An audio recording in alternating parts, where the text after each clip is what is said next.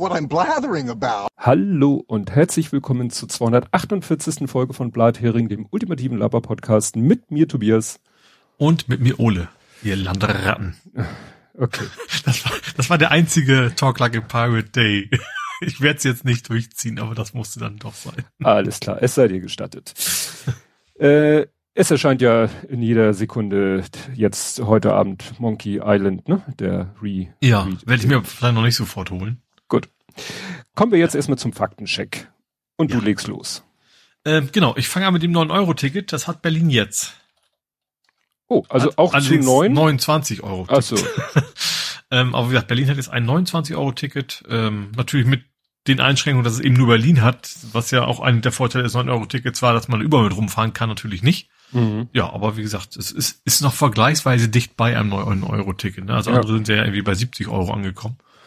Da bin Äh, ich erstaunt, weil ich habe gerade irgendwie vor einer Viertelstunde gelesen, ja, äh, die Bundesländer haben sich nochmal vertagt, aber sie haben schon mal grundsätzlich den Plan da jetzt, also es war ja so äh, die, die Ansage von der Bundesregierung, ja sowas 49 bis 69, da gab es ja eigentlich eher so einen Widerstand von den Bundesländern, nee, nicht so und von wegen ihr tragt aber die Kosten oder die Hälfte oder was immer. Aber irgendwie scheinen die sich jetzt einigen zu wollen. Aber schadet ja nichts, wenn Berlin da schon mal vorprescht mit, äh, sag ich mal, mit 29, was ja schon mal weniger ist als die 49, die ja vorher unter Grenze waren in der Ansage. Ja. Genau. Okay. Gut, dann wie angekündigt, die Elbbrücken sind fertig. Mhm. Ähm, also gab wohl eine, Komplett, eine, eine Komplettsperrung ganz kurz. Ähm, hatte ich gar nicht auf dem Zettel, weil ich musste heute ja lang.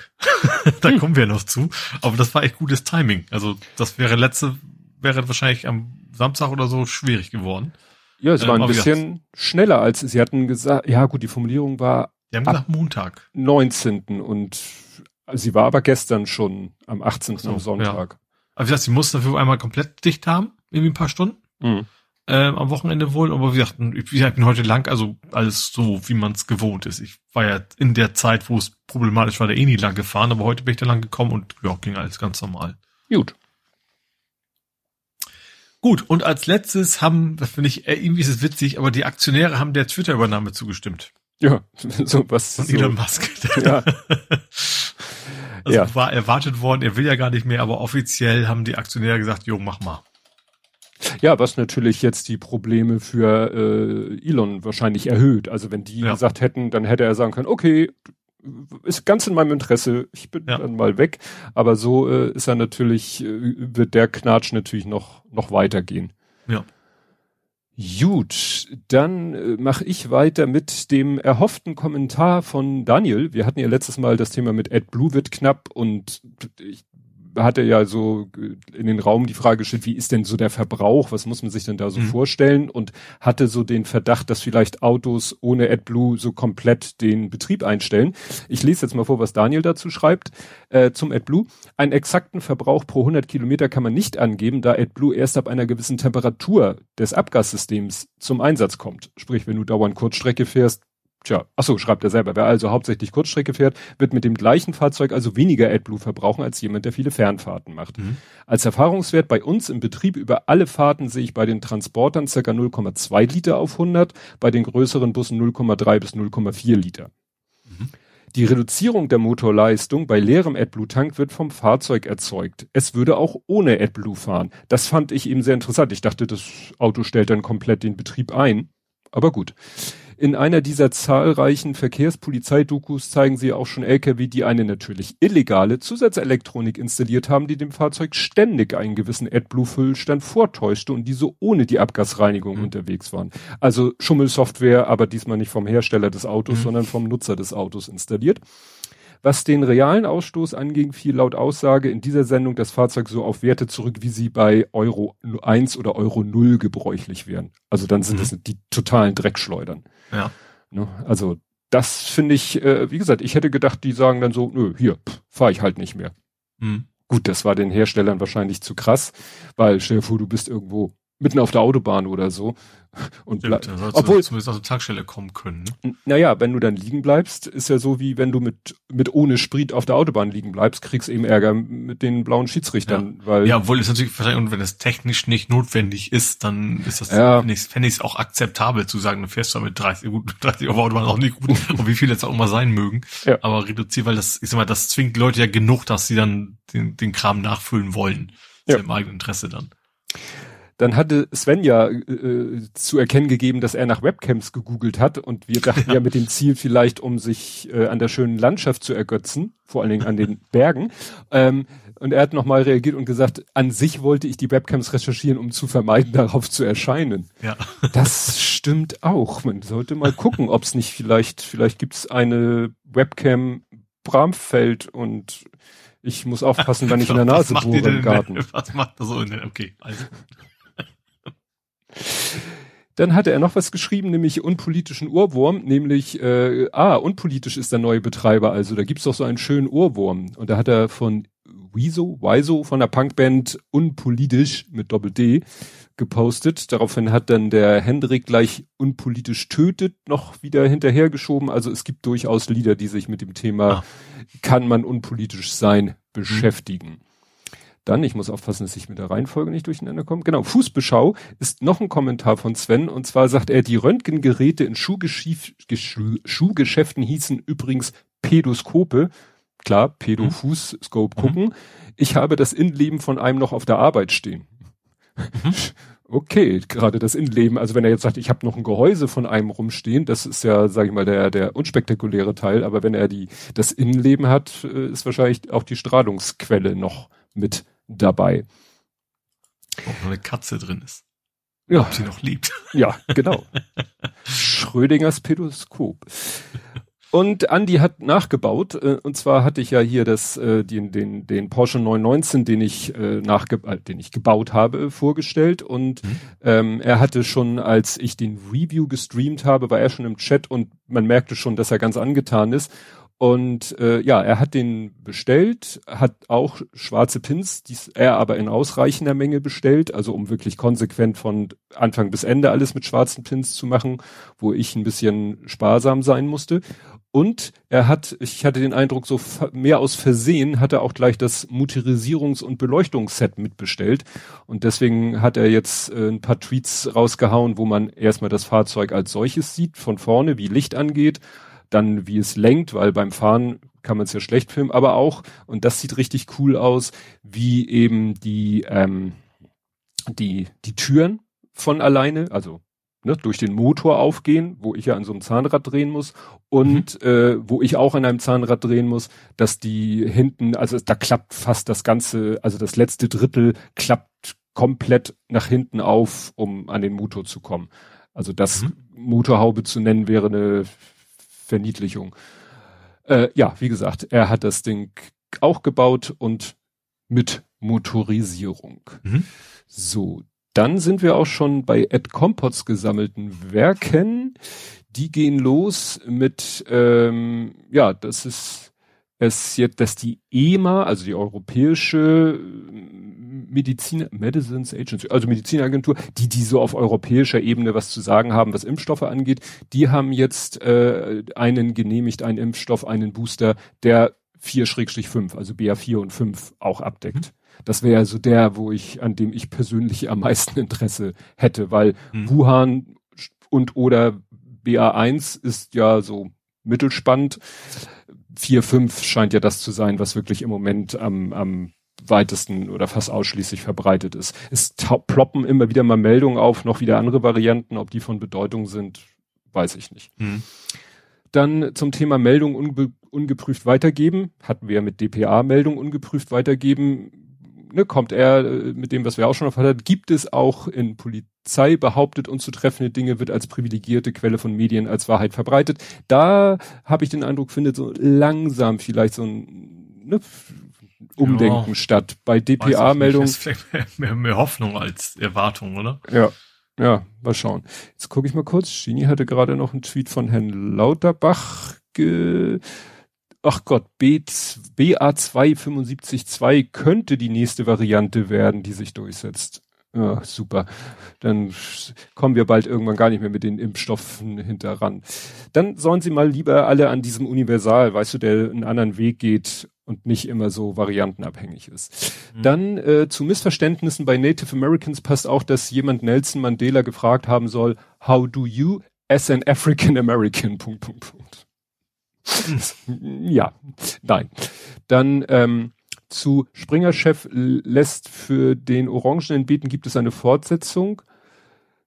Genau, da äh, hat äh, sich jetzt Trump geäußert und äh, Herrn Döpfner gelobt für die Unterstützung. Ach so, ja, habe ich, ja, habe ich auch mit sich gekriegt. Ja. Dann das neue Wahlsystem trägt den, also in Alaska, weißt du, wo die äh, Sarah Palin Konkurrentin gewonnen hat, mhm.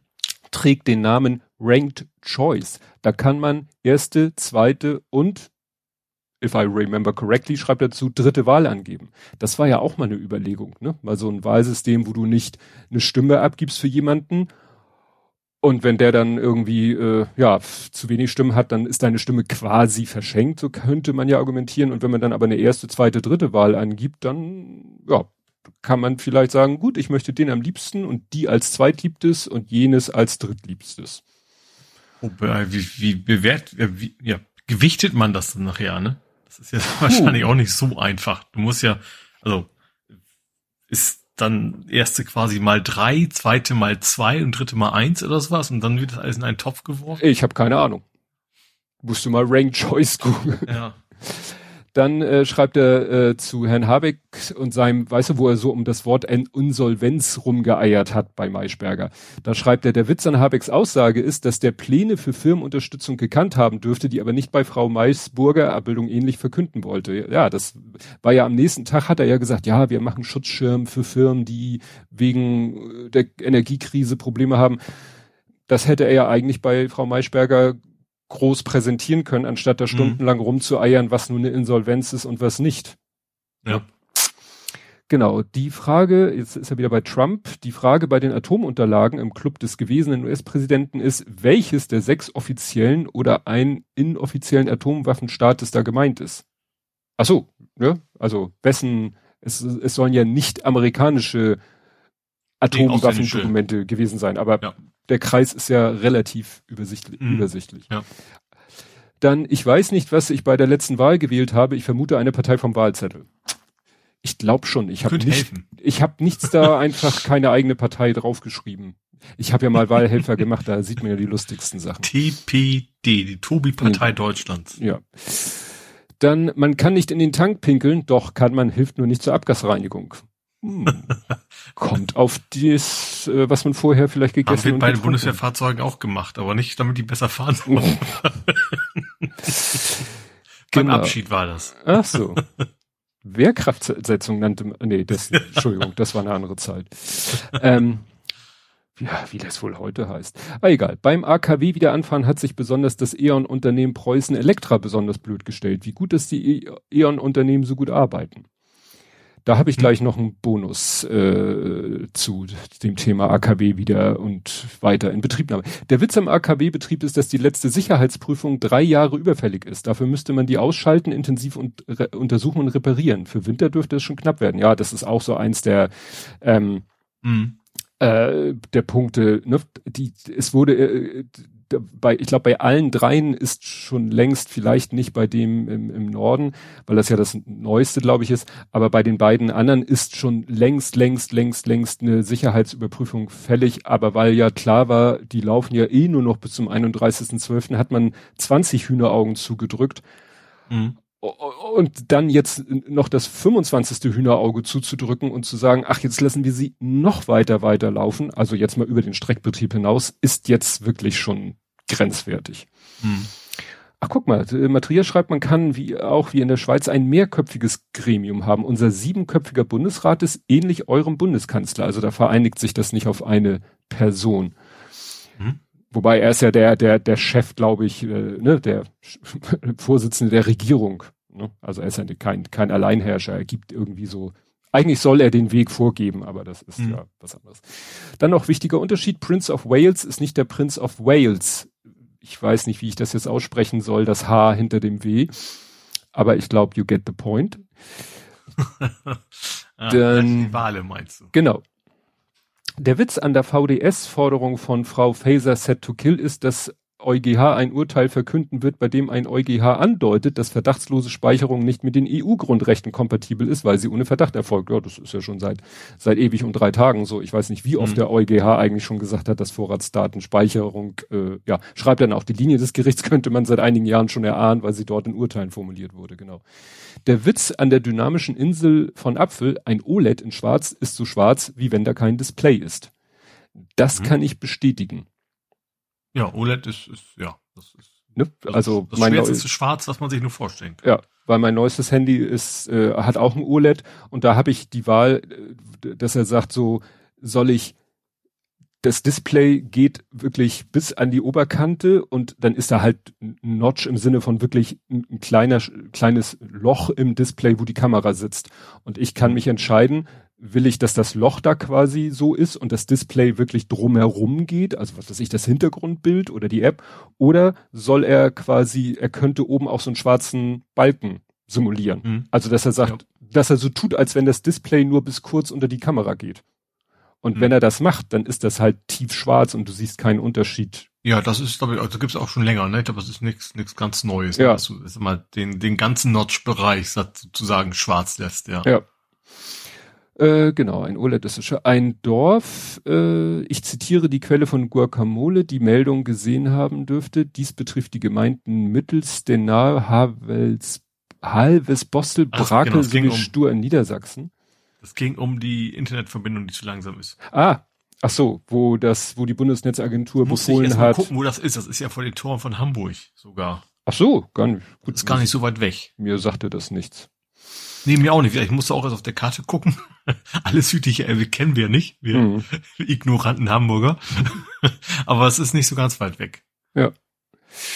Gut, und dann sagt er noch, ich habe mir jetzt mal Meldung zu Encrypt Every Other 16 Bits angesehen und vermute, dass der 16 Bytes verschlüsselt, 16 nicht, 16 ja, also wirklich mhm. abwechselnd, was natürlich dann unterm Strich, in, ich sag mal, nur eine ähm, eine Halbierung des Aufwands bedeutet. Ja. Das klang ja so, als wenn der wirklich so schnips fertig, weil er halt mhm. extrem weniger Aufwand betreiben muss. Aber boah, also dann doch 50 Prozent der Datei verschlüsseln, ist ja trotzdem ziemlich ja. aufwendig. Ja. Gut, den, dann nochmal zum Vorratsdatenspeicherung schreibt er, obwohl das Gesetz nicht durchgesetzt wird, speichern alle Fragezeichen Provider die Daten und geben sie auf Nachfrage der Polizei. Es braucht gar kein neues Gesetz. Hm. Ja, das, das ist ja, ja generell das Problem. Ne? Ja. Dass, dass Gesetze einfach mal angewendet werden müssen, anstatt immer neue, neue zu schaffen. Ja. Dann hat er noch ein Update zu den zwei Toten nach Polizeikontakt aus Mannheim. Äh, Mannheim bei Polizeieinsatz kollabierte 47-jähriger starb unnatürlichen Todes. Also da ist jetzt der Gerichtsmediziner oder die Gerichtsmedizin zu der zu dem Schluss gekommen, dass das wirklich damit zu tun hatte, dass sie so ihm die Hände auf den Rücken und sich auf ihn draufgekniet haben, dass das wohl dazu geführt hat, dass er keine Luft mehr bekommen hat und daran verstorben ist. Also dass es ne, nicht irgendwie so ja wie auch immer da noch ein natürlicher Tod hätte zustande kommen können. Dann hat er hier noch eine Meldung, die habe ich aber, und das mit den Elbbrücken hat er auch, das hast du schon gerade erwähnt. Gut, kommen wir zu meinem etwas umfangreicheren, ich versuche es kurz zu machen, Faktencheck. Ich habe ja letztes Mal mich hier so wirklich echauffiert über Frau Lambrecht und ihre Aussagen. Mhm. Von wegen, noch kein Land hat Schützen oder Kampfpanzer westlicher Bauart geliefert. Weil ich ja der Meinung war, dass auf Twitter bei diesen ganzen Kanälen, die über die Ukraine und den Krieg da berichten, schon mehrfach gezeigt wurde, guck mal hier, äh, ein niederländischer Schützenpanzer, guck mal da, ein britischer Schützenpanzer. Mhm, und du hast ja auch recherchiert quasi. Ja. Also du hast ein paar Tweets hinterher gehauen. Ja, so. ja, ja. Da komme ich gleich hin. Weil du, was du nicht siehst an den Tweets ist ja, was vorher passiert ist, weil das habe ich dann erst am nächsten Morgen getwittert. Also es ist so, wenn wir unsere Aufnahme fertig haben, gucke ich immer noch die Tagesschau von dem Tag. Und in der Tagesschau von dem Tag war tatsächlich auch wieder dieser Ausschnitt drinne, wo sie genau diese Aussage trifft.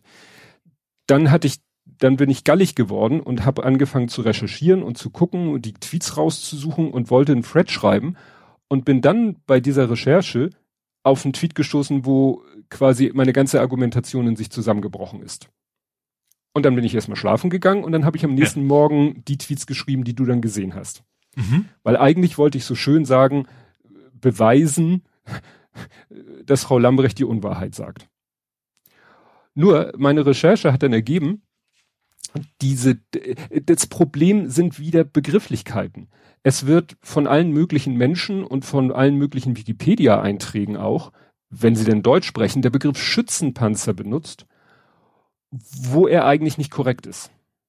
Und das ist das Problem. Ich google halt nach irgendwelchen, wenn da steht, irgendwie twittert jemand, ja, hier der Dutch YPR 765. APC. APC steht für Armored Personal Carrier, also gepanzerter mhm. Personentransporter. Dann steht im Wikipedia-Artikel, das ist ein Schützenpanzer.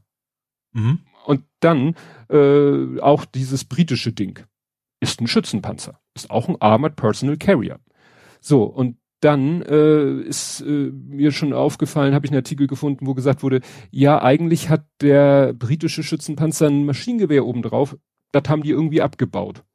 Dafür haben sie an der Seite so ein paar Stangen an der Seite angeschweißt, wo keiner genau weiß, was die sollen.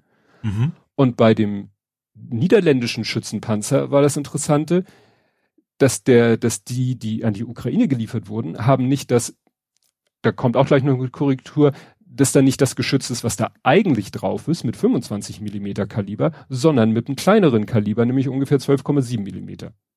Mhm. Warum ist das spannend? Weil Laut dem Vertrag über konventionelle Streitkräfte in Europa gilt als Schützenpanzer ein gepanzertes Kampffahrzeug mit einer integrierten oder organischen Kanone von mindestens 20 Millimeter Kaliber. Mhm. Das heißt, wenn die Briten ein Schützenpanzer... Ist Kaliber eigentlich Durchmesser? Ja. Ne? Ja, ja, ja. Mhm. Also 20 Millimeter Kaliber ist schon dafür, dass mit dem Ding auch auf menschliche Ziele geschossen wird, ist glaube ich auch 20 Millimeter oder 25 Millimeter. Es gibt dann noch wieder so eine, so eine, so eine, was weiß ich, Hager Landrechtskonvention, die sagt, das ist das maximale Kaliber, mit dem du sozusagen planmäßig das, das auf Menschen klingt eher nach so, so Kanonen auf Spatzen so ungefähr. Gut, ja. Keine Spatzen, aber ich sag mal, das, das klingt ja. viel zu groß für das, für einen Einsatzzweck gegen Menschen. Ja, wie gesagt, ist so grenzwertig, weil die Dinger mhm. werden ja auch im Häuserkampf eingesetzt, die sollen dann auch mal eine Hauswand durchschlagen können. Egal, wollen wir nicht zu sehr ins Detail gehen. Ich habe ja noch so ein dunkles Wissen aus meiner Zeit als Panzergrenadier. Wir waren ja, ich war ja Panzergrenadier, da hatten wir Schützenpanzer, den Schützenpanzer Marder. Und die Panzerung von den Dingern ist nämlich meistens auch genau so, dass sie 20 Millimeter aushält. Ne? Also das mhm. passt quasi zusammen. So, und wie gesagt, die Niederländer haben eben ihren Schützenpanzer geliefert, aber der eigentlich eine Knarre über 25 Millimeter hat, dann aber mit einer, die viel weniger hat als 20 Millimeter. Mhm.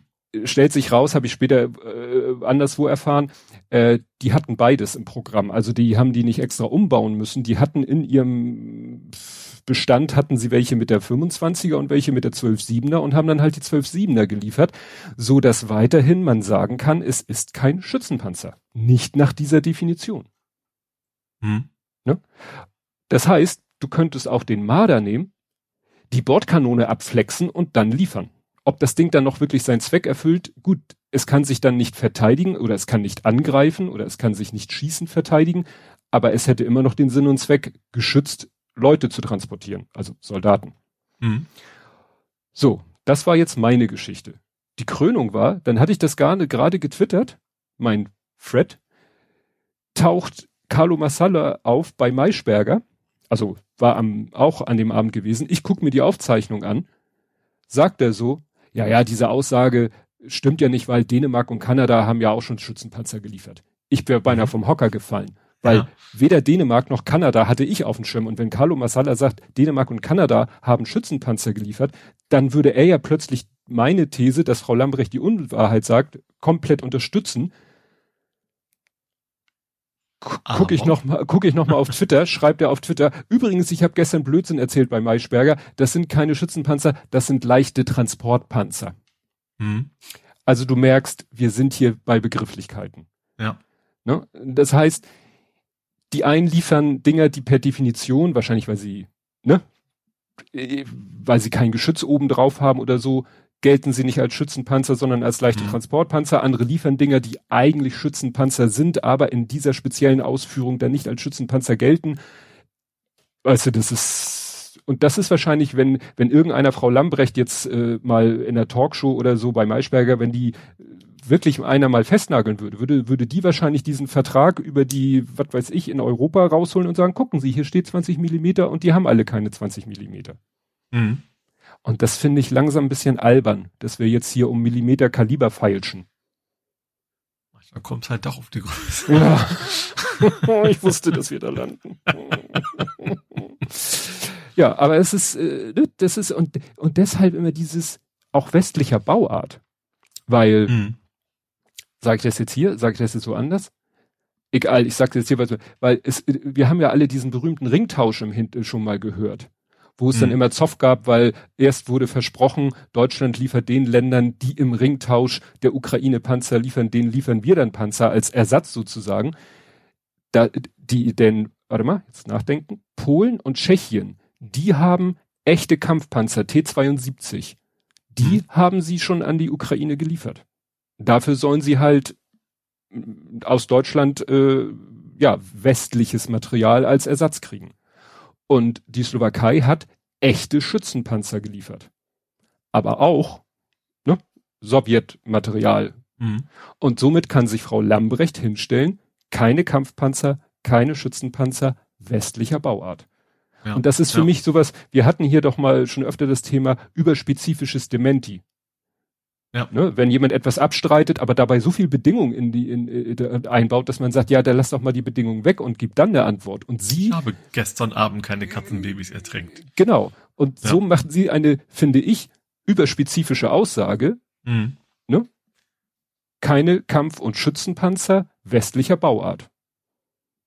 Was das natürlich in der Argumentation für einen Unterschied macht, wenn man sagt, ja, wir wollen solche, wir wollen keine Schützenpanzer und Kampfpanzer liefern, weil dann denkt, äh, das könnte Russland ja als Provokation und als Überschreiten einer roten Linie deuten, denke ich, aber es ist auch scheißegal, ob wir jetzt unsere liefern oder ob Polen, Tschechien, Slowakei die, die, die äh, Sowjetgerätschaften liefern und wir denen dafür sogar Ersatz liefern, uns quasi in Anführungszeichen mitschuldig machen.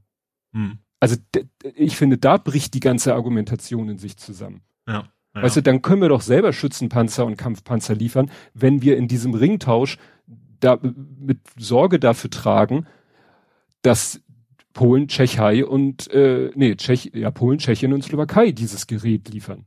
Mhm. Ne? Nicht westlicher Bauart. Ich merke, ich reg mich schon wieder auf. Und wir haben noch nicht mal richtig angefangen. ja. Dann bin ich sehr überrascht, dass mich Ed Kompott nicht darauf hingewiesen hat, dass ich äh, den niederländischen äh, Staatschef völlig falsch ausgesprochen habe. Äh, ich hatte geschrieben den Namen vor mir R-U-T-E. Und dann dachte ich natürlich, also, der heißt. Also, wo du noch gesagt hast, nicht Ralf, sondern ein anderer Rute. Richtig. Aber der ja. wird nicht, erstens wird er nicht Rute mit einem T geschrieben, sondern Rutte Mhm. Mit zwei T. Und er wird aber auch nicht Rutte gesprochen, sondern Rüt. Ah. Ne? Rüt. Was ich, was ist, ne? Rüt ja. van Nistelrooy. Ne, schreibt sich aber, glaube ich, anders, ne? Ja. R-U-D, glaube ich, ne? Ja, das ja, ist egal. auch ein Vorname. Ach, ja, stimmt, ja. Dann wollte ich nochmal nachliefern, ja. weil ich so äh, es so passend fand. Ich habe ja am Ende der Sendung oder am Ende des Ukraine-Teils gesagt, ah, eigentlich müsste jetzt UKW, der Podcast UKW müsste eigentlich, aber die haben gerade erst eine Folge über die Ukraine rausgehauen und die machen eigentlich immer relativ große Abstände zwischen den Folgen, also ist nicht damit zu rechnen, dass die jetzt Zeit, bumm, nächsten Tag macht's plop in meinem Podcatcher. UKW mhm. hat ganz kurzfristig eine neue Folge rausgehauen, wo eben diese ganze Gegenoffensive ausführlich auseinanderklabüsert wird, äh, habe ich in die Kapitelmarke vom letzten Mal bei Ukraine reingepackt und ist hier nochmal als Kapitelmarke, wer also vom Thema Ukraine nicht genug kriegt, so wie ich, der ähm, auf eine fatale Weise, dem kann ich das sehr empfehlen. Dann äh, gab es nochmal Wirbel und wegen Wagenknecht, also die ihre Rede da vor dem Bundestag hat doch äh, ja noch ein bisschen äh, Welle gemacht, weil ja also hier wurde getitelt Zerreißt die Linke, ob sie das wirklich tut, aber ähm, naja, Schneider, Ulrich Schneider, Schneider das, das ist, ist, ja, den kennt man ja eigentlich als so den Sprecher der Armen, um das mal ganz platt zusammenzufassen. Ja, bisschen, weil er, ne? weil er ja, ich habe jetzt vergessen, was ist seine Fun eigentliche Funktion? Der ist doch Sprecher des Pat Pat Patriotischen Bund, also der Herr mit den grauen Koteletten, genau. der, der, ne, der ist ausgetreten, also sage ich mal, ähm, ja, weil er Wagenknecht, weil er sagt, nee, also das mit Wagenknecht äh, und das, dass die, man kann ja sagen, lasst sie in der Partei, setzt sie auf die Hinterbank, aber dass man ihr da die, die Redezeit gibt. Ne? Was mhm. mich überrascht hat, äh, Fabio De Masi ist auch aus der Linken ausgetreten. Mhm. Das war ja der, der sich so viel mit Cum-Ex beschäftigt hat und so weiter und so fort. Und ja, aber offensichtlich, weil er ein großer Wagenknecht-Fan ist und es nicht gut findet und findet, dass sie scheiße behandelt wird von der Partei. Das okay. gibt's also auch. Ne? Mhm. Fand ich interessant, weil ich hatte Fabio Di Masi, ja. ähm, ich weiß nicht, ob es ist vielleicht vorher äh, ja ent, entgangen, dass er ein Wagenknecht-Fanboy äh, ist. Äh, dann äh, Kevin Kühnert hatten wir letztes Mal nach dem Motto äh, vom, war das vom Saulus zum Paulus oder umgekehrt, mhm. Äh, weil er sich ja jetzt äh, großartig unbeliebt macht, äh, hat er dann auch gleich gesagt, dann ziehe ich mich mal lieber von Twitter zurück. Also er zieht sich von Twitter zurück, weil Diskussionskultur und bla bla bla. Ja, das ist natürlich, kann man machen. Ja. Ja, es war, es ist immer, es ist ja nicht so, dass das jetzt groß, dass also ich also erstens natürlich, es gibt Beleidigungen, es gibt, keine Ahnung, Drohungen und was, was in dem Fall hat er einfach nur Widerrede gekriegt. Ja. So, und das äh, muss man eigentlich aushalten. Ja. Ja, wer aber wieder zurück ist auf Twitter, ist Anwalt Jun. Ich weiß nicht, der hat ja das, der hat ja auch auf Twitter und YouTube eine gewisse Berühmtheit erlangt, mhm. weil er ja so gerade so was so Querdenken und äh, Hate Speech und so äh, hat er so juristisch beleuchtet, auch gerade als hier die, die Querdenken-Anführer da angefangen haben, irgendwelche Gelder einzusammeln und äh, hat er sich das ja mal genauer angeguckt und so weiter und so fort. Und der hat jetzt zusammen mit äh, Nathalie Grams und äh, wer, wer, wer waren das noch? Es waren, waren drei größere Twitter-Accounts, die gesagt haben, äh, nee, also das wird uns jetzt hier zu viel. Und der Anlass war damals der äh, Suizid von der, war das die, Öster die österreichische Ärztin, die auch mhm. so Ziel ja. von Hass war. Und damals hat eben Nathalie Grams, weißt du, die Ex-Homöopathin, dann mhm. äh, hier Katharina Nukun, glaube ich auch, und eben äh, hier Anwalt Jun, die haben gesagt, so, wir sind raus. Ne? Hm. Wir sind raus, ich, äh, das wird uns hier zu viel und so weiter und so fort. Und die Formulierung war nun so, äh, ja, ich hatte da mit Kompott mich unterhalten, ich äh, hatte das nämlich so geschrieben, er ist wieder auf Twitter aktiv und mhm. Ed Kompott schrieb dann, na ja, aber sein Account besteht ja, wenn man so guckt, ist, besteht sein Account schon länger. Ja, also von Nicht-Existenz war nicht die Rede, sondern von mhm. Inaktivität. Und wenn du zwischendurch seinen Account aufgerufen hast, das finde ich so ein bisschen irreführend von Twitter, dann steht da, dieser Account existiert nicht. Mhm. Ne? Aber ja. du kannst ja als äh, Accountinhaber sagen, Account deaktivieren. Mhm. Und dann sieht das für alle anderen so aus, als wenn er nicht, nicht mehr existiert.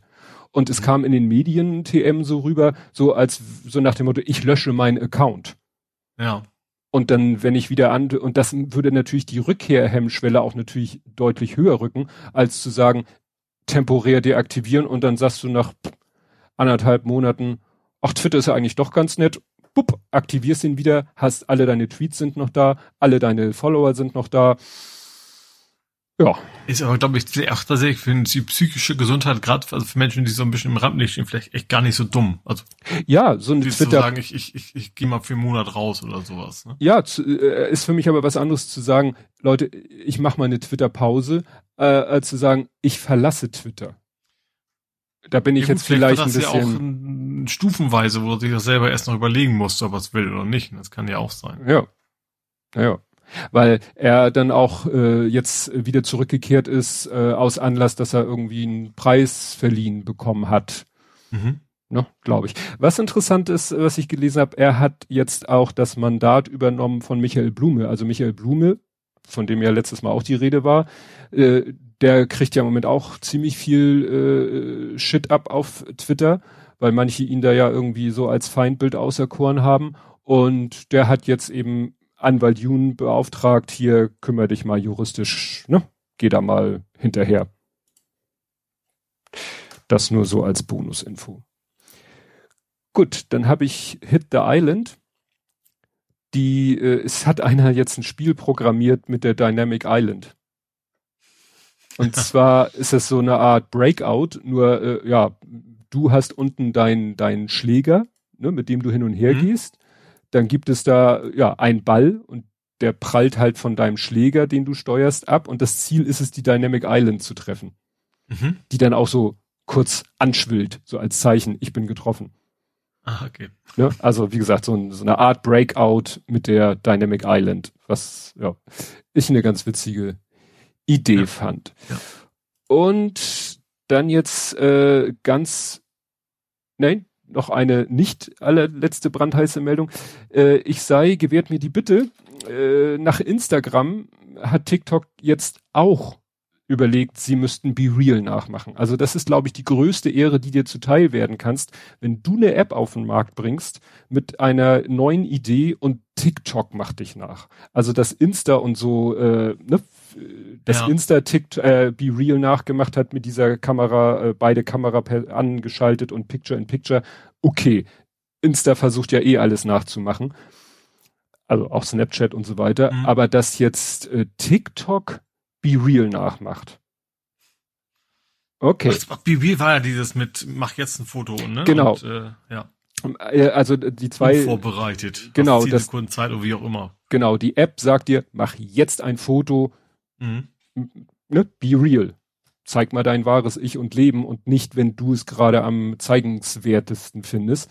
Mhm. Was ich allerdings ganz frisch gelesen habe, ist, dass Be Real jetzt, äh, weil Be Real ja auch ge gesagt hat, ja, und nicht wie bei Insta alles mit Werbung zugeballert. Die überlegen jetzt, äh, Features hinzuzufügen, die dann Geld kosten. Weil irgendwie müssen die sich ja auch finanzieren. Aha, mal gucken, wie lange sie dann wohl noch. Äh Ach, Reel heißt übrigens Spule. Ich weiß, dass es anders geschrieben wird, aber sei eine Spule würde auch passen. Mit Doppel-E dann logischerweise. Dann mit Doppel-E. Das ist aber auch ein schottischer Volkstanz.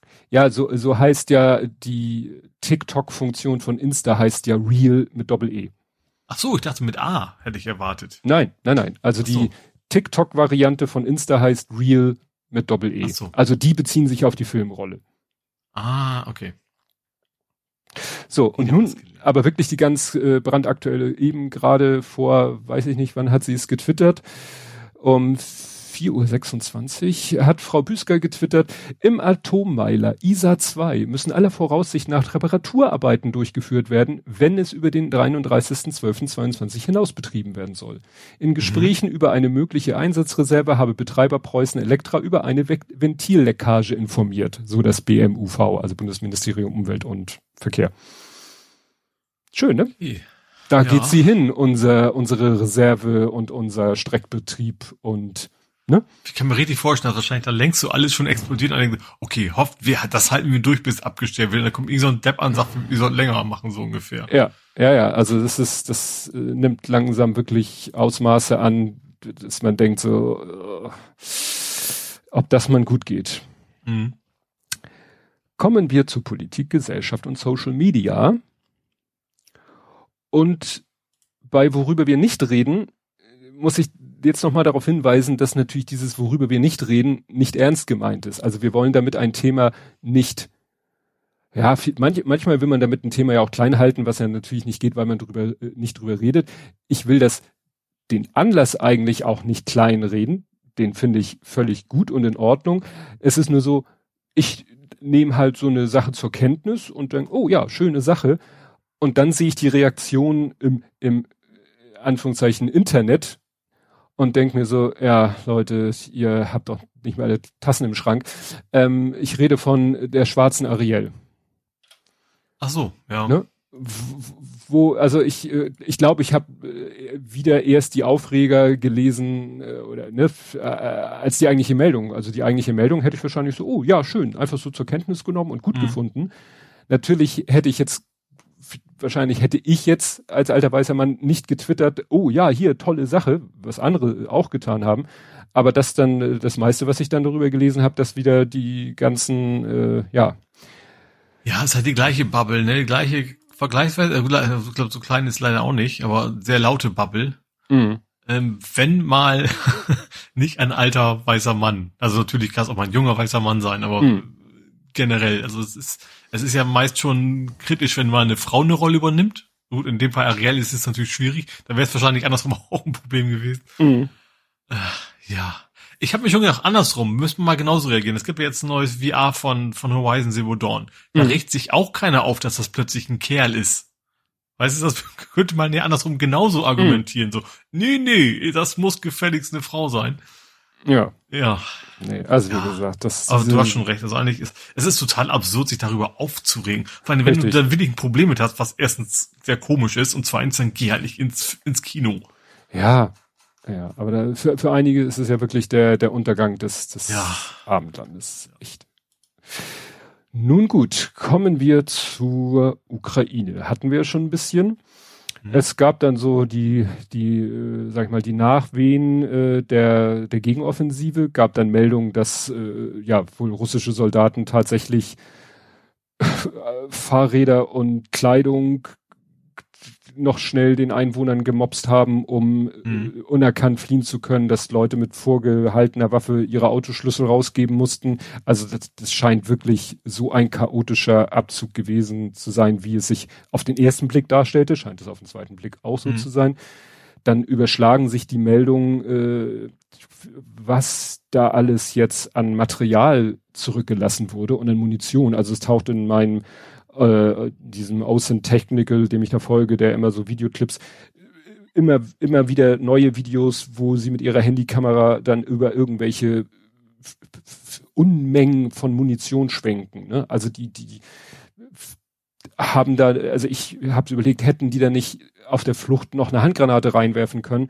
Ja gut, wahrscheinlich hätte das eine Explosion gegeben, so schnell hätten die gar nicht sich verziehen können die haben da wirklich alles stehen und liegen mhm. gelassen und und äh, das ist eben auch auch strategisch sehr wichtig, weil wie wir ja vorhin hatten, die Ukrainer haben natürlich auch Sowjetpanzer, Artillerie und so weiter und so fort. Ne, aus mhm. eigenem Bestand. Ja, die können damit arbeiten, ja. Die, das können die reichlich gebrauchen, weil die Munition kann ihnen der Westen nicht geben. Mhm. Ne, also ja. da können die äh, Amis drei Milliarden äh, Dollar auf den Tisch legen woher sollen sie Munition äh, russischer, sowjetischer Bauart kriegen? Hm. So ohne weiteres. Ja. Weiß ich nicht, ob es da einen Markt irgendwo gibt, Darknet oder so, aber ähm, wie gesagt, das, wenn du diese Kamera schwenkst über die Unmengen und vor allen Dingen, wie das da lag, da hätte wirklich, also dann, dann wird die Erklärung für manche Explosionen, wo es hieß, ja, äh, da hat einer nicht aufgepasst und deswegen ist es hochgegangen, weißt du, was ja. Er ist hingehauen, weil es eben nicht irgendwo in geschlossen Da denkst du so, okay, das ist gar nicht so unwahrscheinlich, wenn ihr da wirklich dicht an dicht die, die, die, die ganze Munition, die ganzen Kisten so dicht an dicht alles äh, auf einem Haufen, da muss wirklich einem nur die Zigarette runterfallen und das ganze Ding geht in die Luft. Mhm. Also es ist wirklich heftig. Ja, dann gab es die Meldung, ähm, habe ich jetzt mir hier so äh, geglaubt, die Meldung, doch, ich habe es nochmal woanders im, aus einer anderen Quelle gehört, äh, schreibt jemand, Sie werden es nicht glauben, aber der russische UN-Botschafter hat ein außerordentliches Treffen des UN-Sicherheitsrates einberufen, um die, Zitat, illegale Übernahme russischer Waffen und Techniken in der Provinz Charkiw durch die Ukraine zu erörtern. Mhm. So nach dem Motto, die klauen uns unsere Munition und unsere Technik. Das muss verurteilt werden. Genau. Ja. ja. Also wenn das alles nicht so furchtbar grausam wäre, ja, kommst ja gar nicht ja, hin, wäre das eigentlich alles, wäre das sehr lustig, ne? Ja, ja, es wird halt immer, äh, immer äh, abstruser. Absurd. Ja. ja, absurder ist vielleicht noch das bessere Wort. Ja. Dann ist ja immer dieses, äh, diese, es wird ja immer gerade Deutschland vorgeworfen, äh, ihr liefert zu wenig, ihr tut zu wenig, ihr seid keine Hilfe für die Ukraine. Hm. Ähm, äh, wird dann manchmal widerlegt mit irgendwelchen langen Listen, was denn eben äh, Deutschland schon alles geliefert hat und nicht nur Helme. Ähm, aber es gab dann auch wirklich jetzt äh, Meldung, dass zum Beispiel gerade die Panzerhaubitze 2000, von denen Deutschland gerade jetzt noch mal welche geliefert hat und äh, die Niederlande auch schon, aber Deutschland auch nicht wenige, dass die wohl wirklich äh, mitentscheidend waren. Auch der Gepard, mhm. wo man denkt, Gepard ist doch Flugabwehr, ja, aber die einen sagen, wenn die Ukraine den Gepard nicht hätten und die Russen wissen, dass die den Gepard haben, wenn die den nicht hätten, dann hätte vielleicht Russland versucht mit Luftwaffe, also mit Luftwaffe mhm. irgendwie der Gegenoffensive was entgegenzuhalten. Aber die haben Teufel getan, ihre Hubschrauber oder SU, weiß ich nicht, 25 loszuschicken, weil sie halt wussten, die Ukraine hat den Gepard. Hm. Carlo Massala hat in einem Interview bei Lage der Nation gesagt, naja, der Gepard kann seine Kanonen auch waagerecht stellen. Mhm. Dann kannst du damit natürlich auch äh, Bodenziele bekämpfen. Mhm. Okay. Ne? Was dann wieder die Frage aufwirft, naja, dann, was macht es da noch für einen Unterschied, ob wir gewisse Sachen liefern oder nicht liefern? Ja, dann äh, hat Russland mal wieder gesagt, äh, sich bisschen blamiert, sie haben ja diese, diese Hyperschallraketen. Das ist ja so ihre Waffe im Moment äh, der Wahl. Äh, ja, davon scheint eine auf eigenem Land eingeschlagen zu sein. Mhm. Ne, also da, es gab auch schon Videos, wie mehrere Raketen auf, von russischem Boden aus gestartet sind im Dunkeln. Dann siehst du ja immer, wie die so hochschießen. Und da gibt's, habe ich zwei verschiedene Videos gesehen, wo wirklich eine Rakete so hoch und dann plötzlich so, oh, und wieder nach unten und dann einschlägt und explodiert. Also äh, ja, von wegen überlegener Technik oder also Überlegenheit ist halt eine Definitionssache, aber äh, was diese Raketen angeht, ja, wohl nicht so toll. Ja, dann und dann wurde ja jetzt gesagt, weil die Ukraine so erfolgreich war bei ihrer Gegenoffensive, sagten ja viele Leute so, ja, dann liefert den doch jetzt endlich mal den großen Kram und und damit sie wirklich weiter und noch mehr und so weiter. Und äh, da hat der, wer ist sein Name? Der Florian Harms von T-Online hat in seiner morgendlichen Kolumne da äh, auch so spekuliert, weshalb, wieso, warum äh, Deutschland denn nicht liefert. Mhm. Und also man hat ja immer, es gibt ja die Aussage, ja, weil wir kein Alleingang in Absprache mit unseren Partnern. Es soll auch mal irgendwie ein Pressesprecher des Verteidigungsministeriums gesagt ha behauptet haben, es gäbe tatsächlich so eine Absprache. Das wurde hinterher schnell wieder dementiert. So, nein, nein, es gibt keine, es gibt also, es gibt keine echte Absprache, sondern wir machen einfach keinen Alleingang. Und dann denkt man, ja, dann bequatscht euch doch mit dem anderen und dann macht ihr einen gemeinsamen Gang. Also, hm, ja. dann ist es kein Alleingang mehr. Oder dann dachte man, sind es die Amerikaner, die vielleicht, weil die liefern ja auch keine schweren Panzer und keine Schützenpanzer. Genauso wenig wie die Franzosen oder die Briten. Gerade die Briten sind ja eigentlich ganz weit vorne bei der militärischen Unterstützung. Hm. Aber der Florian Harms hatte jetzt hier so die, wie ich finde, etwas obskure Theorie, dass das eine Absprache ist mit Russland. So nach dem Motto, das ist, ja, also äh, nach sechs Monaten Krieg äh, fällt die Weigerung der NATO-Partner, äh, amerikanische Abrams-Panzer, deutsche Leoparden oder britische Challenger nach Kiew, Kiew zu liefern als roter Faden. Und so. Diese seltsame Konstante kann eigentlich nur auf eines zurückgehen, auf eine direkte Kommunikation mit Moskau. Da dachte Macht ich überhaupt so, keinen Kind, die kriegen da den Arsch versohlt. Das, das, das hat, also. So nach dem Motto, äh, sie haben mit Putin besprochen, äh, versprich du uns, uns nicht anzugreifen, dafür liefern wir auch keine Schützen und Kampfpanzer westlicher Bauart, Entschuldigung, ich habe den Zusatz vergessen. Das, also, das macht dem, also, also auch aus Putins Sicht macht das ja keinen Sinn. Ja. Dies, das dürfte nicht, aber alles andere könnt ihr so viel raufhauen, wie ihr wollt. Das macht ja. überhaupt keinen Sinn. Ja. Ach so, äh, Frau Lambrecht hat ja auch noch ein weiteres Argument. Ein weiteres Argument ist ja, ja, wir können nichts mehr geben, weil dann schwächen wir ja die Bundeswehr und dann können wir unserem NATO-Verteidigungsauftrag nicht mehr gerecht werden. Hat was Stoltenberg. Einsatzfähig, wie hieß das damals noch vor der Spiel Ja, genau. Ähm, äh, war irgendwie so eine, ein Beispiel war Leopard-Panzer sollen einsatzbereit sein. Eigentlich haben wir 200 irgendwas, einsatzbereit sind 183 oder so oder 187. 187 sind laut letzter Meldung einsatzbereit, aber eigentlich sollten wir 200 irgendwas Einsatzbereite haben. Und wenn wir dann mhm. natürlich noch welche abgeben, dann wird natürlich das immer weniger. Ähm, äh, hat auch Carlo Massala gesagt, man könnte sich ja mit allen NATO-Partnern absprechen und sagen, jeder gibt zehn Prozent seiner Einsatzfähigen. Dann bricht die NATO nicht zusammen und nicht ein, äh, nicht ein Land äh, steht völlig nackt da.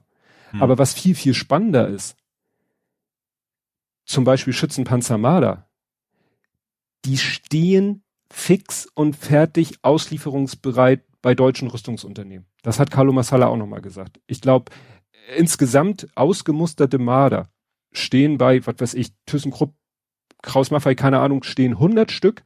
Davon sind 14, das haben die, müssen die auf eigene Kappe gemacht haben. 14 fix und fertig aufbereitet da, 16 weitere sind sie dabei und den Rest könnten sie in entsprechender Zeit, das dauert natürlich dann lange, aber man muss ja einfach nur mal die Entscheidung treffen und dann kann man anfangen und offensichtlich haben die schon angefangen, bevor eine Entscheidung getroffen wurde. Da stehen 14 fertige Marder. Und jetzt denkt man 14, mhm. ja, Panzerhaubitzen haben wir erstmal nur äh, eine Handvoll geliefert und selbst die haben eine Änderung, haben was verändert. So. Und das würde ja die Bundeswehr in keinster Weise beeinträchtigen. Mhm. Also das Argument, ja, dann wir können kein Mat ja, ihr sollt kein Material geben, ihr sollt nur erlauben, vorhanden, anderen erlauben, vorhandenes Material zu geben. Mhm. Es gibt auch genug äh, ausgemusterte Leopard 1, die sind zwar nicht so, ne, sind halt nicht der heiße Scheiß, aber Leopard 1 Panzer stehen auch ausgemustert rum. Könnte man auch fit machen. Würde mhm. natürlich auch Zeit dauern, aber man hätte ja schon mal längst, ne? Also bei den Mardern müssen die das schon gemacht haben weiß ich nicht, vielleicht machen sie das, falls die Bundeswehr mal schreit, oh, wir brauchen dringend Marder, können die sagen, ja, wir haben ja 14 auf dem Hof stehen, die sind einsatzfähig. Vielleicht, vielleicht deshalb. Vielleicht hat das mhm. mit der Ukraine gar nichts zu tun. Oder auch, es haben auch schon andere NATO-Staaten gesagt, wir haben kein Problem, unsere, unsere Armee bricht nicht zusammen, wenn wir Leopard-Panzer 2, also den neuen, wir würden die sofort an die Ukraine geben. Wir können darauf verzichten, wir haben da kein Problem mit. Problem, das muss Deutschland absegnen. Mhm jedes äh, Kriegsgerät, was in Deutschland sozusagen von Deutschland produziert und von Deutschland an andere Länder, dürfen die nur weitergeben, wenn Deutschland sagt, ja, darfst du. Hm. Also dieses Argument, Deutschland kann ja sowieso nicht von der Absprache mal abgesehen, weil und so, ist Blödsinn. Das ist jetzt wirklich Blödsinn. Ja. ja. Weil wie gesagt, wir oder unsere Partner haben Material rumstehen, womit die Bundeswehr nichts zu tun hat mhm. und dass man geben könnte, ohne dass die Bundeswehr auch nur auf eine einzige Schraube verzichten muss. Ja. Jetzt sind wir doch wieder bei Frau Lambrecht. Ja. Ja, gut. Dann äh, ging es weiter mit, mit hier der, der, ne, das, die Russen äh, hatten ja schon, ähm, was hatten die schon auf dem Rückzug gemacht? Hatten noch hier die, die eine Stromstation angegriffen, was dann zu Strom. Mhm. Dann haben ja. die irgendeinen Staudamm noch bombardiert, wenn der brechen würde, würde das äh, also ein bewohntes Gebiet überschwemmen. Ne? Also da werden die Methoden genau äh, genau Russen zerstören Staudamm, Überflutung droht. Dann ist heute auch wieder in der Nähe von Schaporischia, da von dem Kraftwerk, ist auch wieder was eingeschlagen. Also die, ja, hm, geht, geht immer noch weiter. Dann gab es mhm. ja ein Treffen von äh, Putin und Xi, dem chinesischen mhm. Obermufti. Und das äh, war wohl klar, ne, Russland hat halt noch so ein paar wenige äh, Unterstützer, unter anderem halt China, aber da haben Leute sich auch genau angeguckt, wie sind die Formulierungen und so weiter und so fort. Also da wurde doch ein bisschen eine gewisse Reserviertheit von chinesischer Seite festgestellt. Mhm ne? was ja schon mal äh, ja eher positiv ja. finde ich, ja. als wenn die jetzt voll und ganz und mit aller Macht sich hinter Russland stellen würden, sondern ja, um, wer Todes Todespferd reiten, ne? Ja. Ja, dann äh, sagt Deutschland, ja, was wir liefern können, ist der Dingo. Womit wir wieder Dingo bei den schon wieder. Dingo ist äh, so ein etwas hochbeiniger gepanzerter äh, LKW.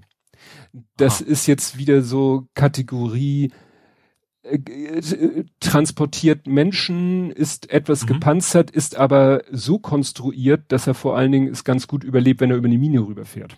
Mhm. Und die wollen wir jetzt wohl liefern. Ja. Hm. Gut, äh, wie immer besser, besser wie nix, aber äh, wahrscheinlich eher nur fürs Hinterland geeignet und nicht für fürs Schlachtfeld.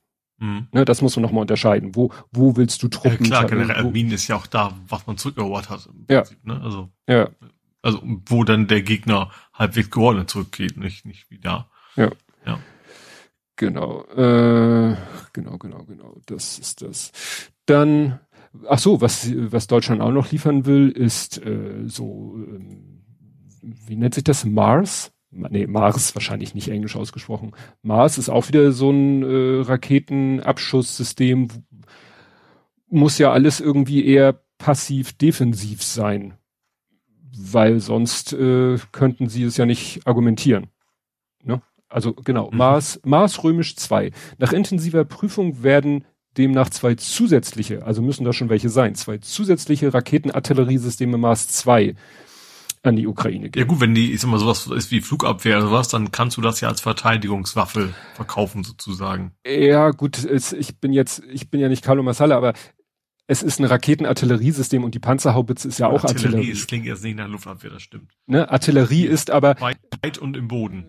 Genau, weit, ja. weit schießen und möglichst genau und ähm, das hatte, glaube ich, Carlo Massala auch nochmal erklärt, dass er eben, wo, wo dann, ne, der Unterschied, macht es jetzt einen Unterschied, ob jetzt die T-72 äh, Panzer aus, äh, sag ich mal, Ex-Ostblock jetzt NATO oder EU-Mitgliederstaaten bekommen oder ob sie einen Leopard 2 oder so bekommen, meint er, ja, es ist schon ein Unterschied. Also die sind den schon technisch überlegen oder auch gerade die Panzerhaubitze.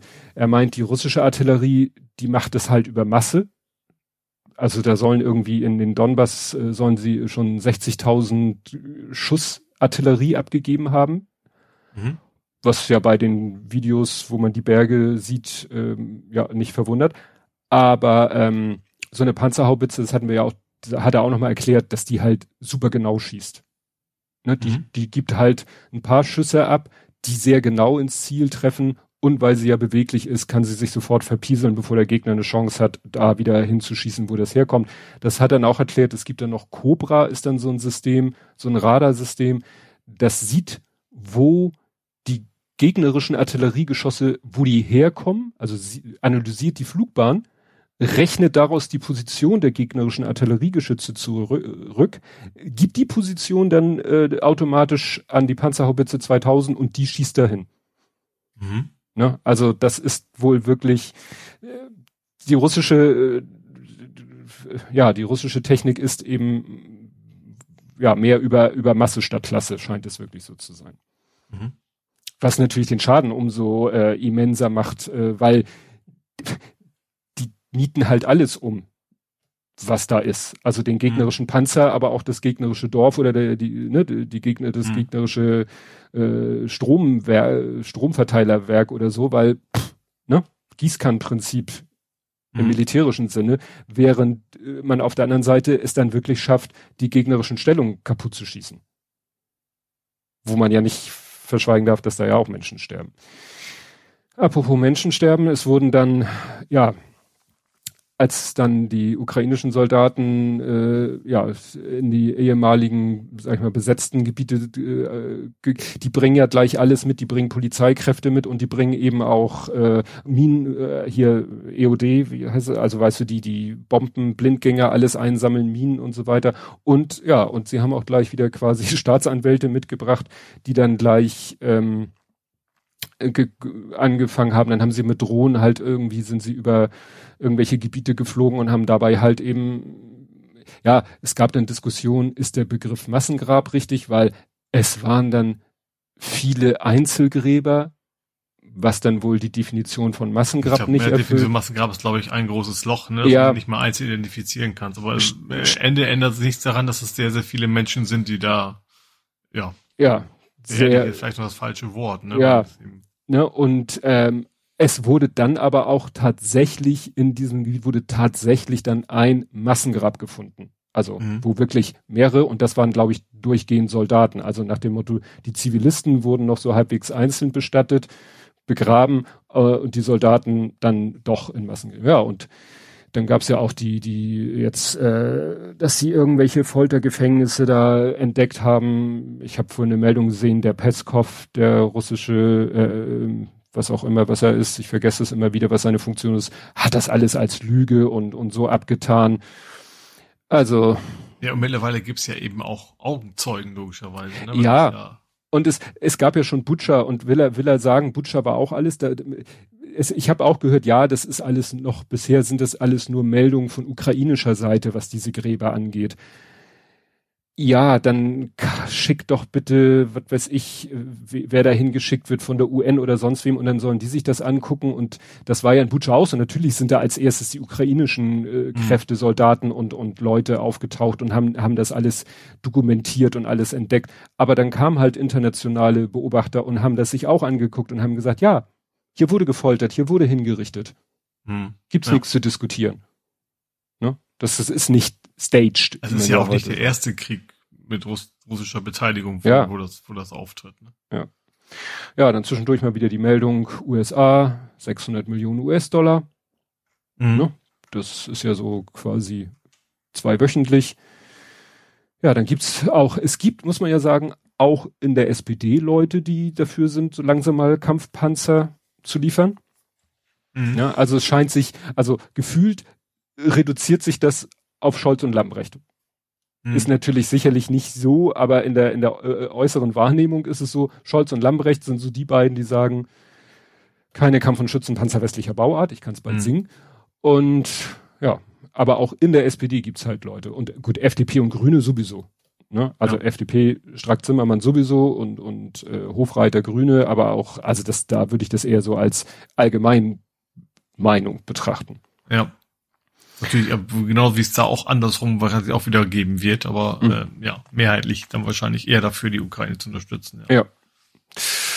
Ja, dann fürchten ja einige, dass Putin in seiner Verzweiflung jetzt vielleicht doch Nuklearwaffen, also taktische Nuklearwaffen einsetzt. Da hat Biden ja in so einem Interview einfach nur dreimal gesagt, don't, don't, don't. So nach dem Motto, mhm. tu es nicht, du wirst es bereuen. Ich weiß nicht, was es für Konsequenzen, also was da gesagt wurde, dann würde den China als äh, Verbündeter wohl sofort verloren gehen. Mhm. Oder alle ihre noch verbleibenden Verbündeten würden wahrscheinlich ihnen verloren gehen. Also ja. wenn sie taktische Nuklearwaffen einsetzen. Ob das dann auch dazu führt, dass vielleicht, weiß ich nicht, was es noch für Alternativen gibt, ob dann der UN-Sicherheitsrat äh, trotz Veto Russlands dann irgendwas macht oder ob die NATO irgendwas macht, obwohl kein NATO-Staat angegriffen ist, keine Ahnung. Aber mhm. es wäre wirklich so oder so, wäre es wahrscheinlich eine Katastrophe. Ja.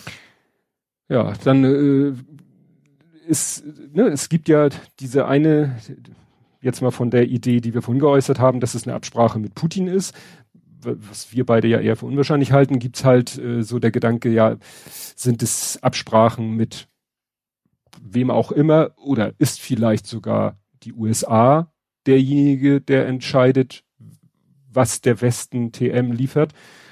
Auf jeden Fall ist es eben auch so, dass in Amerika wohl auch sogar Republikaner sagen, kommt, äh, liefert der Ukraine jetzt mal auch das schwere Gerät. Und Biden da wohl auch noch so, ne? Weil man denkt so, es muss einer mal umkippen, das klingt so negativ, aber wahrscheinlich, wenn Biden sagen würde, so jetzt hier, weil, ich sag mal, wegen der, was jetzt da entdeckt wurde oder wegen dies oder wegen das. Jetzt ist Ende Gelände, jetzt äh, mhm. liefern wir. Ja, das wäre auch die, die Argumentation von Lamprecht weg. Es ist immer so, die, ist immer von wegen, ja, die, Bündnispartner haben ja entschieden, dass wir das nicht sollen. Ja. So, wenn dann die Bündnispartner entscheiden, wir gehen jetzt all in, so nach dem Motto, dann ist diese Argumentation natürlich auch hinfällig. Ja. Naja, und deswegen gucken halt alle auch immer so nach, nach, nach beiden und denken, na, was macht der jetzt? ne, wenn der jetzt sagen würde, es geht ab, wir liefern jetzt Abrams, heißt da ja offensichtlich das Pendant zum äh, Leopard. Hm, Abrams Panzer, ja. Ja, ne, und äh, wahrscheinlich dann. Ist interessanterweise auch ein uraltes Ding. Ne? Also wie gesagt, also, also ich, ich glaube, das kam auch schon bei Mesh vor. So. Ja. Das gut. ist also wie, wie für uns der Leopard. Wahrscheinlich hat sich im Zweiten Weltkrieg da irgendwie nicht, nicht wirklich was getan. Ja, das ist aber, glaube ich, eher muss man das so sehen wie Golf. Also den Golf gibt's auch schon seit Ewigkeiten. Aber da gibt's halt immer neue Modelle. Ne? Also ja, Neuauflagen. Leopard ist Nummer zwei. Ja, da gibt's, sind die Entwicklungszyklen auch, glaube ich, ein bisschen länger. Ich glaube, aktuell ja, gut, ist wahrscheinlich ist auch so, das, ich sag mal, das Gehäuse ist, muss wahrscheinlich auch nicht anpassen. Wenn dann ist ja. wahrscheinlich in mal eine Platine ausgewechselt, so nach dem Motto. Ja, ja, so, so äh, Zieltechnik und solche Sachen. Ja. Genau. So, ähm, was habe ich hier noch? Hier ja. geht gerade die Welt unter. Ja, hier hat's auch gerade, es ist interessant. Meine Garage unter Wasser steht. Weißt du, bis eben, also eben hatte ich gleichzeitig schien die Sonne durchs Fenster und es blitzte. Das ist immer sehr spannend. Ja. ja, hier ist ein Artikel, wo ähm, ja nochmal die Situation von Putin dargestellt wird und welche Option er denn jetzt hätte. Und mhm. äh, gehen wir mal kurz durch. Erstens, es wird auch schon fast, nee, nicht seit Tag eins, aber seitdem eigentlich klar ist, dass das nicht so, so ein lockerer Durchmarsch wird, wie sich das Russland wohl vorgestellt hat. Also seitdem wird ja immer wieder gesagt, Teil- oder Generalmobilmachung. Mhm. So. Äh, wird hier gesagt, ja, äh, mh, hm, eher unwahrscheinlich, weil im Moment rekrutieren die ja irgendwie äh, Leute aus Gefängnissen oder so und schicken da Soldaten hin aus irgendwelchen abgelegenen Regionen, wo dann äh, ja es keinen großen Aufruhr in der Bevölkerung gibt oder jedenfalls keinen spürbaren, ne, kein, äh, mhm. es keine innenpolitischen Konsequenzen hat. Aber wenn er halt eine Mobilmachung machen, Mobilmachung machen würde, ja, dann gäbe es halt plötzlich, äh, würden Väter und Sohne an die Front geschickt werden aus den großen Städten wie Moskau und St. Petersburg. Mhm. Und dann kämen vielleicht halt auch manche davon in Särgen wieder zurück. Ja. Und das würde sicherlich dann schon die Stimmung irgendwie verändern. Ja. Und sie ist ja schon wohl, also gut, an, an der Grenze haben wir das Gefühl ja schon lange, ne? aber das ist ja, ja. die ganz große Unterstützung ist, glaube ich, schon lange nicht mehr da. Ja. Ja, dann nur die, nur die erzwungene sozusagen. Ja. Dann sowas wie, wie einen offiziellen Rückzug, also Verkürzung der Front, also irgendwie Bündelung der Kräfte. Aber das ließe sich wohl, äh, ja, auch müsste man irgendwie auch, äh, könnte man wohl nicht vor der Außenwelt oder dem eigenen äh, Volk verbergen. Ne? Manche Talkshows kippen ja schon in der Stimmung. Mhm. Dann dritte Option, Initiative für einen Waffenstillstand. Würde natürlich Putin auch, äh, wäre ein Gesichtsverlust für Putin. Mal abgesehen davon, dass jetzt im, jetzt, ich weiß nicht, wie lange der, der Zustand anhält, aber solange wir noch so alle Beteiligten im Eindruck der erfolgreichen Gegenoffensive sind, ist es natürlich, wird Kiew natürlich immer verständlicherweise ne, die Maximalforderung, so, so, ihr verpisst euch aus unserem Land und zwar komplett. Mhm. Was ja gesagt wurde, was schwer durchzusetzen ist, wenn man irgendwie sechs Monate lang sich äh, aus dem Schützengraben bekämpft und nichts vorangeht. Mhm. Was ja. ja, was ja vorhergesagt wurde, kurz vor der Gegenoffensive wurde ja gesagt, so, demnächst kommt der Herbst, der Winter, dann ist da alles Schlamm und Matsch, dann kann man eh nicht vernünftig sich äh, bekriegen, dann werden die da monatelang sich äh, aus der Distanz beschießen. Mhm. Und in der Situation ist es natürlich dann, jetzt ist natürlich so, wo die Ukraine so gefühlt die Oberhand hat, wäre es für Putin wahrscheinlich nicht so pfiffig, ein, äh, mal ernsthafte Verhandlungen anzubieten was man sich auch nicht vorstellen kann. Ja, wobei, ja, also das Problem ist natürlich generell kannst du mit Logik nicht ran. Das ist ja, ja. wahrscheinlich wird es ja für ihn immer schlimmer werden. Das ist ja, also ist eigentlich zu hoffen, dass es für Putin immer, immer schlechter wird. Äh, wahrscheinlich wäre jetzt noch das, das kleinste, der kleinste Verlust, aber klar, also da ist ja. Schein ist ja wichtiger als, als andere. Ne? Ja. Ja, und dann hier eine vierte Option, Ablenkungsmanöver und weitere Eskalation. Also, hm. ja, dass er vielleicht äh, hier Shoigu, das ist ja sein Verteidigungsminister, den er ja auch mehr aus äh, persönlichen Ambitionen auf diesen Posten gehievt hat, dass er ne, den äh, absägt, so als Bauernopfer, aber der soll in der Bevölkerung recht beliebt sein. Mhm. Ne? Ja, wahrscheinlich muss er, er muss wahrscheinlich irgendwie General präsentieren, der quasi taktisch schlecht schlecht gearbeitet hat. Tja. Dass das, das eben nicht Putin schuld ist, sondern eine einzelne Person, die kann man dann austauschen und dann ist plötzlich alles gut. Ja. Ja. ja. Aber weit, hier steht ein weiteres Ablenkungsmanöver hat bereits begonnen. Auf ihrem Rückzug aus dem Nordosten der Ukraine legte die russische Armee ukrainische Infrastruktur in Schutt und Asche. Also das dieses Stromding, ja, das was die, sie da die, beschossen die, haben. Ja, genau. Ne, die, den Staudamm und jetzt beschießen sie ja weiter da noch äh, ist ja nicht da, also die schießen ja weiter oder artilleriemäßig nehmen die ja weiter das Land unter Feuer. Mhm. Das können ja. sie auch eben aus den, aus den Gebieten, die sie noch unter Kontrolle haben. In einem gewissen Rahmen. Ja, was habe ich hier noch? Ja, dann äh, Wall Street Journal äh, hat irgendwie einen Artikel veröffentlicht, wo es hieß, dass ähm, ja Putin all in gegangen ist mit seinem Abschalten von Nord Stream 1, das, das mhm. aber wohl hat ja eigentlich keine Wirkung so richtig gezeigt, weil ja. alle haben so mit den Schultern gezuckt. haben auf die re recht vollen Gasspeicher verwiesen und gesagt, mhm. ja gut, dann ist das so.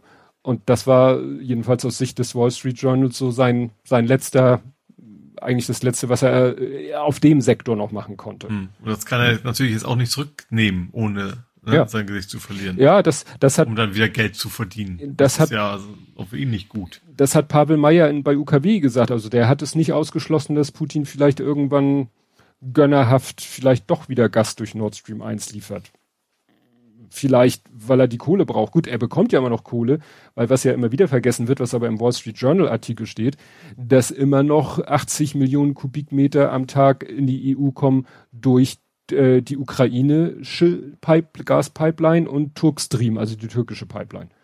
Mhm. Es kommt ja noch was. Natürlich ist ja. das wahrscheinlich im Verhältnis äh, Pillepalle, aber dieses Pillepalle erzeugt natürlich immer noch Einnahmen auf seiner Seite. Mhm. Aber ich meine, man kann da ja auch nicht beliebig exponentiell den Preis nach oben schießen. Nein, das war ja. Also irgendwo ist dann, wenn das LNG deutlich billiger ist und so weiter, dann funktioniert es halt auch alles viel nicht mehr.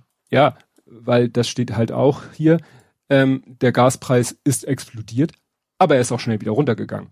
Mhm. So nach dem Motto, dass das hält halt nicht auf Dauer an. Ne? Dieses, dieses Spiel kannst du halt nicht beliebig äh, oft und beliebig lang machen. Mhm. Ne? Ja. Naja, und so wird sich zeigen, wie das, wie das da weitergeht. Ähm ich befürchte halt, wenn da jetzt wieder so ein, doch wieder so ein Stillstand einkehrt, ne? so nach dem Motto, die Ukraine, klar, behalten die wiedereroberten Gebiete unter Kontrolle. Die Russen, äh, ja, bleiben da, wo sie sind und äh, der Krieg geht weiter wie bisher, also wie, wie vor der Gegenoffensive, nach dem Motto, man beschießt sich die einen, schießen mit Artillerie, wobei man ja sagt, dass äh, die Versorgung äh, ihnen ja durch die Gegenoffensive ist, dass den Russen auch der Nachschub so ein bisschen abgeschnitten ist. Mhm. Also können sie vielleicht nicht mehr so in dem Umfang äh, da mit Artillerie feuern, wie sie es vorher konnten. Naja, und dann früher oder später kommt da halt, hattest du nicht von gesagt, dass da jetzt Schnee in der Ukraine? Ja, habe ich ja. auf Twitter gesehen, 40 Zentimeter waren eben. Ja, ja. Und auch immer, in welchem Bereich auch immer, ist ja, ist ja ein großes Land. Ja, ja. Und ja. Dann, dann, dann beginnt wohl jetzt wirklich die Phase, die vor der Gegenoffensive vorhergesagt wurde, wo da quasi Stillstand ist. Und dann, ja, wie ich weiß nicht, ob man das vergleichen kann, wie damals war das Verdun, wo die, wo die Franzosen und die Deutschen da monatelang im Schützengraben gelegen haben und, und keiner hat auch nur einen Millimeter Land gewonnen und ja, ne? Dann ist die Frage, wie, wie, wie lange geht das dann so? So, nach dem Motto bis zum Frühling, dann kommt wieder der Schlamm und dann kommt der Sommer, dann ist wieder trocken und dann passiert wieder was. Das mag man sich ja gar nicht ausmalen. Hm. Na gut. Ja, dann haben wir ja leider noch eine zweite, äh, eine Reeskalation, ähm, nämlich der Konflikt zwischen Aserbaidschan und Armenien. Da war ja vor ja. zwei Jahren, äh, war ja schon, dass da irgendwie, da ging es ja konkret um Bergkarabach. Viele äh, meldeten, dass es wieder um Bergkarabach ging. Da sagten andere, nee, nee, nee, nee, das geht diesmal schon mehr ans Eingemachte. Also ich habe es nicht so genau verfolgt, aber ähm, es ist, äh, es spielt nämlich der, die, der Ukraine-Konflikt und die Gegenoffensive der Ukraine spielt da wohl eine Rolle, weil ähm, Armenien wird wohl von Russland so protegiert, ne? also geschützt und mhm. so weiter und so fort. Ähm, und äh, eigentlich hat, so, hat Russland da auf den Konflikt so ein bisschen den Deckel drauf gehalten, weil sie sagen, ihr einigt euch, sonst hauen wir auf euch beide drauf, wenn's, wenn ihr euch nicht benehmt oder so. Oder dann eher, wir hauen auf die Aserbaidschaner drauf, weil mhm. wir eher pro Armenien sind. Ähm, Aserbaidschan ist, äh, kennen wir ja noch so, CDU-Connection, erinnerst dich noch? Gas mhm. aus Aserbaidschan, ja. ne? Und die EU, weil ja aus Russland im Moment kein Gas kommt, möchte gerne mehr Gas aus Aserbaidschan. Aber die Aserbaidschaner scheinen eigentlich, wenn ich das richtig gedeutet habe, eher die Bösen in diesem Konflikt zu sein, weil die eben die Tatsache, dass Russland jetzt äh, andere Probleme hat und dadurch keine Ressourcen hat, um Armenien zu schützen und oder äh, Aserbaidschan auf den Kopf zu hauen, wenn sie Armenien wieder angreifen, haben die sich gesagt, oh, dann greifen wir mal wieder Armenien an. Hm. Aber äh, ja, wie gesagt, Pelosi war dann in Armenien und äh, hat denen Unterstützung äh, zugesagt. Also und äh, sag ich mal auf, wie hieß es, auf Druck der internationalen bla bla bla, äh, gibt's da jetzt einen Waffenstillstand, aber der scheint ja. sehr, sehr wackelig zu sein. Mhm. Sehr, sehr wackelig. ja, aber ich glaube ich glaub schon, also wenn, wenn eben, ich glaube schon, dass also die, die Schwäche von Russland natürlich da äh, nicht un, unwichtig war, aber wenn, wenn dann eben dann auf einmal Amerika ankommt, äh, im mhm. positiven Sinne und sagt, äh, das lass mal schön bleiben, dann, ich glaube, dann, wenn der Grund war, weil man meint, der Gegner wäre schwach, dann wär, ist dieser Grund ja komplett weggefallen, sag ich mal. Mhm. Naja. Aber das ist halt auch so ein, so ein Ex-Sowjetunion-Problem. Dass irgendwie da auch die Grenzen zwischen den Ländern wurden irgendwie wohl nie so sauber definiert mhm. und was halt scheißegal war, solange sie zur Sowjetunion gehörten, gehörten sie zur Sowjetunion, aber seitdem es die Sowjetunion nicht gibt, äh, scheint es wohl da so ein ständig schwelender Konflikt zwischen diesen beiden Ländern zu sein, weil nie sauber geklärt wurde, ne, wem gehört Weil jetzt? Das ist jetzt auch echt auch die Frage, auf was ist jetzt mit den ganzen Ländern, die in den vergangenen Jahrzehnten mit Russland im Krieg waren, Unabhängigkeit wollten und so hm. weiter. Ob die jetzt irgendwann sagen, so jetzt ist mal ein guter Zeitpunkt, die sind anders, gucken gerade woanders hin, hm. dass die dann vielleicht auch mal mal wieder äh, aufmüpfig klingt ja so kindisch, ne? Aber ja. mal sagen, okay, wir versuchen es nochmal. Ja. Ja, es gab ja zwischendurch mal dieses, war das nicht so, dass irgendwie Georgien oder dass, dass da auch Truppenbewegungen waren, wo man Sorge hatten, ob jetzt da äh, auch wieder, ne, die Länder, die du nanntest, ob da irgendwas wieder Neues droht. Naja. Ja, dann gab's äh, eine PCK-Übernahme, habe ich es genannt. PCK war schon mal irgendwie in den, in den Medien und zwar da nicht, ging es nicht um Gas, sondern um Öl und seine Endprodukte, weil PCK ist diese Raffinerie in Schwedt, ist das, glaube ich, die Rosneft gehört. Ach so. Ne? Ö? Gehört Ö? Gehört Ö? Naja, gehört ja noch, äh, ja. nach dem Motto, das ist dann so ein bisschen wieder dieses Spiel mit, mit, mit Eigentum und Besitz. Ne? Also ja. trifft hier nicht ganz zu, aber Eigentum ist ja der, dem etwas gehört und Besitzer ist der, der sozusagen die Gewalt über die Sache ausübt. Das ist der Besitzer, muss nicht der Eigentümer sein. Und so in der Art ist es jetzt hier auch, weil jetzt eben gesagt wurde, äh, ja, der Bund ähm, setzt da jetzt eben wie bei Gazprom vor einer halben Ewigkeit eben Treuhänder ein und sagt, wir übernehmen hier mal die Geschäfte, weil das, äh, ne, da, ich glaube, die Argumentation war irgendwie so Vertrauensbasis und so weiter und so fort, ne? Mhm. Was ja wenig überraschend ist. Naja, und so will man halt sicherstellen, dass äh, die Raffinerie halt weiter läuft. Vor allem, dass sie auch nicht russische Produkte genau. Annehmen. Darum geht's ja primär. Ne? Genau, weil eigentlich ist da halt so eine Verknüpfung mit der Druschba-Pipeline, also eine, sicherlich eine technische Verknüpfung, aber auch eine inhaltliche Verknüpfung nach dem Motto, dass die sagen, ja, wir raffinerieren hier nur russisches Öl. Hm. So. Kommt nicht auf die Idee, uns anderes Öl zu geben und zu sagen, wir sollen das äh, raffinerieren, machen wir nicht. Und da hat dann halt der, der Bund gesagt, doch, macht ihr doch, weil ihr ja. habt jetzt hier mal vorübergehend nichts mehr zu sagen. Ja. Ne, das ist ja noch wieder äh, schwieriger als so wie bei Uniper. Die, die wären vielleicht froh, so ungefähr. Na gut, denen geht's mehr ums Geld als um die äh, Übernahme der Kontrolle. Ja. Gut, und dann habe ich äh, Weinschlauch, dies, das. Äh, gut, ich damit unterstütze ich eigentlich eine Sichtweise, die ich selber gar nicht so zutreffend finde. Es gibt ja den Spruch, äh, alter Wein in neuen Schläuchen. Und den Vorwurf machen ja viele dem Bürgergeld. Ja. So, weil zum ersten ersten kommt ja das Bürgergeld. Also äh, ex-Hartz IV. Ex-Hartz IV. Ja, und wie mhm. gesagt, manche sagen, das ist nur ne, alter Wein in neuen Schläuchen. Aber ich finde, wenn man genauer hinguckt, dann ist da schon äh, natürlich. Neue Wein alten Schläuchen? Mm, auch nicht. Also vielleicht. ich weiß, also die Redewendung, wie sie heißt, weiß ich Nein, die, nicht so genau. Die heißt alter Wein in neuen Schläuchen. Das ist, wenn du einfach das alte irgendwie nur neu verpackst. Ne? Neues Etikett drauf machst, neuen Namen gibst, aber eigentlich ist es dasselbe wie vorher. Und der Vorwurf, dem machen ja manche dem Bürgergeld. Aber wenn man dann hinguckt, was ich so in der Berichterstattung äh, gehört, gelesen habe, ja, es soll schon, klar, mit dem Geld, ob dann von ungefähr 450 auf 500, gerade in der derzeitigen Situation. Ob das reicht, äh, wahrscheinlich eher nicht. Aber ich sag mal so viele andere Faktoren, äh, finde ich doch positiv. Also erstmal soll ja es so Karenzzeiten geben, dass dir nicht sofort, wenn du in ALG 2 rutscht, dass dir sofort dein ganzes Vermögen weggenommen wird, dass du sofort aus einer Wohnung ausziehen musst, weil die AG meint, die ist, ne? Ich glaube auch generell gibt's gibt's weniger Sanktionen. Richtig. Ich, ne? Ja, Sanktionen.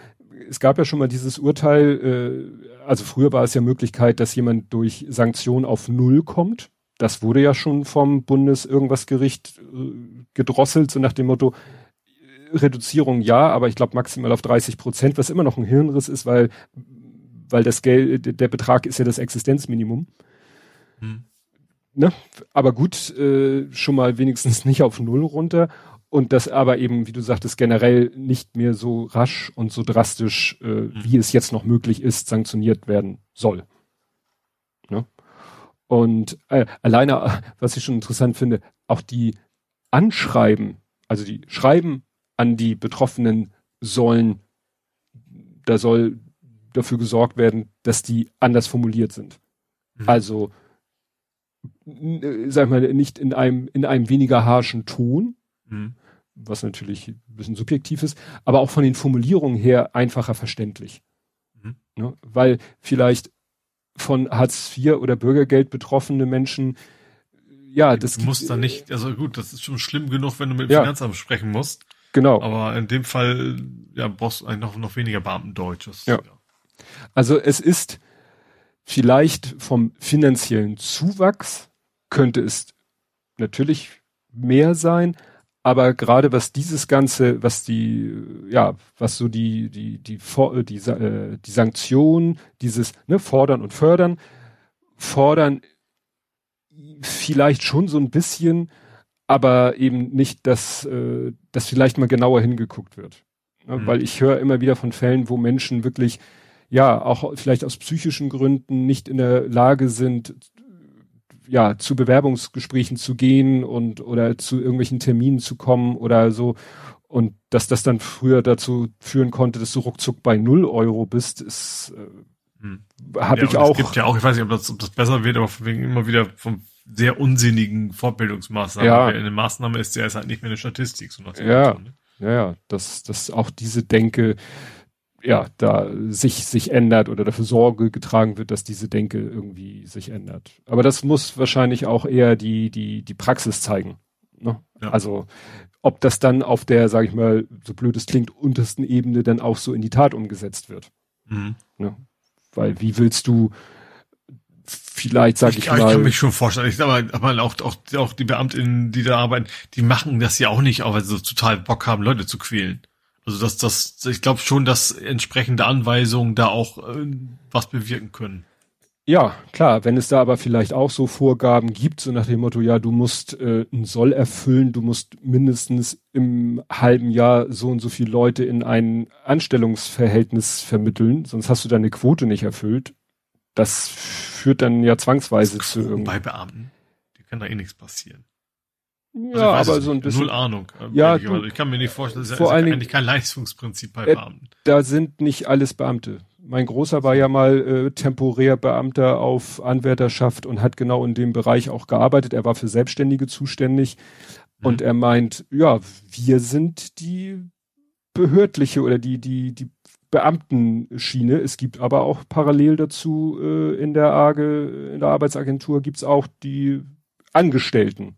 Mhm. Ne? Also da gibt es beides. Und ich sag mal auch, du kannst natürlich auch äh, Beamten irgendwie eine Quote vorgeben. Ist dann vielleicht. Ja, also das Entscheidende ist ja, also, du wirst ja wahrscheinlich nicht, also du kriegst ja keinen Bonus dadurch in der Regel. Nein, aber du kriegst aus, ne? vielleicht ne? eine bessere Motivation dann. Naja, die, die Motivation bei einem Beamten ist immer, eine ordentliche, eine gute Beurteilung zu kriegen, weil nur mit einer guten Beurteilung äh, bekommst du schneller, früher oder später wirst du wahrscheinlich immer befördert, aber wenn du eher früher befördert werden willst, brauchst du eine gute Beurteilung und du wirst wahrscheinlich keine gute Beurteilung kriegen, wenn du da irgendwelche Quoten nicht erfüllst. Ne, das System mit den Beurteilungen und den daraus resultierenden Beförderungen oder nicht, das kenne ich von meinen äh, Zöllner-Kollegen. Also das sind alles oder waren teilweise, das waren Zollbeamte und das, da habe ich schon einen ziemlich guten Einblick in das Beamtenwesen bekommen und das war äh, ja schon interessant. Hm. Ne, weil da irgendwie Noten Schlüssel vorgegeben werden. Das heißt, ein Vorgesetzter bekommt ein Kontingent an Noten, also, ne, also Beurteilungsnoten. Hm. Und danach muss er seine Leute beurteilen. Und wenn er lauter super tolle Leute hat, kann er aber nicht jedem eine tolle Note geben, weil er hat halt nur ein bestimmtes Kontingent an Noten. Gaußsche Kurve mäßig. Ja, so ungefähr. Und halt die Gauss verteilen, ja. Genau, und die Gauss Ober- und Underperformer muss es immer geben. Genau, und diese Gaußsche Kurve wird halt ja. immer hin und her geschoben, danach, äh, wie viel Geld im Haushalt ist, weil äh, wenn viele Leute eine gute Note kriegen, werden sie zwangsweise früh befördert, braucht man früher höher dotierte Posten für diese Leute. Ne? Mhm. Ist, ich, ist jetzt, meine Information ist ein bisschen veraltet, aber ich könnte mir vorstellen, dass das äh, immer noch so in die Richtung geht. Mhm. Und wie gesagt, deshalb ist Quote äh, sicherlich auch bei Beamten, wenn es, wenn es sowas gibt, und das bin ich mir ziemlich sicher, dass es sowas gibt, dass gesagt wird, so sieh zu, dass du die Leute da vermittelt kriegst. Und das kann natürlich dann dazu führen, ja, zu ungerechter Behandlung. Mhm. Ob man das irgendwie mit so einem Umbenennung von Hartz IV in Bürgergeld dieses Problem gelöst kriegt, ist nochmal eine andere Geschichte. Gut, kommen wir zu Urteilen. Wir haben das Maskenmordurteil, habe ich es genannt. Ich war lange am überlegen, weil da, da war mal wieder so eine Geschichte äh, mit der DPA, dass die DPA äh, da so ein Tonfall oder so ein Framing vorgegeben hat und die Medien TM das übernommen haben und darüber sich dann wieder aufgeregt wurde, wie ich finde, zu Recht, weil dann immer, da wurde geredet von tödlicher Maskenstreit. Mhm. Ne? Ida Oberstein, Tankstelle, you know, mhm, wo ich bin. Ja. Ne? Und die TPA hat halt so vorgegeben, das Stichwort tödlicher Massenstreit in ihrer Überschrift und das haben viele übernommen und darüber wurde sich dann aufgeregt und die DPA hat sich dann hinterher gerechtfertigt, ja, wir müssen in der Schlagzeile auch ein bisschen verkürzen und es sollte jeder sofort wissen, um welchen Fall es geht. Mhm. Hm, naja, aber Maskenmord äh, wird jetzt dann auch nicht. Ja. Ne? Gibt's auch zum Glück nicht so viele, also da hätte man es auch relativ klar gewusst, was gemeint ist. Ja. Gut, also der Täter hat lebenslänglich bekommen Mhm. Ähm, jetzt, oh, die juristischen Begriffe. Mm, schon, das eine ist aber nicht besondere Schwere der Tat, sondern mm, also nicht das, was hinterher Sicherheitsverwahrung mhm. oder so. Deswegen könnte er nach 15 Jahren rauskommen. Ja.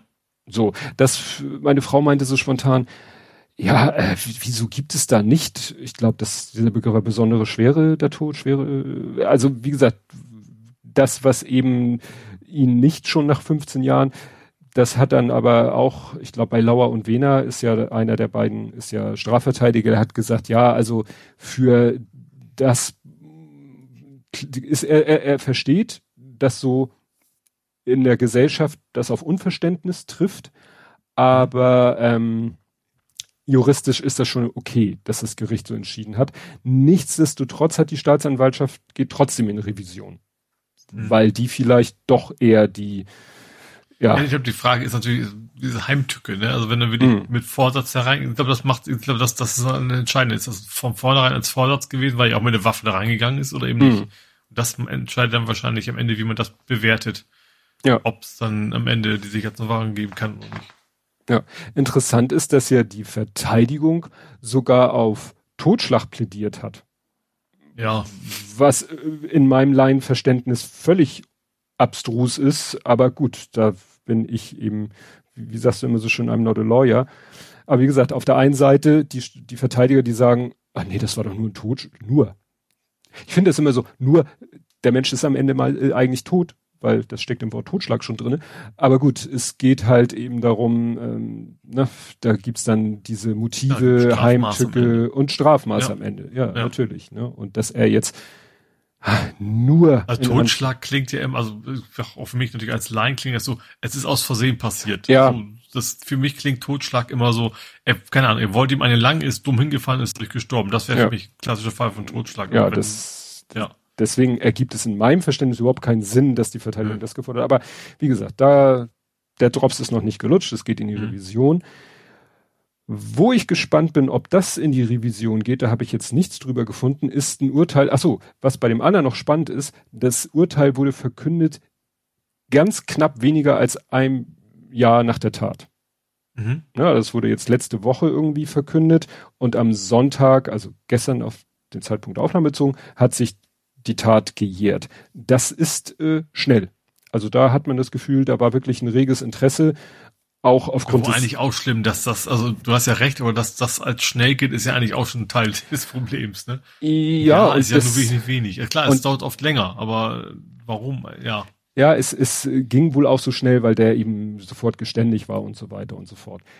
In einem anderen Prozess hat es drei Jahre gedauert, bis ein Urteil gesprochen wurde, was dann für sehr viel Aufregung geführt hat. Und zwar erinnerst du dich, äh, zwei Journalisten äh, bei irgendeinem so Nazi-Treffen werden von Leuten mit äh, Messer und Schraubenschlüssel angegriffen. Mhm. In, weiß ich gar nicht mehr, wo das war. Naja, und das hat ja, da haben wir ja auch mehrfach drüber berichtet. Dann wurde da ja irgendwie, die haben denen ja die Kamera geklaut, dann haben sie, dann wurde da das Gelände durchsucht, wo die Verdächtigen wohnen, aber dann wurden nicht alle Räume durchsucht und hm, es war von vorne bis hinten alles äh, smelly und es wurde von Anfang an irgendwie ja so komisch ermittelt. Also hm. da waren auch so Ermittlungspannen, glaube ich. Naja, und jetzt hat eben das Landgericht äh, gesagt, wie war das? Beide 200 Arbeitsstunden und der andere und einer ein Jahr auf Bewährung? Mhm. Ne, für so einen Angriff, mit, die haben die ja mit dem Auto verfolgt und, und einer, glaube ich, ein Messer ins Bein gekriegt. Und vor allen Dingen die Argumentation der Verteidigung war, ja, sie dachten, sie haben nicht gewusst, dass das Journalisten sind, sie dachten, das wären irgendwelche Linken. Und das. Ja, dann darf man natürlich auf Leute einstecken. Ja, und das hat irgendwie wohl die Richterin bei ihrer Urteilsbegründung, äh, genau, äh, genau, die Vorsitzende Richterin sagte, die Kammer habe nicht feststellen können, dass es sich bei der Tat um einen gezielten Angriff auf Journalisten gehandelt habe. Genau, der jüngere 200 Arbeitsstunden, der ältere Freiheitsstrafe äh, von einem Jahr auf Bewährung. Und wie gesagt, das ist natürlich diese, diese Begründung so nach dem Motto, ja, also wenn, wenn das Gericht der Meinung zu der Erkenntnis gekommen wäre, dass man davon ausgehen kann, dass die Täter wussten, dass es Journalisten sind, gibt es da ein anderes Strafmaß? Also diese Argumentation ist für mich so ein bisschen so, ja. dass ja, fein. Also es wäre ja was anderes, wenn man sagt, okay, das es, es gab gegenseitige Gewaltanwendung, so. Ne? Aber mhm. wenn du bewusst auf einen Menschen losgehst, um ihn zu verletzen oder Schlimmeres zu tun, dann müsste es doch völlig egal sein, wer dieser Mensch ist. Ja. Ja, also beide Seiten prüfen jetzt, äh, ja, ob man Rechtsmittel einlegt. Und vielleicht auch mal ein anderes Bundesland. Ja, reicht ja manchmal schon, äh, eine Instanz höher zu gehen, gar nicht, weil es höher ist, sondern weil es jemand anders ist. Vielleicht ist manchmal, weißt du, vielleicht muss man manchmal eben auf so einem, auf ein Level kommen, wo man nicht das Gefühl hat, dass gar nicht die Leute vielleicht äh, vom Gedankengut ähnlich sind, das will ich gar nicht behaupten, aber kann ja schon die Sorge sein, irgendwie selber da sich in der Szene unbeliebt zu machen. Das heißt, du musst vielleicht so eine Distanz haben dazu, dass dir da kein, kein Unbild droht. Hm. Weiß ich ja. nicht. Weil, ja. wie gesagt, diese. Ja, also auch gerade die Tatsache, dass die Polizei offensichtlich gut Kumpel war, oder zumindest nicht so wenig Interesse hatte, da irgendwie was nachzuverfolgen, lässt ja vermuten, dass da irgendwie Kontakte innerhalb existieren. Ja. Ja, also hier ist zum Beispiel noch, der Stich mit dem Messer in das Bein eines Journalisten sei sogar abstrakt lebensgefährlich gewesen, sagte die Vorsitzende Richterin. Gut, das war aber der Jüngere und der war erst beim Tatzeitpunkt 18 und deswegen Jugendstrafrecht. Das ist ja nochmal eine andere Geschichte, deswegen auch die Arbeitsstunden. Man würde ja denken, hä, Arbeitsstunden, seit wann gibt's denn Arbeitsstunden? Ja, klar, wenn du noch nach Jugendstrafrecht, hm. dann ja, ne? Aber das ist irgendwie, naja, auch da ist, ich habe es hier halt geschrieben, Revision, was vielleicht auch nicht der richtige Ausdruck ist, Fragezeichen. Also da ist eben das vielleicht auch noch nicht ganz durchge, noch nicht durch das Thema. wäre nicht das erste Mal, dass da nachher nochmal eine, sich was anderes ergibt. Hm, ja. Dann äh, habe ich noch einen äh, Interessenkonflikt. Das hatte auch Ed Compot äh, in, in seinen Kommentaren drinne. Das war mir vorher auch schon über den Weg gelaufen. Es kam, es lief mir zuerst über den Weg ein deutschsprachiger Tweet, der auf eine englischsprachige Quelle verwies. Und es dauerte dann nicht lange, bis deutschsprachige Medien das sozusagen aufgegriffen haben. Aber man muss betonen, das ist rausgekommen durch die Financial Times. Mhm. Also nicht die Financial, Financial Times Deutschland, sondern die Financial Times, die englischsprachige. Und die haben eben einen Artikel veröffentlicht, ähm, Axel Springer, also Axel Springer, Axel Springer Boss was landlord to Adi, Adidas, Adidas, sprechen die das auch Adidas aus, during campaign against Sports Brand. Also, wir erinnern mhm. uns dunkel. Corona ging los, der Einzelhandel brach zusammen, weil er musste schließen. Ähm, und dann war damals der große Aufreger, dass Adidas, ich glaube, so wirklich eigenmächtig die Miete gemindert hat. Mhm. Und äh, klar war das ein Aufreger, dass die Bildzeitung darüber berichtet hat, sage ich mal so, tja, wenig erstaunlich, was ich hinterher erfahren, jetzt erst erfahren ja, habe. schon, normalerweise machen sie, hauen sie lieber auf die Kleinen, ne? Ja, auf jeden Fall, äh, was ich nicht wusste, dass sie insgesamt 20 Artikel veröffentlicht haben. Mhm. Also das macht dann vielleicht schon ein etwas übersteigertes Interesse an dem Thema deutlich. Ja. Naja, und was jetzt eben die Financial Times äh, meldet, dass eben ein, äh, das äh, Ax, äh, nicht Axel, Matthias Döpfner eben ja Mitinhaber der Immobilie ist in einer der Immobilien, wo Adidas Mieter ist. Mhm. Ja. Und ist wohl tatsächlich, jetzt könnte man sagen, Zufall, aber äh, es wird halt auch behauptet. I think not. Dieses GIF habe ich jetzt. Ja, ja, Coincidence. ähm, naja, und äh, es wird halt eben gesagt, dass er Julian Reichelt, der damals ja noch bei der Bildzeitung was zu sagen hatte, kontaktiert hat und gesagt hat, mach was. Mhm. Ne? So ein bisschen, äh, ja, mach den Feuer unterm Arsch oder so. Und das ist natürlich dann. Ja was ich immer, dass ich eben traurig oder ein bisschen schräg finde, dass sowas irgendwie nie durch deutsche Medien rauskommt, ne? Also es ist nicht das erste Mal, dass das Bildverfehlung oder Springerverfehlung, ja. dass sich da irgendwie Deutsche nicht dranhängen oder nicht dran trauen, was auch immer, ähm, sondern dass das amerikanische Medien quasi wahrscheinlich dadurch, dass Springer ja immer auch in den USA expandieren will, vorher sie wahrscheinlich nie interessiert, mhm. ähm, dass das rausfinden. Ja, das ist wirklich, A, das ist so spät und B, dann eben nicht durch deutsche Medien. Gut, die haben das zwar jetzt gerne aufgegriffen, klar, aber mhm. ja, das äh, wundert mich auch ein bisschen. Aber gut, das, also die, die Vorgehensweise als solche überrascht einen nicht, aber dass sie eben erst jetzt und erst auf diesem Wege ans Tageslicht gekommen ist. Ja. Gut, äh, ich rede hier schon wieder so lange. Erzähl du mal was. Äh, ich gucke, ich, ich sehe gerade so eine falsche Kategorie. Ähm, mhm ich, ich, ich küpfe mal kurz einen Faktencheck ein. okay. Äh, und zwar Lufthansa. Ach ja, habe ich auch gelesen. Der Staat ist raus aus der Lufthansa äh, und hat ordentlich Gewinn gemacht. 760 Millionen. Ja.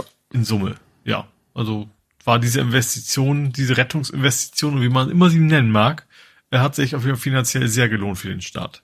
Ja. Wird, wurde ja auch hatten wir hier, glaube ich, auch äh, mal vor kurzem gesprochen, wird immer noch gerne herangezogen äh, als, ja, ja, aber Lufthansa hat neun Milliarden bekommen. Was, mhm. was nie, was nie gestimmt hat, weil sie nie die vollen neun Milliarden bekommen haben, also sie nicht abgefordert haben. Und eben, es war ja auch nie so, ja, hier, wir überweisen euch das Geld aufs Konto, äh, habt Spaß damit, sondern war ja, ne? Anteile, die gekauft worden waren, Kredite, die gegeben wurden, die sind schon lange wieder zurückgezahlt. Jetzt mhm. hat der Staat halt seine Anteile an Lufthansa wieder verkauft mit Gewinn. Mhm. Ja. Unterm Strich eine runde Sache. Fragt man sich, warum sie denselben Scheiß nicht auch mit Juniper machen. Ja, das ist tatsächlich, ja, gerade, hat's ja gezeigt. Ne? Man, man, man kann ja, obwohl Klammer zwar aber auch schon die Kritik, die dann nicht, nicht ganz unvalide war, finde ich, von wegen, man hat ja eigentlich keine Bedingungen gemacht. Man hätte ja sagen können, mhm. dass man knüpft das an irgendwelche Bedingungen wegen ökologischer oder so weiter. Ja. Ähm, hat man ja nicht gemacht. Und die Chance hätte man jetzt jetzt zum zweiten Mal gehabt. Ja. Ja, vor allen Dingen bei Uniper mit, mit dem Gas, da geht's ja wirklich um, um Versorgung. Ne? Also. Lufthansa, klar, wäre schon scheiße, wenn die hops gehen, wegen Arbeitskräften und so weiter und so fort und wieder dieses too big to fail. Aber ja, außer dem Argument, wir, wir retten die Arbeitsplätze und wollen, äh, dass es weiter eine deutsche große Airline gibt. Bei Uniper ist es ja nun wirklich, äh, kann man fast sagen, lebensnotwendig. Ja. ja. Hast du noch was? Ich Weil hatte ich hab auch nicht Bild während Adidas hatte ich gehabt. Ach so. geklaut. Entschuldigung. Und hatte Ulrich Schneider hatte ich. Den hast du auch schon einen Faktencheck. Stimmt. Ich, ich, ich hätte zur Abwechslung noch eine Todesnachricht, aber ansonsten habe ich da nichts mehr jetzt. Gut, dann mache ich noch mal die äh, etwas, ja, man kann sich drüber aufregen, man kann es auch mit Humor nehmen. Äh, die peinliche Panne der Tagesschau, also der Website tagesschau.de, die haben nämlich berichtet von einem Erfinder, der, äh, der irgendwie einen Fernseher umgebaut hat, so dass der aus Funkwellen Strom erzeugt.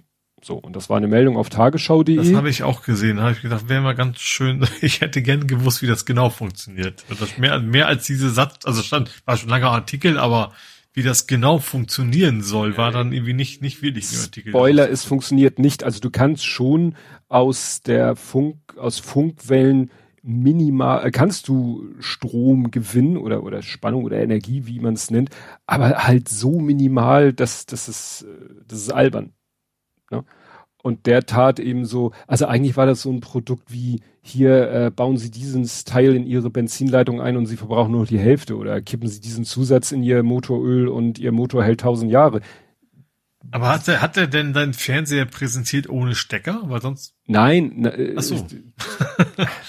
also wie gesagt, äh, der, der Florian Eigner, ich habe das zuerst gesehen, dass Fl Florian Eigner? Florian Feistein? Nee, Florian Eigner hatte das getwittert und hatte sich darüber aufgeregt, weil das ist halt Humbug und das Schlimme ist, der ist schon mal aufgefallen durch eine komische Erfindung.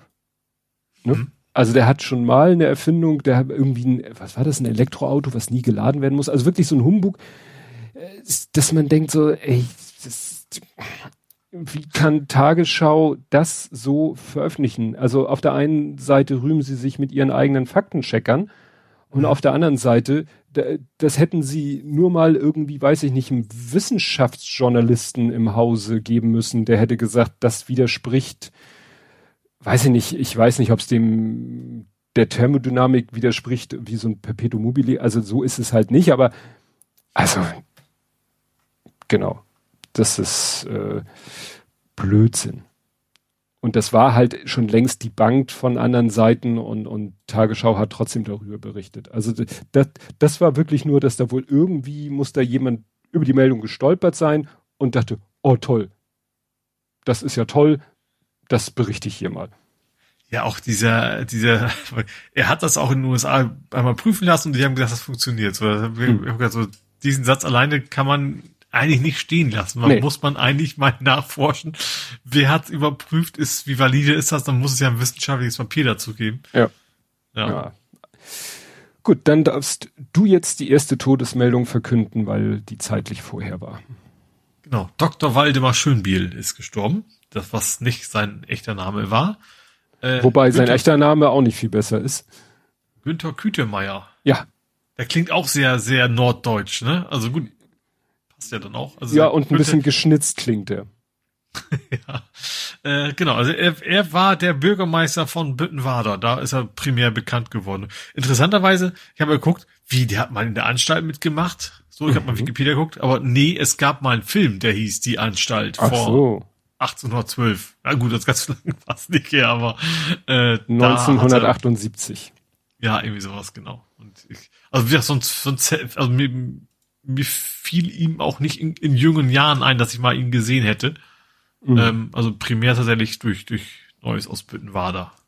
Ja, gut, da ich das nicht gucke, war mir nicht bekannt, aber ich hatte ihn auch schon notiert, weil ich mir Also ich habe es auch nicht, also das ist, immer, das ist immer, also gerne das, wenn wenn man bei Mutti ist und die ganze Familie guckt zu, also es war zumindest so, ich glaube, seitdem Jan Fedder nicht mehr dabei ist, logischerweise, hat das dadurch auch keiner mehr geguckt. Ähm, Läuft das überhaupt noch? Weiß ich nicht. Ach, ich ähm, weiß es nicht. Doch, doch. Nee, der hatte doch, wer, wer hatte doch den, den Job übernommen? Ähm, auch ein bekannter Schauspieler. Also der von, von Jan Fedder. In Kommissar auch. Der spielt sonst einen Kommissar. Ist auch egal. Ähm, ja, also wie gesagt, das, deswegen ähm, auch immer mal, gerade so Weihnachten rum, glaube ich, da lief, lief das auch immer. Also war da viel. Das war mhm. so ein, so anstatt äh, Silvester die 100-jährige Oma, äh, mhm. zu Weihnachten rum immer Büttenwader gucken. Mhm. Gut, ich habe dann zu vermelden, äh, Fritz Pleitgen ist gestorben. Mhm. Das ist ja auch noch so so eine Fernsehfigur, die ja. Als mein Korrespondenten noch kannte. Also richtig, die wir beide sozusagen in, in, in unseren Jugend- und äh, jungen Erwachsenenjahren so noch sehr als äh, ja, Korrespondent kennengelernt haben. Der war ja dann später Intendant des Westdeutschen Rundfunks, dann Vorsitzender der ARD, dann war er beim Europäisch, bei der Europäischen Rundfunkunion, da hat man natürlich nichts mehr so richtig von ihm mitbekommen. Ne? Also mitbekommen. In den Medien hat man ihn wahrscheinlich noch als Intendant des Westdeutschen Rundfunks. Da taucht man ja noch mhm. mal in der Berichterstattung auf, aber dann natürlich nicht mehr. Ja, ähm, es kam, hatte dann irgendjemand, wer war das? Äh, eine Frau auf Twitter hatte so eine kurze Anekdote erzählt, dass sie, ich glaube, als 9-11 passierte, war sie gerade als Korrespondentin in Afghanistan und dann hat er wirklich kurze Zeit nachdem das passiert ist, da 9-11, hat er, ich, sie meinte, über Satellitentelefon angerufen und gefragt, ist bei euch alles in Ordnung, geht's euch gut? Weil, wie gesagt, sie in Afghanistan saß. Ne? So weit hat er gedacht mhm. und ja. als Vorgesetzter sich, sich Sorgen um sie gemacht. Das war, fand ich so eine ganz, ganz interessante Anekdote über ihn. Übrigens eine kleine Ergänzung, Axel Milberg ist der neue Jan Fedder sozusagen. Ach so. Bei Büttenwader.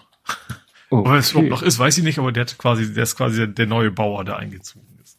Mhm. Haben Sie das in die Story? Also klar, Sie haben nicht das einfach weiß ich gesagt. nicht. Also ich habe, ich habe, glaube ich, nicht diese Übergangsfolge gesehen. Ich habe nur irgendwann mal gesehen, dass er jetzt quasi mit Archer da am Schnacken war. Ja. Okay. Kommen wir nach Hamburg. Und da habe ich mal wieder die Pressekonferenz, mir die Landespressekonferenz des Hamburger Senats angeguckt, weil ich die Ankündigung jetzt interessant fand. Und sie war auch interessant, also die Pressekonferenz war auch interessant.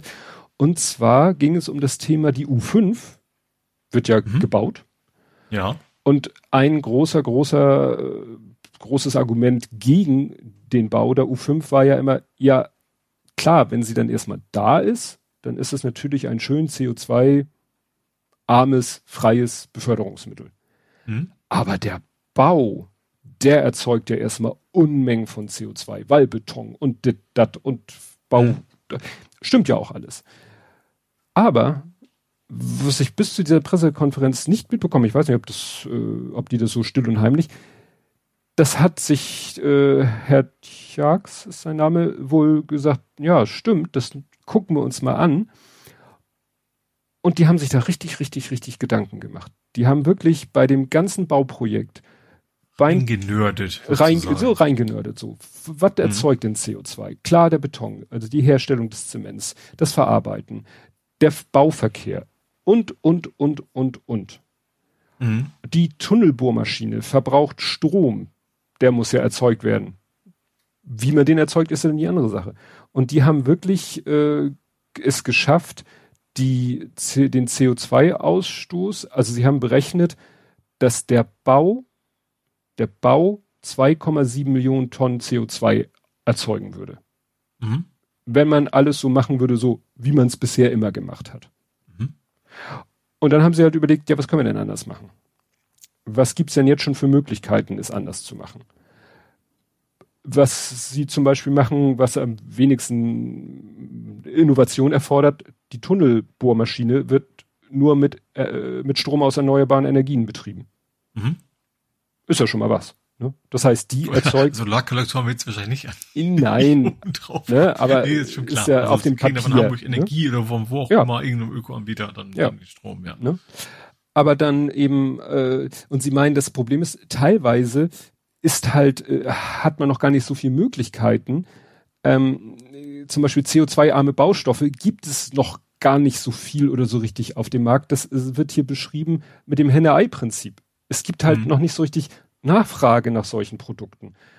Wenn alle, sage ich jetzt mal, wenn alle jetzt mal sagen würden, so, okay, was weiß ich, alle öffentlichen Aufträge werden jetzt so CO2-arm wie möglich ausgeführt, Das heißt, mhm. es würde eine riesen Nachfrage nach CO2-armen Baustoffen geben. Dann würde auch die CO2-armen Produktion CO2-armer Baustoffe natürlich mal richtig in, in, in, in Wallung kommen.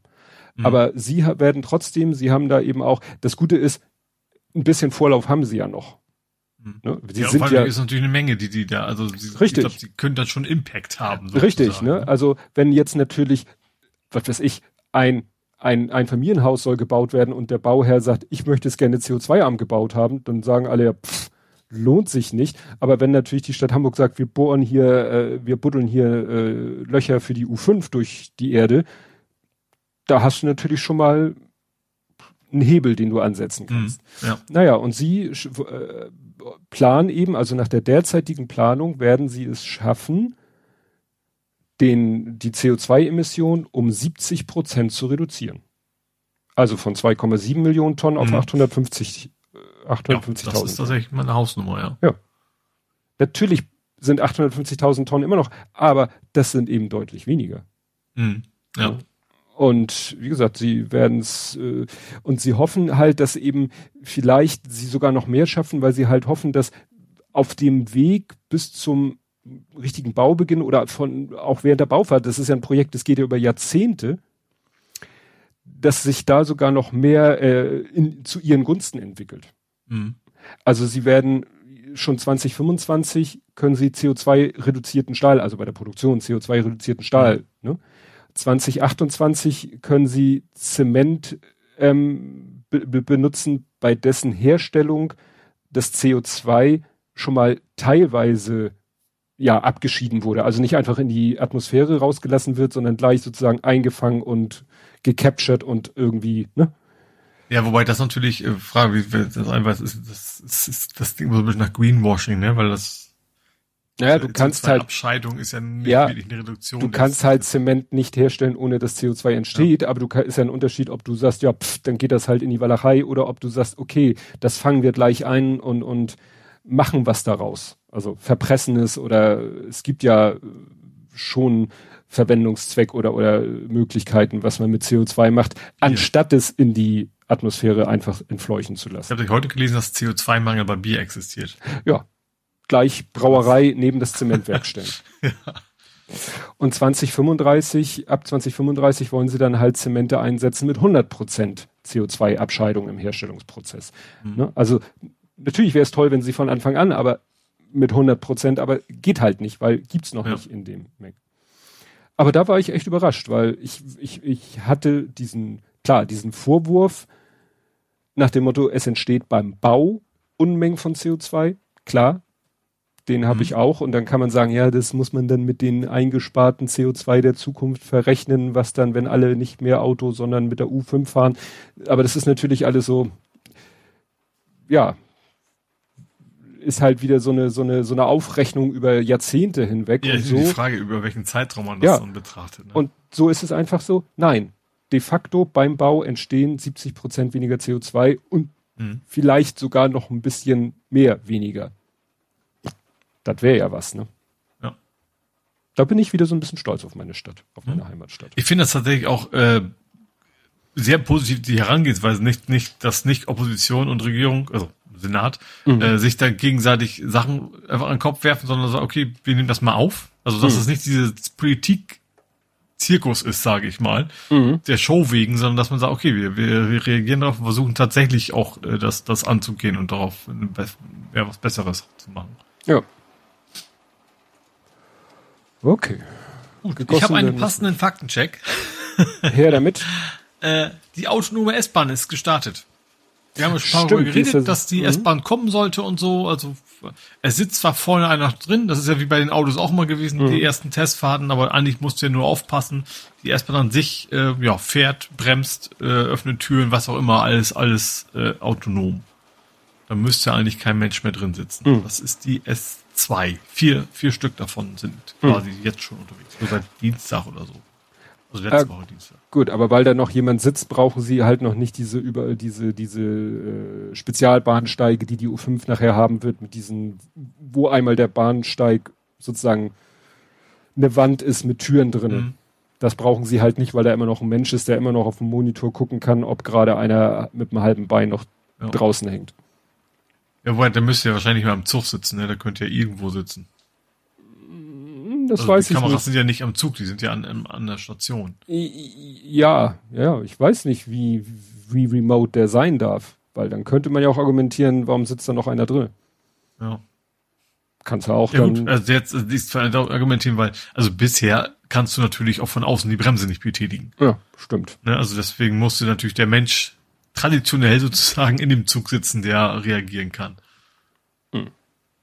Wobei natürlich auch, also das bringt natürlich auch, also ist mal nicht viel Erleichterung, weil du kannst natürlich auch nicht sagen, dass einer überwacht jetzt 200 Bahnsteige.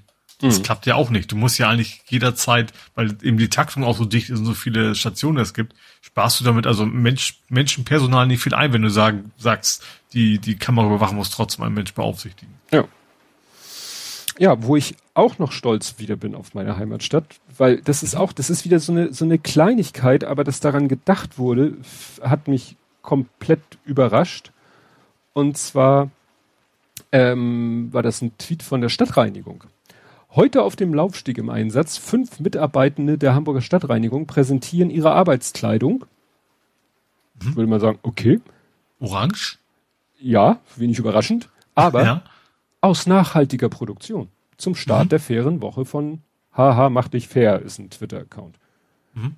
Weißt du, das ist auch, das ist so eine Kleinigkeit, aber ja, wenn, wenn sich diese Kleinigkeiten irgendwie äh, ausbreiten, Ich glaube Corona-Style, gerade in, dann in, in, in, in grad, also jetzt gar nicht so sehr, aber es ist ja auch ein großer Markt. Also ich glaube, dass man da eine ganze Menge bewirken kann, wenn man sagt, dass Städte generell sagen, wir achten darauf, dass, dass das fair produziert wird und so weiter. Mhm. Genauso wie es ja bei Fußballmannschaften auch so ist. Ich glaube, das, das hat dann schon einen Impact. Ja. Ja, und das fand ich, fand ich wirklich, wie gesagt, ist einerseits ist wie so ein kleiner Mosaikstein, aber wo man denkt, ey, wenn alle überall, ja, wenn, ne, wenn alle äh, Also, wenn, öffentlichen wenn wir an Punkt sind, wo das quasi auffällt, wenn du es nicht machst, ja, genau, dann müssen wir quasi hinkommen, weil dann, dann musst du dich erklären, warum machst du das? Und dann äh, wirst du dein, dein Zeug wahrscheinlich gar nicht mehr los irgendwann. ja, Das, also tatsächlich irgendwann sind wir noch nicht, aber das wäre natürlich der Weg, den man, den man gehen könnte. ja. Du hast Ich bleib bei der U. bei der U, Diesmal hier um die Ecke, U2, hat's gebrannt. Hm. U2 Schippelsweg, das ist tatsächlich nur eine U-Bahn-Station weiter als meine. Ähm, da hat's an einer Weiche ist ein Feuer entstanden. Ähm, was, ist was kann denn da brennen? Da ist doch Ja, nur, eine Weiche ist wahrscheinlich ein Elektromotor dran, ne? Ich Ach so. Und der ja. vielleicht. weil äh, ansonsten was ich sehe ich da spannend- Schottersteine, äh, Ja, Metallgleise. deswegen an der Weiche, ne? Nicht, Ja. nicht, nicht an dem Gleis. Äh, Spannend ist, sie mussten das entrauchen. Weißt du, wie das Entrauchen passiert? Sie schicken den Zug durch. Auch nicht schlecht. Also, grad, ich gehe mal von aus, dass ja nicht mehr die, die lodernden Flammen waren, als die, die Zugführer gesagt fahr mal los.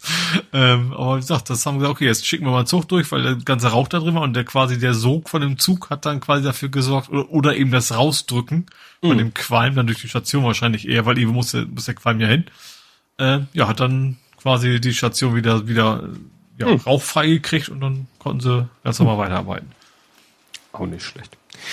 Ja, dann hat Hamburg, äh, hat das, was der Bund mit Flugzeugen gemacht hat, hat Hamburg mit Schiffen gemacht. Und zwar, äh, Hamburg hat nicht wegen Corona, sondern grundsätzlich eben mal gesagt, äh, wir steigen bei Hapag-Lloyd ein, als es Mhm. denen wirtschaftlich nicht so gut ging. Und ja, jetzt äh, hat äh, sich das sozusagen rentiert, weil, wie war das hier? Mehr sagen, als das würde ich erwarten, dass das finanziell sehr lukrativ war. Ja. Ähm, ja, mehr als vier Milliarden Euro Gewinn hat die, die Stadt jetzt, ich weiß nicht, hatten, haben die gemacht, haben die, hat wahrscheinlich die Stadt bekommen, so jetzt als Mhm. Eigentümer. Ähm, sowohl an der HLA als auch an Habak-Lloyd ist die Stadt Hamburg beteiligt. Beteiligt bei der HLA hat sie sogar die Mehrheit. Ich hatte ja letztens so ein Organigramm. Also jedenfalls äh, hat die Stadt Hamburg von dieser Übernahme profitiert. Mhm. Und das war ja auch ein Thema, das wird das hier auch erwähnt. Ähm, das äh, ist, ist ja immer noch keine endgültige Aussage, ob es so ist, dass Kunden von Hamburg Energie die Gasumlage nicht zahlen müssen. Mhm. Ne, das hatte der ja in der, Kerstan war das, glaube ich, in der Pressekonferenz gesagt, dass man das plant, dass man guckt, ob es rechtlich möglich ist. Nicht, dass dann, was weiß ich, wieder EU sagt, nee, nee, das sind Subventionen oder whatever. Auf jeden Fall, ich ich warte eigentlich sozusagen stündlich, dass mal Post im Briefkasten ist von Hamburg Energie. Einfach mhm. nur, weil ich es endlich mal wissen möchte. Ja. Weil das ist ja so das Damoklesschwert, was so quasi über jedem von uns schwebt, mhm. dass jederzeit man von seinem Energieversorger Strom, Gas, äh, Post bekommen könnte, wo steht, naja, und sie zahlen dann halt in Zukunft das drei, vier, fünffache. Mhm hört man ja genug solche Geschichten. Und ja. gerade in dieser speziellen Situation für uns Hamburger und äh, in meinem Fall Hamburg Energiekunden und dieser Aussage mit der Gasumlage und ja, bin ich echt mal gespannt, ob, ob und wann ich denn mal da was höre. Weil irgendwie mhm. hatte ich noch mal was gelesen, dass irgendwas mit 1. November, aber das kriege ich jetzt nicht mehr zusammen. Wie gesagt, ich wüsste jetzt endlich gerne mal, woran ich bin. Weil ich sehe es relativ gelassen. Also ich kann mir nicht vorstellen, dass da eine Erhöhung kommt, die jetzt irgendwie finanziell uns vor echte Probleme stellen würden. Aber meine Frau hat immer so, dass sie sagt, ja, wer weiß, wer weiß, wer weiß. Ich, ja gut, wissen tun wir es nicht, aber mhm. naja, vielleicht. Ja, bei mir ist natürlich als Mieter noch ein eigenes. Ich habe keinen Abschlag, also ich könnte keinen Abschlag anpassen. Mhm. Ja. Also ich krieg dann irgendwann die, die Rechnung. Ich hoffe, dass sie wieder so lange bummeln. Letztes Mal haben sie so richtig lange, was irgendwie einen Monat bevor, hätten sie noch einen Monat länger Stimmt. gewartet, hätte man es nicht bezahlen müssen. Ja, ja. Das wäre natürlich ja. die, die absolute Win-Situation für mich. Ja. Äh, weil wieder vom letzten Jahr habe ich immer auch immer noch keine, keine Ab äh, Nebenkostenabrechnung. Hm. Tja. Ja, gut. Ja. Gut, ich bleib mal bei der, ich habe heute einen Bahnspezial in Hamburg-Bereich, mhm. ne? Mhm. Ich, ich wieder, und zwar Hamburg hat gekauft. Mhm. Und zwar 160.000 Quadratmeter haben sie von der Bahn abgekauft im Hamburger Stadtgebiet. Das sind so einfach Grundstücke, wo nichts drauf ist, ähm, aber auch irgendwie, wo war das? Ohlsdorf? Alt, alter Güterbahnhof Ohlsdorf und so weiter haben sie auch gekauft. Ähm, ja, die sie nutzen wollen für diverse Bauprojekte. Mm, ja, Altona, gut. Bergedorf, Harburg und Hamburg, Hamburg Mitte und Hamburg Nord. Na gut, je nachdem, wo das ist, äh, könnte man da vielleicht nett Wohngeschichten. Also, also teilweise so, so ein, ein Teil davon, noch relativ kleiner wahrscheinlich, ist so ein Radschnellweg, den sie bauen wollen.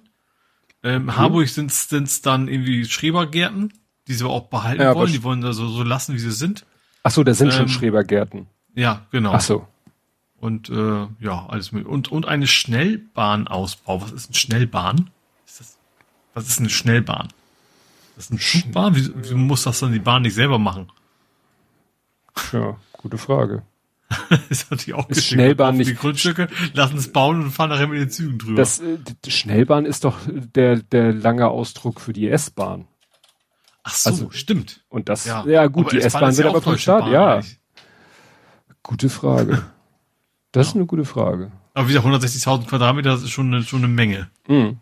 Da kann man wahrscheinlich einiges mit anstellen ja gut, hilft der Stadt vielleicht auch wieder irgendwo Gelände zu Wohngebieten zu machen und das dann als Ausgleichsfläche anzugeben. Mhm. Ja. ja. Wenn sie irgendwo sagen, oh, hier ist ja grünes Brachland, würden wir gerne bebauen, aber dann müssen wir irgendwas anderes als Ausgleich angeben und dann können sie sagen, ach, wir haben doch gerade letztens da diesen Kleingartenverein gekauft auf diesem Ex-Bahn-Gelände, das verbuchen wir jetzt sozusagen unter, mhm. unter Grünfläche Einnahme und verrechnen es mit ja. der Grünfläche Fläche Ausgabe im Sinne von wird bebaut. Ja, ich glaube, die wissen auch teilweise selber noch nicht so genau. Die haben es selber genannt, sie kaufen frühzeitig für eine flexible Nutzung. Ach so, im also, Sinne von, wir wissen noch nicht genau, lieber aber haben als brauchen. Ja, haben ist besser als brauchen, das stimmt. Ja. Wo wir gerade bei Wohnen sind, äh, ja, Wohnen statt Bundeswehr, ich bin ja ein bisschen nostalgisch geworden bei einem Tweet der Stadt Hamburg oder Senat Hamburg. Viel Natur, bezahlbare Wohnungen und alle Vorzüge der Stadt. Kitas, Einkaufsmöglichkeiten und Bus- und Bahnanbindung. Das bietet das neue Quartier Fischbeker Heidbrook. Da dachte ich so, Heidbrook? Haben sie es umbenannt? Ja, tatsächlich. Es ist die äh, Fischbeker Heide oder ja, es ist die ehemalige Fischbeker Panzergrenadier, also unter anderem Panzergrenadier-Kaserne wo mhm. ich meine, meine, ja, meinen Grundwehrdienst, meinen Wehrdienst abgeleistet habe. Ne? Also das war damals halt eine Kaserne. Prost mhm. und ähm, ja, die haben sie schon vor vielen Jahren. Es sind ja so äh, relativ guck mal, wann war ich bei der Bundeswehr? Ich war, warte mal, 91, nee, 90? 90. Äh, Oktober 90, zwölf Monate, also Ende 90 bis 91. Da war ich bei der Bundeswehr. Da mhm. war schon Mauerfall durch. Da war, ich glaube, zweiter Irakkrieg. Das war so ein bisschen das Bedrohliche damals. Wobei uns immer gesagt wurde, wir sind für die, für das Gebiet, in dem da gekämpft wird, sind wir irrelevant als Panzergrenadiere. Das war dann so ein schwacher Trost. Ähm, naja. Und kurze Zeit danach begann, ich sag mal, die, die wurde ja wegen, äh, ne, wegen Mauerfall und wegen äh, Auflösung Ostblock und so und wurden ja, wurde ja die Truppenstärke reduziert und da hat man halt gesagt, naja, dann machen wir die Kasernen auf dem Hamburger Stadtgebiet dicht, damit die im flachen Land bleiben können. Und das war äh, eine in, in Rahlstedt-Tondorf war eine Kaserne. Und die ist schon, schon seit Ewigkeiten Wohngebiet in Rahlstedt. Es besteht die, glaube ich, noch als Kasernengelände, also als äh, Gelände und Gebäude noch. Aber äh, da in Fischbeek, das haben sie dann platt gemacht und war lange Zeit einfach platt gemacht. Das hast du sogar bei Google Maps gesehen, einfach so Fläche. Aber naja, es hat ein bisschen gedauert und jetzt ist es halt ein schönes Wohngebiet. Du bist zwar wirklich, also du gehst, bist aus der Kaserne raus, links und eigentlich, wenn du sozusagen an der Grenze vom Kasernengelände angekommen bist, warst du an der Grenze von Hamburg. Mhm. Also das liegt wirklich exakt an der Stadtgrenze von Hamburg. Aber, wie da auch steht, da fährt halt ein Bus, da ist äh, Neugraben, äh, du kannst nach links, also du kannst raus aus Hamburg, da ist Neuwurmsdorf, das ist sozusagen so ein, so ein angrenzendes äh, Örtchen, äh, wo viele Zeitsoldaten gerade, äh, also gewohnt haben, mhm. weil in der Nähe äh, nicht so viel Wohnmöglichkeiten waren, weil war ja noch Kaserne. Also du bist ein bisschen ab vom Schuss, aber du bist nicht komplett verloren, weil mhm. Infrastruktur ist da mhm. Ne, wie sie ausschreiben. Finde ich ganz interessant, weil ne, das eben da aus der Kaserne eben jetzt dieses äh, ja, Wohngebiet geworden ist. Wohnstadt Bundeswehr. Wohnstadt Böller. Ja. ja, ich wollte was anderes schreiben, aber das wäre wieder fiese gewesen. Was auch mit W anfängt. Aber wir sind ja die Bundeswehr. Ist ja auch gut so. So. Äh, ja, dann gibt's was Neues vom Fischmarkt. Ähm, und zwar, es ist etwas verboten worden, von dem ich gar nicht wusste, dass es das da gibt. Mhm. Und zwar, man darf keine liebenden Tiere mehr verkaufen. Ach. Also es geht wahrscheinlich nicht darum, dass das Krabbenbrötchen zu frisch ist, dass sie alle abhauen, sondern ähm, bisher gab's da auch Hühner und sowas wohl zu kaufen. Stimmt. Es ist schon Ewigkeiten äh, her, aber ich erinnere mich, dass da tatsächlich, ja ich war da halt auch erst zweimal und keines Mal nüchtern, deswegen wie es halt so ist. Also, also sagen wir so. Nicht, nicht Hamburger, äh, man geht ja normalerweise sonntags, wenn man übergeblieben ist, ja. morgens halt hin. Also ja. sagen wir so, wer auf den Fischmarkt geht, nüchtern und ohne vorher die Nacht durchzumachen, der schummelt. Ja, genau. Ja, aber gut, halt, ist, ja, ist bestimmt auch nicht das nicht angenehmste da für die Tiere da ange ja, genau. in irgendwelchen ja. Käfigen und äh, ja. Genau, und das ist ab jetzt verboten, also gibt's eben keine lebenden Tiere mehr, wobei ich auch nicht vorstellen, dass der Markt wer, wer, wer soll sich denn da ein lebendes Tier kaufen? Also wer kauft sich denn da, was weiß ich, ein Huhn klemmt es sich unter den Arm und geht damit nach Hause? Also das kann ja nur ja. auch, sage ich mal. Zwischen, wächst an einem Markttag zwischen 50 und 100 Tiere. Ja. Ja, gut, ist auch nicht so viel, ne? Wenn die Leute da hingehen, ist das jetzt auch nicht so eine Riesenzahl. Ja. Naja, aber wie gesagt, wird, wahrscheinlich der Broilerladen holt sich die ein. die verlassen das Gelände nicht. Genau. nee, also wie gesagt, das finde ich nach, weißt du, gerade weil ja die Leute da meistens äh, bisschen besopen rumlaufen und dann ja. kommen sie auf Schnapsideen und kauf mir ein Huhn. Nehme ich mir nach Hause. Also ich weiß tatsächlich, dass das, wie das bei, bei uns Stoppelmarkt Fechter, das ist ja nur einmal im Jahr, aber dann kommen Leute auch, da gibt's sowas noch, da gibt's aber auch andere Tiere, da kommen Leute auch mit Eseln nach Hause, die mm. sie mhm. besoffen gekauft haben. Gott. Also, ja. Da steht ein Pferd auf dem Flur und ein Esel im Wohnzimmer. Ja, ich habe mal wieder, ähm, es gab mal wieder eine schöne Pressemitteilung von nicht Autoposer, könnte man sagen. Ich wusste, es geht jetzt, also wenn das schön, dann wusste ich, okay, es geht jetzt bestimmt um Autoposer. Ja, ja, es, es wird hier der Begriff Autoposer nicht benutzt, aber es geht schon um die Provida-Streifen. Ne? Also die mit Kamera an Bord. Ja. Und das sind wieder so zwei Fälle, wo ich denke so, ich erzähle gleich noch was Drittes dazu, wo mir was wieder so gruselig ist, weil da haben sie dann einmal ein äh, mit dem Audi A8 aus dem Verkehr gezogen. Ich habe hier gelesen, der zunächst an der rotzeigenen Ampel. Ich so, an der was? An der rotzeigenen Ampel? Ach, an der rot zeigenden Ampel. aber die haben das in einem geschrieben. Ja. Mag ja grammatikalisch richtig sein, aber ich las rotzeigende Ampel. Was ist denn eine rotzeigene Ampel? Nein, eine rotzeigende Ampel. Der, also der stand und als es grün wurde, hat er dann mal kurz auf gemessene 106 kmh innerorts beschleunigt. Mhm. Dann haben sie ihn rausgezogen. Äh, hierbei ergaben sich bei dem Fahrer, einem 34-jährigen Inder, ist wichtig, weil nachher, ne, Hinweise auf den Konsum von Alkohol. Ein, also, ich fasse mal zusammen, 1,5 Promille. Das ist schon anständig. Ja. Ähm, aber das ist nur der Anfang. Erstens, derzeit nicht im Besitz einer Fahrerlaubnis. Warum? Weil ihm wegen Trunkenheit am Steuer der Führerschein bereits entzogen wurde. Mhm. Darüber hinaus ist er wiederholt wegen Fahrens ohne Fahrerlaubnis verurteilt worden. Aha, ja. Äh, ja. Und sie beschlagnahmten das, und das ist nochmal ein Zusatz, das 335 PS starke Auto. Und wenn ich sowas lese, denke ich mir, ich will nicht mehr äh, mich, also du, du, möchtest dich ja überhaupt nicht mehr in der Öffentlichkeit bewegen. Weißt du, wenn ja, ich sowas lese. Sturzbesoffen mit so einem Panzer durch die Gegend fahren. Sturzbesoffen ja. mit einem A8 335 PS fährt der durch die Gegend und er fuhr ja auch nicht unauffällig. Also wenn der, mhm. Ich sage ja immer wieder, wenn die dann unauffällig durch die Gegend fahren, einfach sagen, ich habe keinen Führerschein und ich habe gesoffen, aber ich versuche jetzt mal möglichst unauffällig. Nein, der fährt der grünen Ampel, macht dann Start und beschleunigt auf 106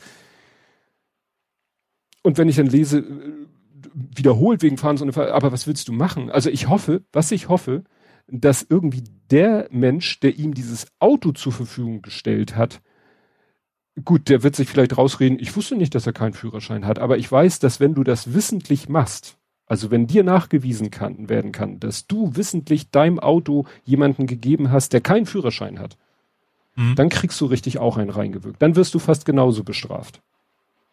Halterhaftung, ne? Ja. Ne? Ja. Weil ich frag mich, wo, gut, hindert ihn natürlich niemand. Wird ja, wenn du ein Auto kaufst, nicht geguckt, ob du einen Führerschein hast. Ja, also ja. das, das war die erste also Geschichte. Ich weiß, bei meiner Probefahrt muss ich es zeigen. ja, ja, das stimmt. Dann die nächste Geschichte auch wieder, diesmal eine E-Klasse mit fast 200 PS, äh, überholte äh, augenscheinlich mit deutlich überhöhter Geschwindigkeit das Provida-Fahrzeug. Das ist immer eine schlechte Idee. Naja, und dann haben sie gesagt, da fahren wir mal hinterher auf der Autobahn. Mhm. 150 statt 60 in der Baustelle. Äh, überholte andere Autos rechts, benutzte beide Fahrstreifen, beschleunigte dann äh, bei erlaubten 100 auf 170. Hm? Haben sie ihn auch rausgecasht. Und das finde ich hier so interessant. Hier steht, äh, der 31-jährige Fahrer, Klammer auf, Deutsch, Klammer zu. Da haben sie dann auch noch die Nationalität mit reingebaut. Äh, ja, und sie äh, ergaben sich Hinweise, dass er das Fahrzeug unter Einfluss von Alkohol und Drogen führte. Wo mir wieder es eiskalt den Rücken runterläuft und ich denke, okay, auch no, noch so einer. Mhm. Ne? Noch so einer. 200 ja, das PS. Ist ja, dass wir Alkohol, drei Monate den Lappen loswerden. Ja. Wenn sie ja noch einen haben. äh, und dann sitzen sie wieder am Steuer. Ja, und ein Grund, weshalb ich das hier rausgenommen habe, mal wieder das erwähnenswert finde, weil gibt ja immer wieder solche, war, dass ich gestern selber die Bramfelder Chaussee äh, fuhr und hatte plötzlich vor mir ein, ich glaube, Citroën C8, der mir sofort deshalb auffiel, weil er ein selbstgemaltes Kennzeichen hatte. Ja. Ein braunes Stück Wellpappe, wo dann mit Edding irgendwie das Kennzeichen draufgeschrieben war. Gut, kann ja sein, wurde ihm geklaut und äh, ich hm, weiß nicht. Ja, von auszugehen, weil sonst, das hilft dir ja nichts, wenn die Polizei. Nein, das nein, nein. Ne? Ja. Ne? Aber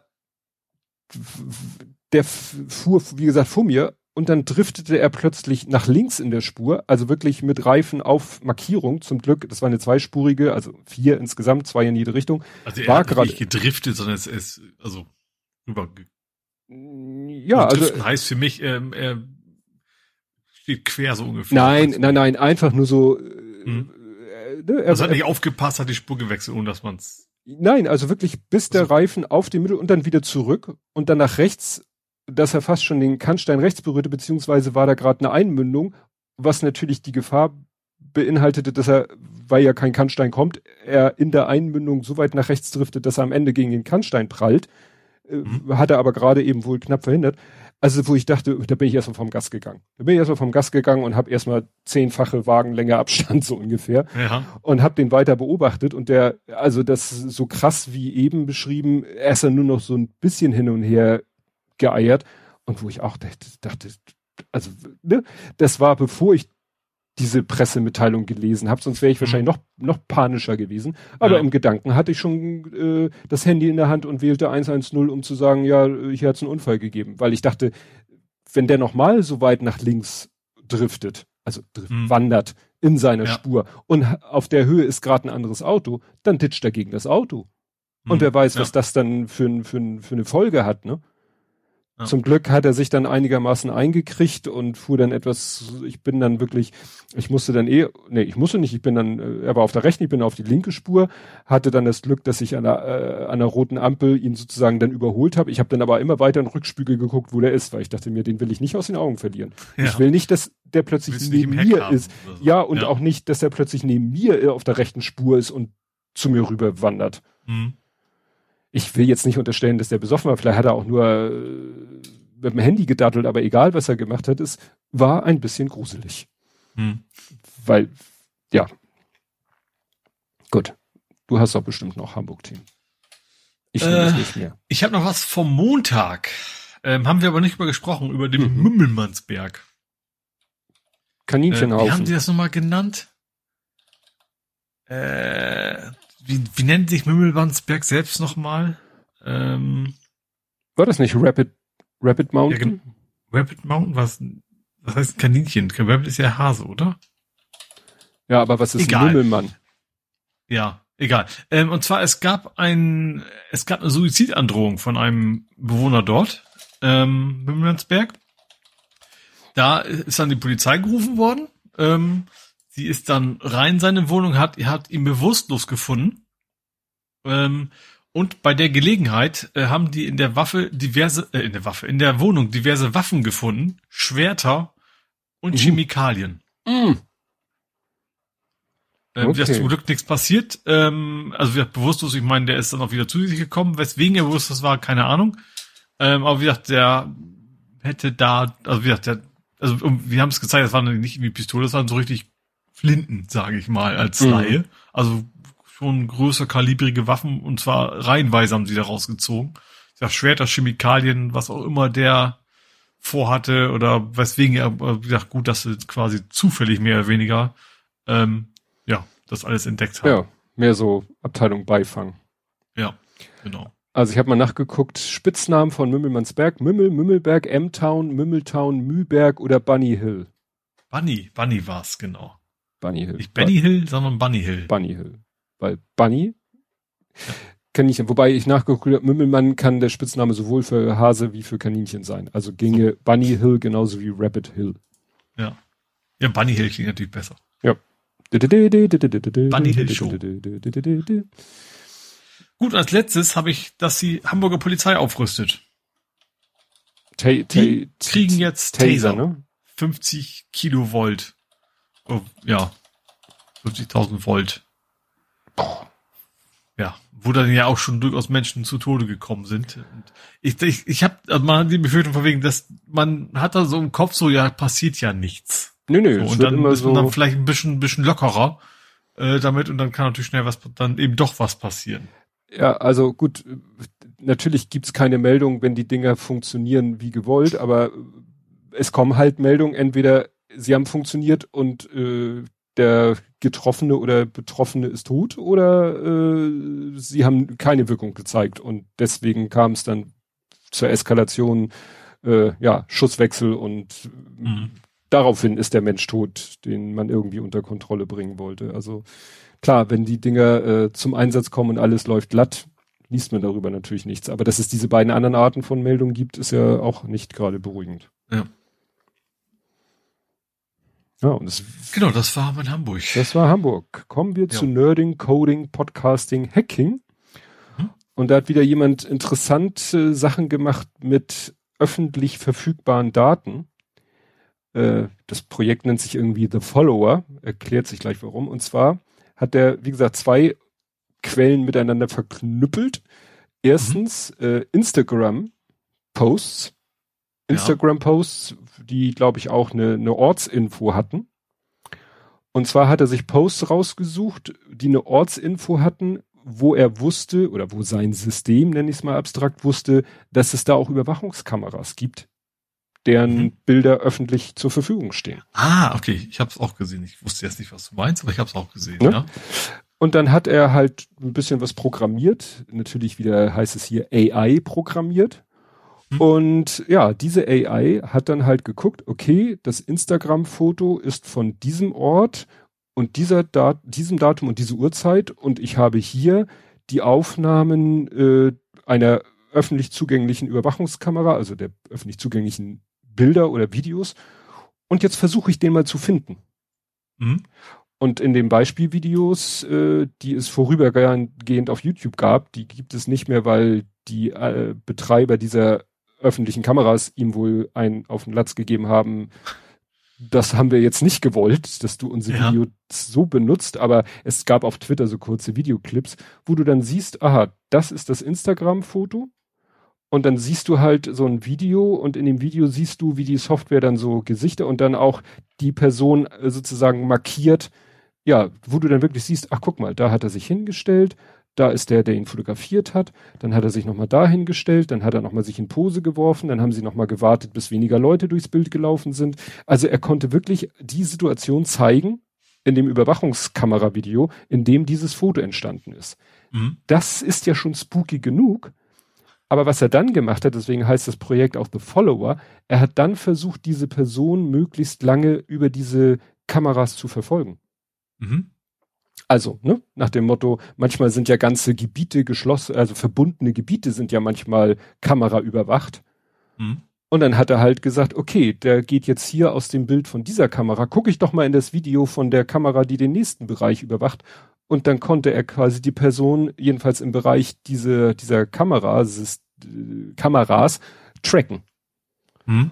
Und das ist natürlich äh, schon ein bisschen gruselig, ne? Aber der hat ja. sich nur öffentlicher Quellen bedient. Hm. Und da kann man jetzt halt sagen, okay, wenn du dich auf Instagram präsentierst, auch noch mit, mit, mit Ortsinfo, ja, deine also Entscheidung. Nicht, nicht, nur den, also du kannst ja die öffentlichen Quellen kannst du ja auch ohne Instagram nutzen, ne? Also ja. die Kameras. Ja, ja. Naja, aber es ist ja dieses Zusammen, dieses Zusammenführen. Mhm. Das ist ja oft so. Du hast zwei verschiedene Sachen und führst die zusammen und generierst dadurch eine neue Information. Wie gesagt, fand ich, fand ich spannend. Mhm. Ich muss mal gucken, ich, ich rufe noch mal kurz den Petapixel-Artikel, weil das ist mir auch erst als Tweet über den Weg gelaufen. Dann äh, bei Petapixel, die das alles schön zusammengeschrieben haben, auch die Tweets da zusammengesammelt haben und äh, Screenshots äh, von diesen Instagram-Videos und aber auch ein Video auf das aber wie gesagt das YouTube-Video das da eingebunden war da steht dieses Video ist aufgrund der Beschwerde wegen Urheberrechtsverletzung von EarthCam nicht mehr verfügbar ah. EarthCam ist der ne ja klick nach wir sammeln diverse ja Webcams öffentliche ja, ja. Naja, aber es ist, äh, wie gesagt, spooky, spooky, spooky. Mhm. Gut. Gut, dann habe ich was weniges, äh, vielleicht auch. und zwar, äh, es gibt jetzt smarte Lampen, äh, die haben eine Bewegungserkennung drin. Das gibt's ja wohl schon länger, ne? Mhm. Aber sie brauchen keine Hardware. Sie machen das allein über Störungen im, im Wi-Fi-Netz. Ach, sozusagen als. Sie erkennen, okay, wenn, wenn einer runter, dann gibt's halt wohl Störungen im Signal und darüber erkennen die, oh, da ist jetzt jemand da und gehen dann zum Beispiel an oder sowas abgefahren. ja, das finde ich ja irgendwie, irgendwie relativ smart. tatsächlich mal. Ne? Zu sagen, mhm. okay, wir, wir brauchen jetzt keine Hardware einbauen extra, sondern wir merken nur, das Signal schwankt gerade ganz gewaltig, dann wird hier wohl einer lang gelaufen sein. Tja, das ist ja. Das Und das ist, eben nicht nur eine, eine, ich sag mal, kein, kein Proof of Concept, sondern die kann man jetzt wohl äh, einfach so kaufen. kaufen. Ja. Das ist abgefahren. Ja, gut. Ist die Frage, gibt es da irgendwelche anderen Fehlerquellen? Gibt es irgendwelche Ursachen für ein schwankendes Signal, was nicht damit zu tun hat, dass ein Mensch den Raum betritt? Aber Mikrowelle an, aber selbst dann ist ja ein Mensch da. Ja. In der Regel. Also. Hm. Ich glaube, es gibt schon andere, wahrscheinlich ist es immer in Kombination, auch da ist dann in der Regel ein Mensch anwesend wahrscheinlich. Hm.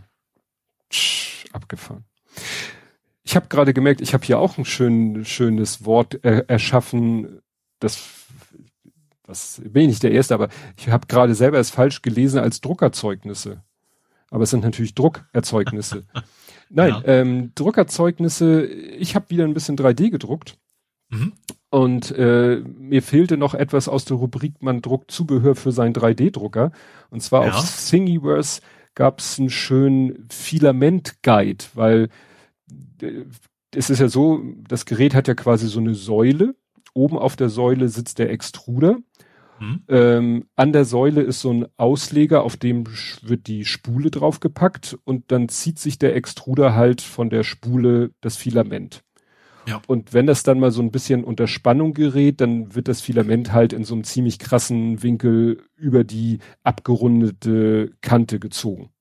Hm. Und da hat sich jemand was ausgedacht, was man äh, so schön äh, ja druckt, was dann sich auch an so einer vorhandenen Schraube mit so einer vorhandenen Schraube befestigt wird.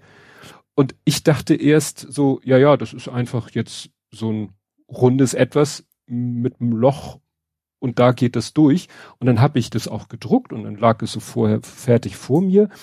Und dann dachte ich, aber wieso ist da so eine Rille drin? Und wieso ist auf der Abbildung dieses Teil nochmal so, da ist ja noch so ein Innenleben, das ist ja so, so gedreht. Mhm. Was ist das denn? Bis ich gerafft habe, das ist, äh, wie nennt man das denn? Wie nennt man das, wenn man etwas druckt, was nach dem Drucken beweglich ist?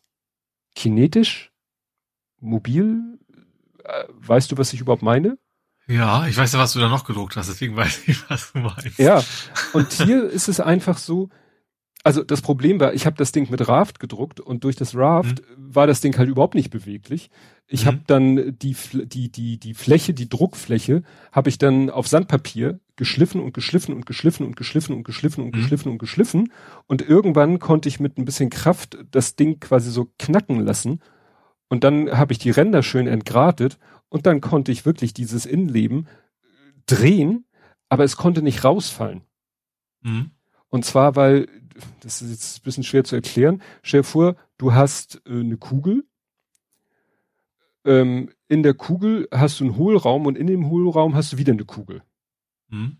So, das heißt, du hast zwischen der Außenkugel, die ja nur eine Hülle ist, also eine Schale, du hast eine Schale und du hast eine Kernkugel und zwischen den beiden hast du ein bisschen Luft. Mhm. So. Und jetzt stellst du dir dieses Objekt vor und du schneidest da quasi in der Mitte so eine Scheibe draus. Mhm. Ne, du schneidest oben so nicht eine Halbkugel weg, sondern weniger als eine Halbkugel oben und unten schneidest du weg. Mhm. Das hat dann den Effekt, dass du das, was vorher die Kernkugel war, ist jetzt eine Kernscheibe und die kannst du drehen, aber du kriegst sie nicht raus. Mhm. Weil natürlich an ihrem breitesten Punkt ist sie breiter als der Ring, der übrig geblieben ist, an seinem engsten Punkt. Mhm. Und dadurch, dass es aber denselben Durchmesserradius, was was Kurvenform hat, kann das Ding sich wirklich so um, um 360 Grad, wie, wie so ein Kreisel kann sich das in diesem mhm. Ring drehen. Und das macht dieses Ding jetzt quasi auch. Mhm. Und dadurch kann es sich dem, dem Filament, einerseits führt es das Filament, andererseits kann es sich aber auch ein bisschen dem Filament anpassen. Mhm. Ne, weil wenn das Filament gerade irgendwie nachgerutscht ist und es kommt vielleicht quasi waagerecht an, dann kann es sich ein bisschen in die Senkrechte drehen und wenn es unter Spannung ist, kann es sich fast nahezu in die, in die äh, Waagerechte drehen. Mhm. Das hat mich so angefixt, und ja. weil mich das so angefixt hat, habe ich dann geguckt, was gibt's denn noch so für Sachen, wo mhm. sich was hinterher bewegt. Und ich wollte jetzt aber nichts machen, was man so aus Einzelteilen zusammensetzt. Das sollte ein Druckvorgang fertig. Mhm. Und dann habe ich halt dieses Double Planetary Gear, also doppeltes Planetengetriebe gefunden, mhm. was ich dann gedruckt habe, was ich extra ohne Raft gedruckt habe, was aber nichts gebracht hat, weil trotzdem die Boden, also die, die Druckfläche war quasi alles miteinander verschmolzen. Ah. Und ja. Sagen wir so, ich habe sehr lange geschliffen. Ich habe irgendwann im Keller gesucht und gefunden, äh, ich dachte, ich hätte nur noch so, ein, so eine Rolle 180er Sandpapier. Ich habe dann, da fiel mir ein, äh, Moment, äh, und ich habe meine Kartons auch brav beschriftet, da stand auch Sandpapier drauf. Und da habe ich dann 120, 80, sogar 40er habe ich gefunden. Und dann ging es ein bisschen flotter voran. Und da war es dann auch so, dass ich dann so knack, knack, knack, irgendwann konnte ich dann die ganzen äh, einzelnen Elemente äh, voneinander trennen. Mhm. Und dann habe ich auch die ganzen äh, von diesen, nicht von den Zahnrädern, sondern von den Zahnringen, nenne ich es mal, habe ich einfach stumpf alles, jede Kante entgratet. Und von da mhm. an lief das Ding wieder eins. Ich habe ein Video mhm. gepostet, mhm. wo man sieht, dass es wirklich das, also man hört das hier. Ja, ich hör's. Ne? Es ist kein Fidget Spinner, wenn es, es ist kein, so anhört. Ja, ja, aber, aber es ist total faszinierend. Also ich finde es halt, weil du kannst dann auch den inneren Ring festhalten, dann dreht sich nur der äußere. Mhm. Äh, und du kannst aber den, wenn du den äußeren Ring und hältst den Kern fest, dann dreht sich halt alles. Mhm. Und ich habe auch festgestellt, dass die inneren Zahnräder so konstruiert sind, dass sie sich, wie war das, dass sie sich nicht, nicht drehen, wie war das denn? irgendwie konnte man da festhalten und sie drehten sich nicht, die drehen sich genau in dem Tempo, wie sie sich auch um die Mitte drehen, so ein bisschen wie der Mond. Mhm. Das ist echt, echt abgefahren. Also so, das, das fand ich echt faszinierend. Also es ist, wie gesagt, immer ein bisschen mit ein bisschen Nacharbeit verbunden, weil diese minimalen Lücken, die da ein, die da konstruiert sind. Nicht größer sein, sonst fällt's ja raus. Ne? ja, die sind, äh, das haben sie halt gelöst, wenn du in diese, in diesen, äh, in diese Zahnringe reinguckst, dann siehst du, das sind nicht einfach sozusagen so, so, nicht einfach so Berge, so Toblerone-mäßig, sondern das sind so wie Traktorenprofile. Mhm. Ne? Und dadurch, dass das Traktorenprofile sind, können die nicht rausfallen. Mhm. Ne? Also die Zahnräder können, das ganze Ding kann nicht auseinanderfallen. Geht nicht. Weil sich das alles miteinander verkeilt, obwohl mhm. es natürlich beweglich ist. Was habe ich noch gedruckt? Äh, ja, als äh, Gegenprogramm zum äh, zur Mordor-Intarsie habe ich dann mal allerdings nur in Schwarz äh, äh hier Skull and Bones gedruckt, also die, das, die St. Pauli-Flagge. Ja. Das Problem ist, das sind ja so filigrane Strukturen. Ich habe es nur mhm. in Schwarz gedruckt, aber ich konnte jetzt nicht in Weiß quasi das Gegenstück drucken und da reinstecken. Dafür ist es zu mhm. diffizil. Das ja. hat äh, der Lütte einen Klassenkameraden geschenkt, der großer St. Pauli-Fan ist. Der hat sich sehr gefreut. Ich habe gesagt, mhm. ja, sonst muss man da so vielleicht weiße Spachtelmasse einmal so reinfüllen. Ne? Ja. Ja, ist, ich weiß, was du meinst. Das Problem ist, es ist, es ist auch egal welches. Gut, also gut, die braun-weiße Fahne können wir natürlich schon noch machen. Also es mhm. einfach, aber, aber auch zum Beispiel dieses, was es ja auch als großes Ding vom Millantor-Stadion gibt, auch das ist un eigentlich unmöglich zu drucken. Mhm. Weißt du, wo im Kriegs, so im Kreis St. Pauli steht. Ja. Auch eigentlich zu klein. Ja. Ach so, und was, und äh, nachdem äh, jetzt mal, gut, der, der, der Filament-Ding, Führungshilfe war ja was Sinnvolles. Das Doppelplanetengetriebe war Spaß. Der Skull and Bones war ein nettes Geschenk. Aber was ich noch richtig sinnvoll, richtig, richtig, richtig Sinnvolles gedruckt habe, war, ähm, meine Frau kam auf die Idee, im Keller an die eine Wand mal, weil der Große da ja äh, Sachen, äh, ja, also so sein Arbeitszimmer quasi hat, ähm, so ein großes Whiteboard an die Wand zu tackern. Das haben wir dann gemacht und dann meinte sie, mhm. ja, dann braucht er jetzt aber noch so einen Magnethalter. Müssen wir mal gucken. Und sie meint, sie hat dann irgendwo welche gesehen, äh, aber sie wusste jetzt nicht, wie gut die halten und so. Und ich so, warte mal, warte mal, warte mal. Der Kleine hatte mal so ein Bastelprojekt zu Weihnachten. Und da haben wir so kleine Weihnachtsmannköpfe aus Holzkugeln und Stoff und so gebastelt. Und jeder kriegte, jeder Weihnachtsmannkopf hat hinten so einen kleinen äh, Neodym-Magneten per Heißkleber angedockt gekriegt, damit man das ganze Ding dann irgendwo an der Metallfläche ploppen kann. Mhm. Und davon hatte ich noch reichlich übrig. von diesen ja. Neodym, weil gibt's ja nur im, was weiß ich, 50er Pack. Ja, der, kriegst immer Stangen ja. sozusagen. Genau. Und die hatte ich noch in der Schublade und dann dachte ich, wir können die ja nehmen und dann habe ich mal einen mitgenommen an die ans Whiteboard, so plock, hielt wie eine Eins Problem. Die kriegtest du kaum wieder ab, weil die so gut halten und weil die halt relativ klein sind, kriegst du die nicht zu packen. Mhm. Also habe ich quasi Ummantelungen ah, dafür mh. gedruckt. Mhm. Nicht natürlich nicht allseitig, sondern sozusagen, ja, wie so eine vom Damespiel so ein Ding mit einer Vertiefung, dass der Magnet da reinpasst. Mhm. Und ich habe es hinbekommen, es ist, war absolutes Glück, ich habe natürlich erstmal nur eingedruckt, ich habe es hinbekommen, genau in der Größe diese Vertiefung zu drucken, dass man das den Magneten da reindrücken konnte mit ein bisschen Gewalt und er hielt ohne Kleben. Ne, weil ich hatte ja bei dieser Intarsie gemerkt, man darf da nicht einfach, also ich hatte das, diesen Magneten gemessen, der hatte einen Durchmesser, einen Außendurchmesser natürlich von, von, ja, 10 Millimeter und ich dachte, wenn ich jetzt diese Vertiefung auch 10 Millimeter mache, das passt never ever. Mhm. Aber was ja. machst du stattdessen? 10,5?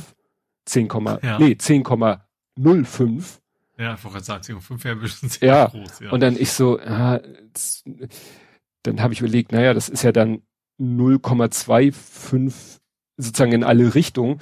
Mach mal 10,1. Dann habe ich 10,1 gemacht und habe den ersten gedruckt und dann habe ich geguckt und erst dachte ich, äh, äh und dann so ein bisschen mit Gewalt, und der Knock rutschte er rein und ich so, geil, so, so habe ich mir es vorgestellt. Ne? Mhm. Presspassung, sitzt, kriegst du nie wieder raus, ohne zu kleben. Ja. Ja. Und dann habe ich hier Massenproduktion angefangen. Das Gute war, ich hatte ja noch vom, von Auslieferung hatte ich noch so einen Rest weiß und ich wollte die eh in weiß drucken. Und dann hatte ich hier noch einen Rest von diesem Weißen, dann habe ich den ausgemessen und dann habe ich in Cura so viele Dinger auf das Druckbett platziert, dass Cura sagte, das ist ein Meter, ich glaube 27. Und ich hatte etwas mehr als ein Meter fünfzig und ich dachte mir, ja gut, du musst ja noch das Stück vom Extruder bis zum Druckkopf abziehen. Und das kam perfekt hin. Also er hat fertig gedruckt und es guckten oben aus dem Extruder noch drei Zentimeter. Oh, perfekt, ja. Ja. Klar, natürlich habe ich dann, ist aus dem Extruder, aus dem, aus dem Schlauch rausgezogen, da hatte ich wieder, was weiß ich, 20 Zentimeter, aber die kann mhm, ich halt klar. nicht verwenden. Aber das war ein ganz cooles Projekt, um diesen Rest aufzubrauchen. Ich habe dann noch mehr gemacht. Da habe ich dann, was weiß ich, wie viel habe ich auf einmal gemacht? Ich glaube 13 habe ich auf einmal gemacht, weil ich mag nicht so gerne bis zum Rand des Druckbetts gehen. Weiß ich nicht, habe ich noch so ein bisschen. Weil es bei dem Eindruck so, äh, weißt du, mit diesem Handy, was so wirklich die volle Breite ausgenutzt, da hatte ich doch diese Warping-Probleme. Mhm. Und deswegen. Ja, also ist generell so, wenn, je mehr mittiger, desto weniger Probleme ja, hast in der Regel. Ja. Ne? Und es war so der Kompromiss zwischen, ich will nicht zig Druckvorgänge starten müssen, mhm. obwohl es von der End Gesamtzeit natürlich egal ist, ja, aber, aber ich muss ja nicht beisitzen halt. Ne? Ja, ne? Und ich will aber auch nicht die ganze Fläche ausnutzen. Ich will mich so auf den Kernbereich konzentrieren. Mhm. Ich habe schon wieder so einige Druckprojekte äh, geplant und auf dem Speicherchip, die ich irgendwann mal drucke, wo ich bei dem einen auch mir Sorge machen mache. Das geht leider auch ziemlich in die Ecken. Na gut, wird sich zeigen. Mhm.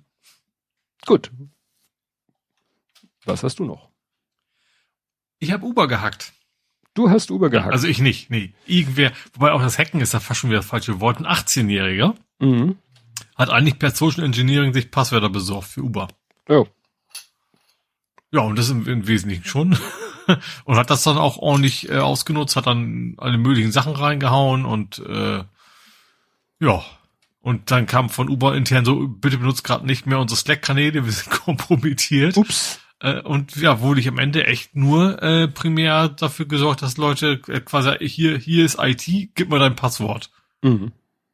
Hm. Äh, und das scheint funktioniert zu haben. Ja, das hat doch schon mal bei Twitter auch funktioniert. Da hat der eine, da ist doch auch in so ein, das war glaube ich auch Slack, ist er in so einen Slack-Kanal reingekommen, wo die ganzen Twitter Backend oder oder Support Admins rumhängen und dann hat er da irgendwie, hey Leute, ich habe gerade das Passwort vergessen und dann haben sie ihm das gegeben und dann hat er sich doch hier Barack Obama und Co. Äh, geholt und Ach, äh, stimmt, irgendwelche um Bitcoin, Bitcoin zu verziehen, ja. ja. Das war auch kein, ja, ist das kein Hacken? Doch, Social Engineering ist auch Hacken. Ist Hacken mit mit mit äh, mit Sprach mit Worten und äh, ja, Hirne hacken. Ja. Ja, dann äh, die Queen, äh, die jetzt gerade irgendwie, ne, war heute Nachmittag war ja ne, groß äh, so weiter und die letzten Tage haben die Leute Schlange gestanden und so weiter und so mhm. fort. Aber weshalb äh, ist es hier eine Nerding? Ist alles kein Nerding bisher. Ja. Queen schlägt Pelosi, habe ich es genannt. Mhm. Klingelt's da bei dir? Nee. Pelosi. Man erinnert sich, ne, die Speaker, nee, was, was ist sie ihr Haus? Äh, ich, kriege jetzt ihre Amtsbezeichnung nicht hin. Die ist doch mal geflogen und alle waren, äh, fragten sich, ob ihr Flieger es in Anführungszeichen wagt, in Taiwan zu landen. Ach so, mh. Ja. Ne, das war so gerade, ne, wo es darum ging. Ah, jetzt, jetzt weiß ich. Ja, ja. genau. So. Und da hieß es schon von Flightradar, oh, unser am meisten getrackter Flug, genau, Speaker of House, also doch, habe ich doch richtig genannt. Ne? Da war es eben so, ne, das, äh, wie war das? Flug to Taiwan und 2,2 Millionen Leute haben den Volk, Volk, den Flug verfolgt von Pelosi, mhm. weil alle wissen wollte, Taiwan, nicht Taiwan, biegt sie nochmal ab, landet sie dort, fliegt sie drüber weg. Gut. Nun gab es einen Flug der Königin. Äh, ja, allerdings äh, in, genauer genommen ihres Sages, gut, sie ist ja drinne. Und der sollte halt, nachdem sie ja in Edinburgh war, äh, weil sie ja ne, Queen, also England, Schottland und so weiter, ähm, ja, ist sie halt, wie gesagt, war sie da ja aufgebahrt. Und ich glaube, sie hat gesagt, sie wollte eigentlich mit dem Zug überführt vor werden, habe ich irgendwo gelesen. Aber da haben dann die Leute irgendwie wurde gesagt, nee, das das kriegen wir nicht hin. Also ne, das und dann äh, hieß es halt, dass sie mit einer Militärmaschine, mhm. ich sag mal dem britischen A400M oder so, Boeing C-17A Globemaster Römisch 3. Naja, das hier mit so einer Militärmaschine und als mhm. das klar war und als die Maschine äh, quasi ihren AD, wie heißt der, ADS, ABS, ADSB Receiver eingeschaltet hat, machte die Website irgendwie Boom und, und alle Welt wollte diesen Flug verfolgen. Mhm. Naja, und äh, das hat dann die Website komplett, also nicht zerschossen, aber an, an ihr Limit gebracht. Und äh, es gab mal ein Spiel Flight of the Amazon Queen. Mhm. Okay. das, das hieß das Flugzeug ja. aber, glaube ich, einfach so. Ach so.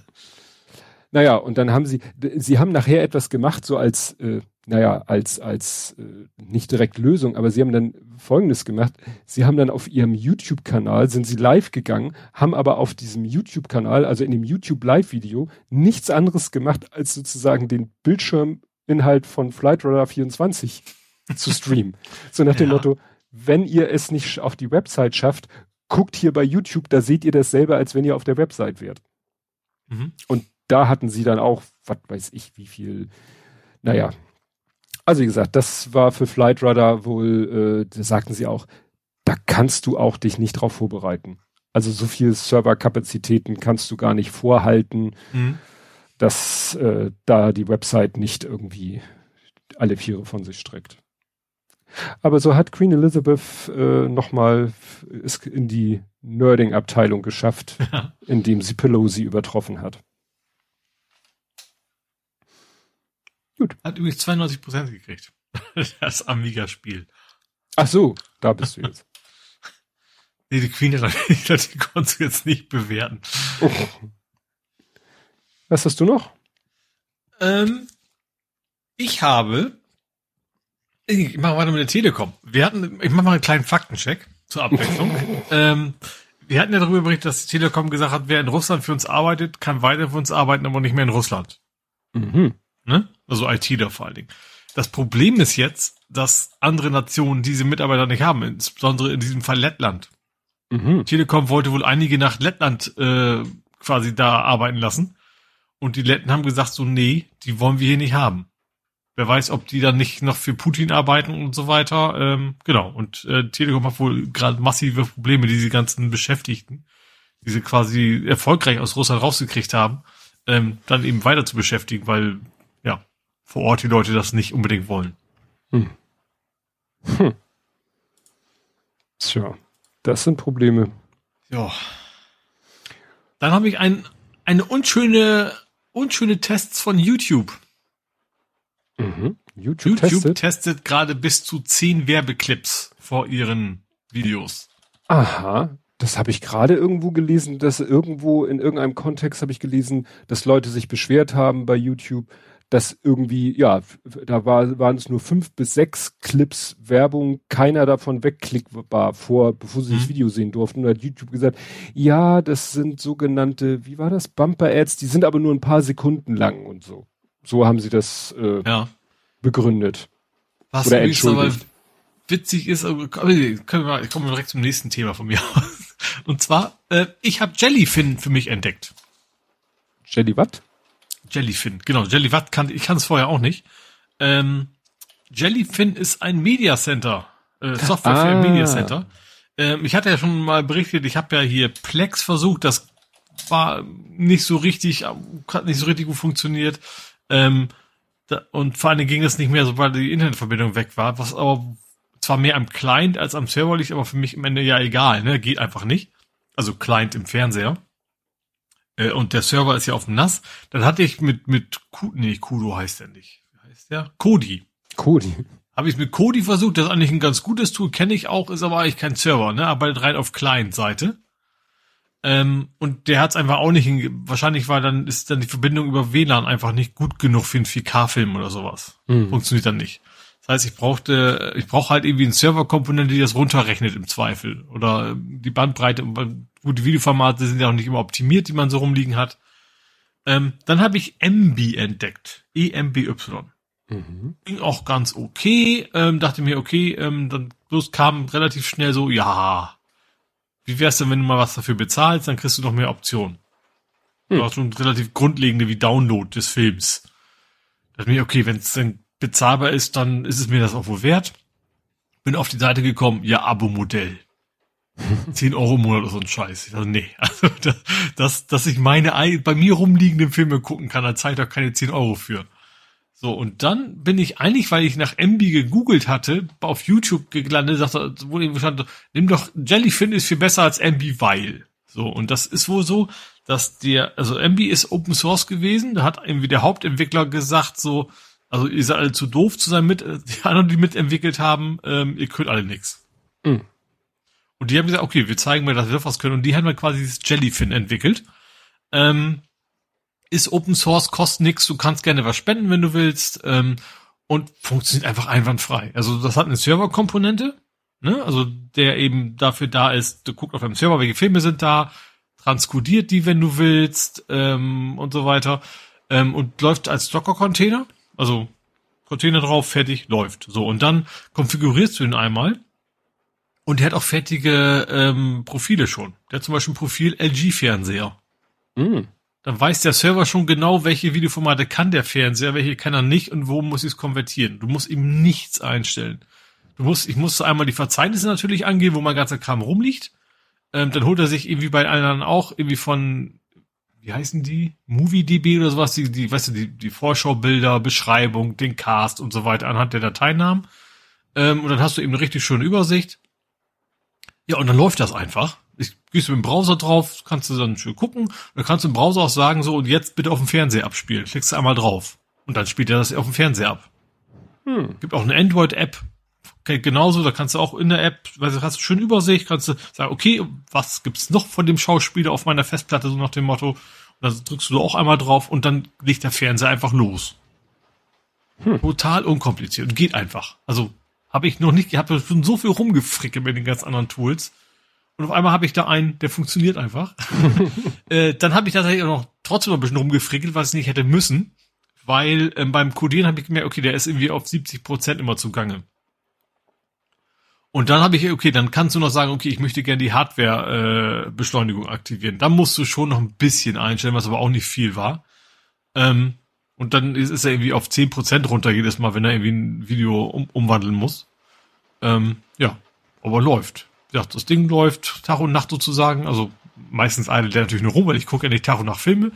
Ähm, aber wie gesagt, ich, ich kann, also ich kann auch direkt am Fernseher sagen, das ist ja DLNA, ne? Das ist ja dieses Format, um übers Netz Filme zu gucken.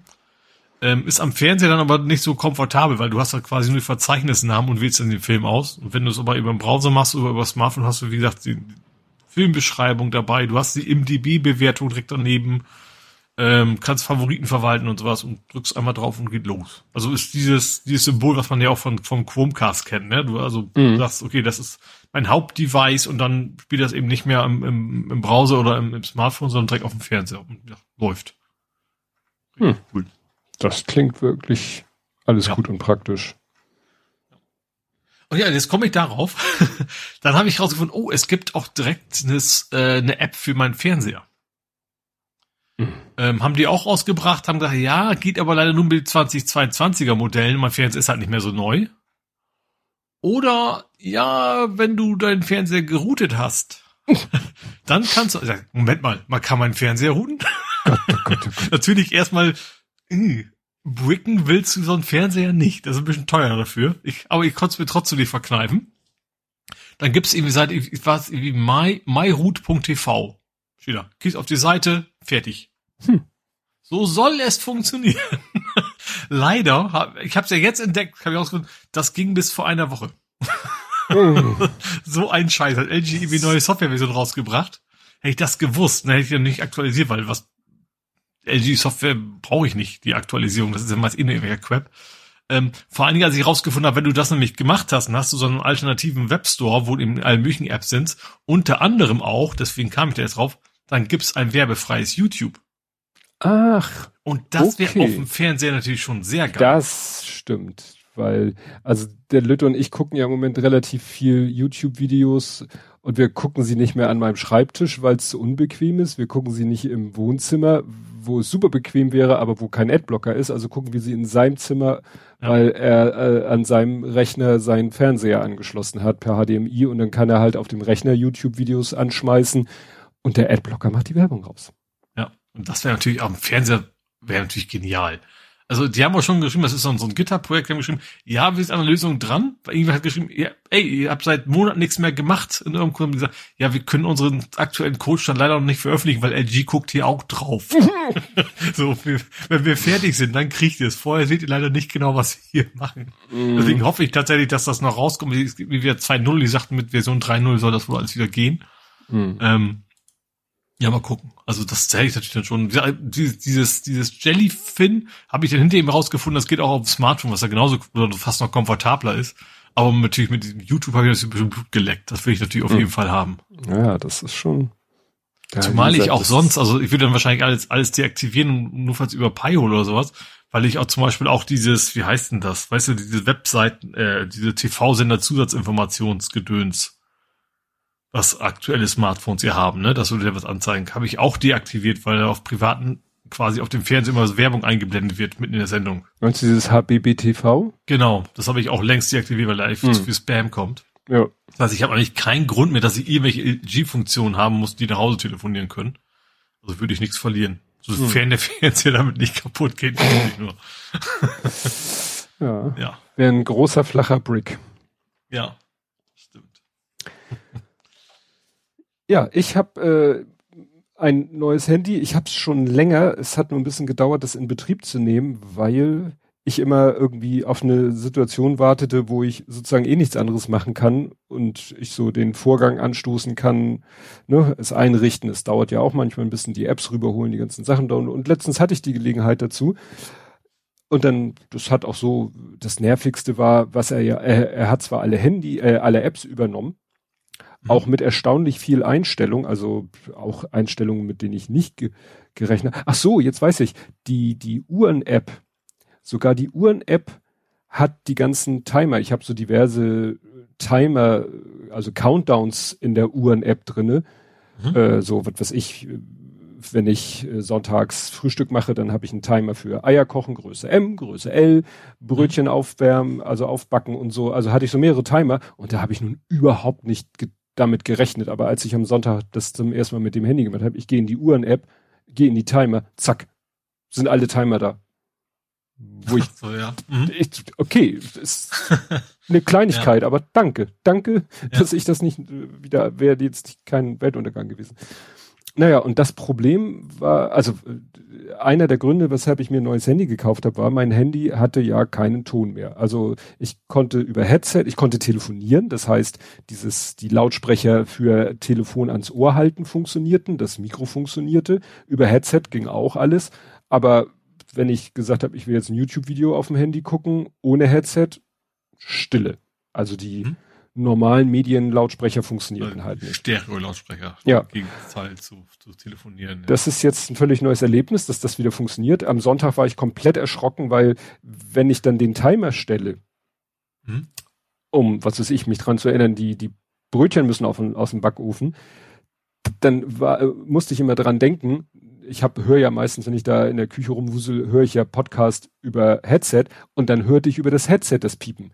Wenn ich jetzt mhm. aus irgendeinem Grund kein Podcast gehört habe, dann äh, war es blöd. Dann konnte es nämlich sein, dass das Ding äh, Terz macht ohne Ende, aber ich habe es halt nicht gehört. Ach, vibriert der auch nicht? Nee. Ach so. Habe ich vielleicht nicht eingestellt, weiß ich mhm. nicht. Und jetzt war ich richtig überrascht, weil äh, tatsächlich das Handy wieder piepte, als der Timer abgelaufen mhm. war. Zusätzlich zum Headset, muss ja. ich sagen. Naja, das Problem ist natürlich, wenn du so einen Handywechsel hast, ist ja die ganze Geschichte so Authentifizierung, äh, ne, Zwei-Faktor-Authentifizierung oder auch gerade Banking.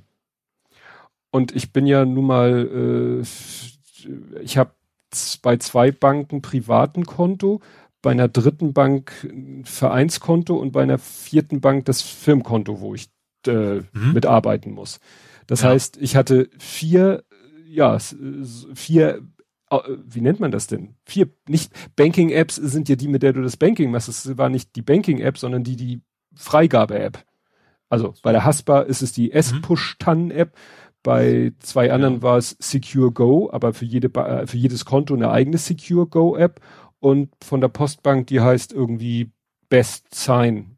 Ne?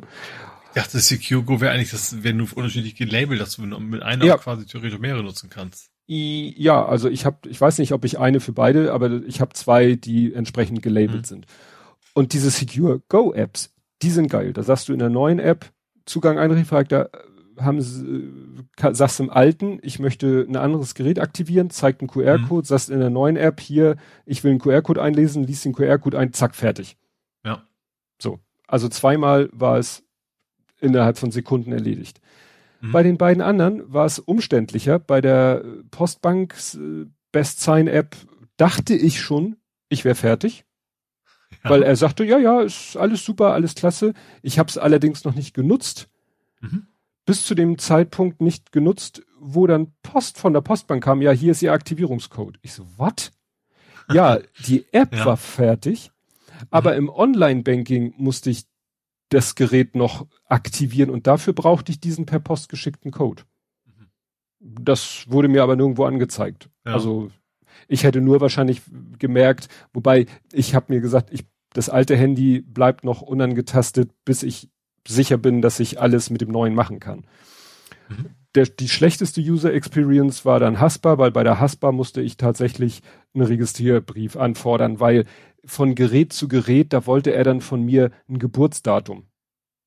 Mhm. Wo ich sage, Alter, das ist ein Vereinskonto. Was soll ich denn da für ein Geburtsdatum angeben? Ja. Und ich habe auch, und dann wollte er noch Kartennummer. Ich habe keine EC-Karte für dieses Konto. Mhm. Ich mache da nur Online-Banking. Also musste ich sagen, schick mir einen Registrierbrief. Der kam dann witzigerweise zusammen mit dem Postbankbrief, auf den ich ja gar nicht gewartet hatte. Ja. Und als ich das dann beides mit Registrierbrief und Postbankbrief von da an, ab jetzt funktioniert alles. Einige, bei einigen muss ich jetzt im Online-Banking nochmal das alte Gerät rausschmeißen. Mhm. Ne, weil geht ja nicht mehr, ist ja platt gemacht. Mhm. Dann habe ich schon ein bisschen mit der Kamera rumgespielt, weil das ist, äh, achso, was ist das für ein Handy? Es ist ein Redmi Note 11 Pro 5G.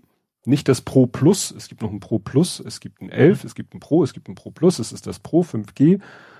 Ähm, ich hatte einfach geguckt, was gibt es so in der Preisklasse, die ich akzeptabel finde und es durfte ja kein Huawei mehr sein, weil keine Google-Dienste mehr.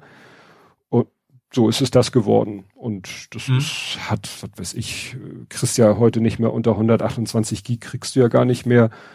Ich habe dann beim RAM die kleinere Variante, also ich, also ich habe eigentlich die kleinste Variante genommen von dem mhm. Ding Hat aber nichtsdestotrotz, was für mich eine neue Erfahrung ist, äh, drei Brennweiten, also drei Kameras, also mit drei echten unterschiedlichen Brennweiten. Hat dann noch irgendwie einen 108 Megapixel Modus. Ich vermute mal, dass im Normalbetrieb die wieder so zusammengelegt werden für bessere Bildqualität, mehr Lichtempfindlichkeit, aber du kannst dann im Pro-Modus sagen, zeigt er an 108, dann tippst du da drauf, dann wird das Bild auch plötzlich, was vorher eigentlich so breitformatig ist wie das Display, das Bildformat wird dann plötzlich so 4 zu 3 und dann habe ich da mal ein Foto gemacht und dann hat das halt 9000 mal 12.000 Pixel.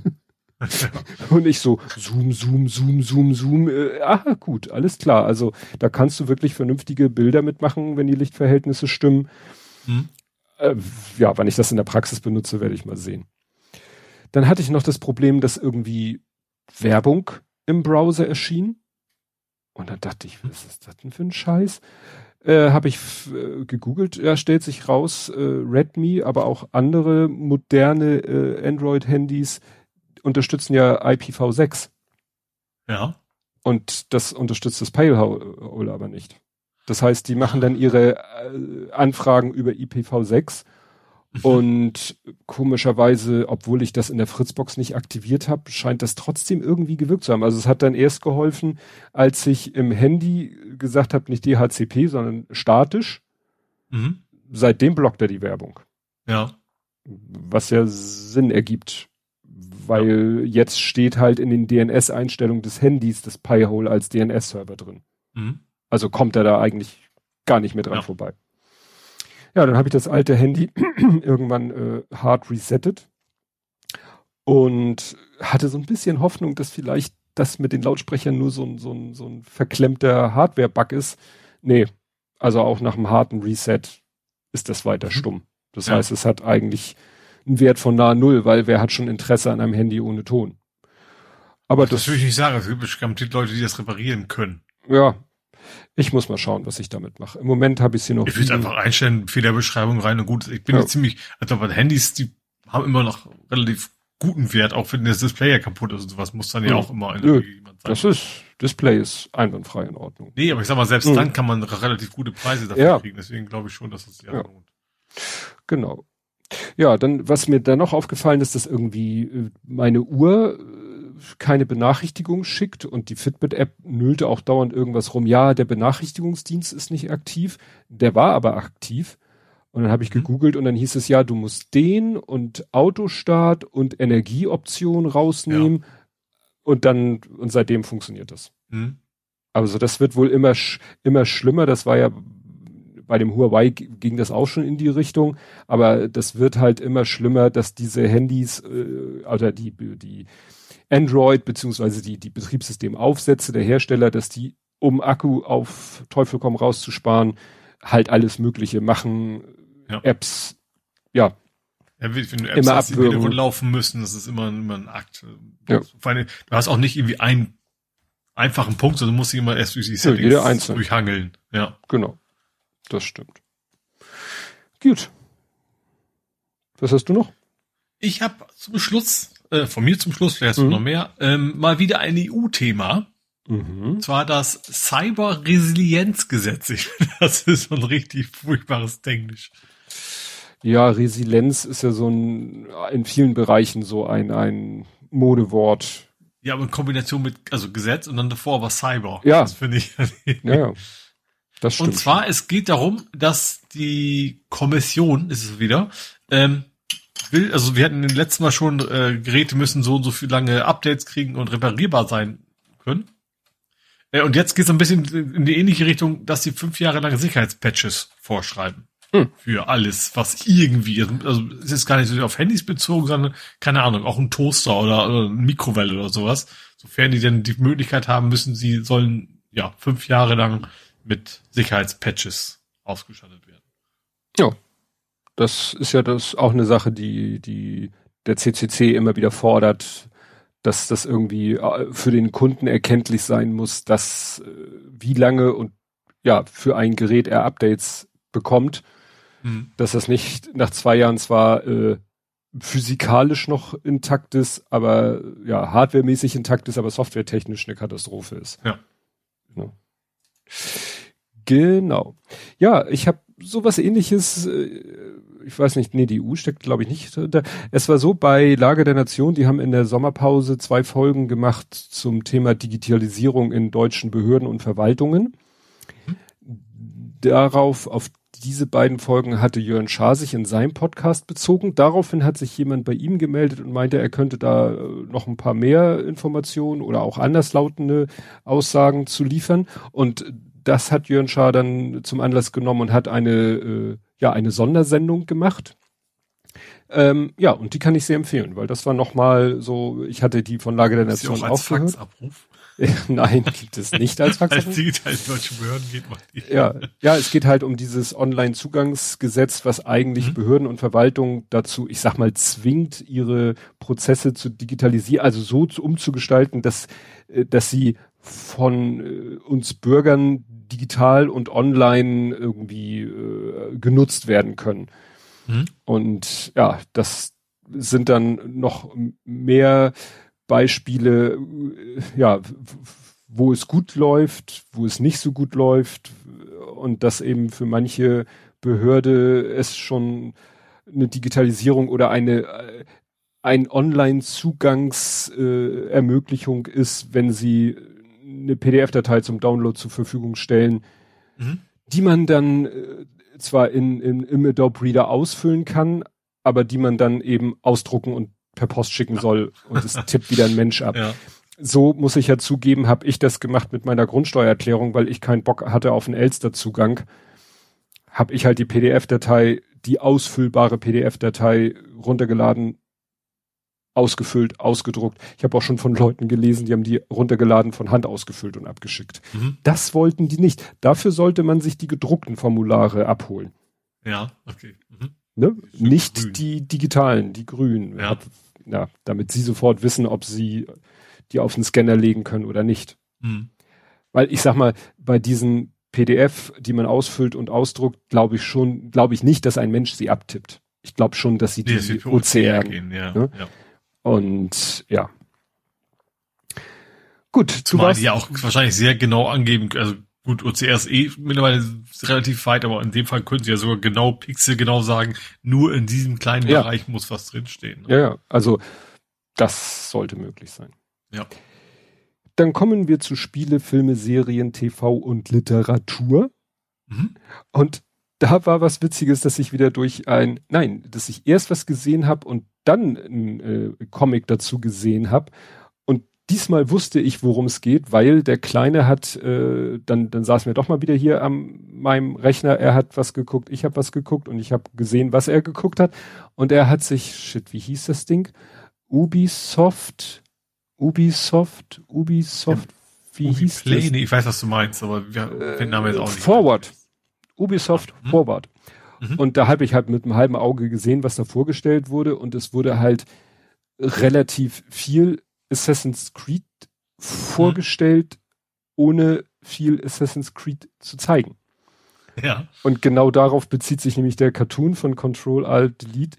Hype Man ist der betitelt und so nach dem Motto, ja, und dann schreibt er, manchmal schreibt er zu seinen Cartoons noch, oder Comic in dem schreibt er selber noch ein bisschen Text und da sagt mhm. er halt, ne, was war das für eine Verarsche? Nach dem Motto, ihr zeigt pre-gerenderte Clips, die drei Sekunden lang sind und dann zeigt ihr fünf Sekunden das Logo und das war's. Und dann sagt ihr ja vielleicht irgendwie 2023. Nach dem Motto, also grundsätzlich, was sie da so sagen, was es geben soll, es soll ja irgendwie ja. einmal irgendwie in, ich glaube, was war das? In Beirut, aber also Beirut irgendwie so persisches Reich spielen mhm. und irgendwas soll in, ach so, die Handy-Variante spielt dann in Japan, aber auch, hier steht Feudal feudales Japan, also auch nicht. Japan, die wischen alle viel durch. Ja. Und so weiter und so fort. Aber das, wie gesagt, er schreibt hier einen zwei Sekunden Teaser und dann äh, Aussicht 2024, 2025. Mhm. Ne? Also das war wohl eben, ja, das kam wohl nicht so gut an in der Szene, ja. diese Ubisoft-Veranstaltung, weil da war ja eigentlich heiße Luft. Ich habe spannenderweise auch was zu Ubisoft. Und zwar, mhm. äh, sie haben sie auch wohl zu NFTs geäußert. Ich habe das nicht gesehen, ich habe das auch nur aus, äh, aus anderen Quellen gekriegt. Und vor wegen, sie haben gesagt, ja, NFT wäre ja nur Research gewesen. Ach. Sie waren ja, das war ja die Geschichte, sie wollten sie ja unbedingt einbauen. Selbst ihre eigenen EntwicklerInnen haben gesagt, wir wollen den Scheiß nicht. Ja. Und jetzt so, ja, das war nur Research. Als sie gemerkt haben, dass das kein Mensch haben will. Mhm. So kann man es auch darstellen. Ja. Ja, ansonsten war ja einige Dinger. Es war ja auch Nintendo Direct, glaube ich, mhm. heißt die. Hab, kann ich nicht viel zu sagen. Gut, es gab irgendwie neues Zelda, aber ich bin, ich habe keine Nintendo Hardware, deswegen habe ja. ich mir das nicht angeguckt und kann ich auch nicht viel mitreden. Aber PlayStation war auch aktiv. Äh, es gab zum einen das State of Play, dann ist ja die Tokyo Game Show angefangen, also ist jetzt nicht, nicht, nicht Sony speziell. Und es sind wohl einige JournalistInnen nach, äh, nach Berlin, Blödsinn, nach London eingeladen worden, um die VR mal zu testen. Mhm. Äh, und die haben gezeigt Horizon, das neue, ne? also das, mhm. äh, ich glaube, Call of the Mountain heißen. Ja, Call of the Mountain. Äh, Star Wars Spiel, was es wohl schon länger für die Quest gibt, aber jetzt so mit aufgebohrte Grafik. Mhm. Äh, Resident Evil 8 haben sie getestet und Walking Dead. Ähm, was ich bin schade finde, sie haben gesagt, ja, Resident Evil 8, äh, da war schon noch ordentlich Motion Sickness bei. Ich hatte ja so ein bisschen gehofft, diese, diese Vibrationsfunktion könnte man das wegkriegen. Mhm. Ähm, aber es gibt wohl so ein paar Szenen, die sind eigentlich, eigentlich sind das so Zwischensequenzen im Spiel. Da wird der, der, der Spieler quasi an den Füßen gepackt und durch die Gegend geschleift. Ja, das habe ich gesehen, also abgesehen davon, dass es absolut gruselig war. Also, Gut, das ist ja aber ich dachte, aber ich dachte auch so, wie, wie soll ich das denn verarbeiten, wenn ich im Raum stehe und die Optik gaukelt mir vor, ich lieg auf dem Rücken am Boden, beziehungsweise werde dann auf dem Boden liegend an den Beinen durch die Gegend gezogen. Wie soll ja. mein Hirn denn das parsen?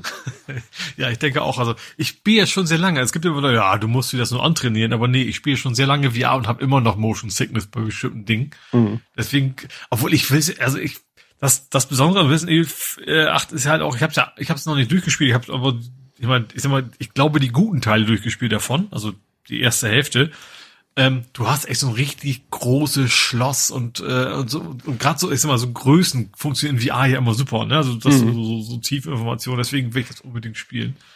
Ähm, was ich interessant fand, von Heise war auch einer da.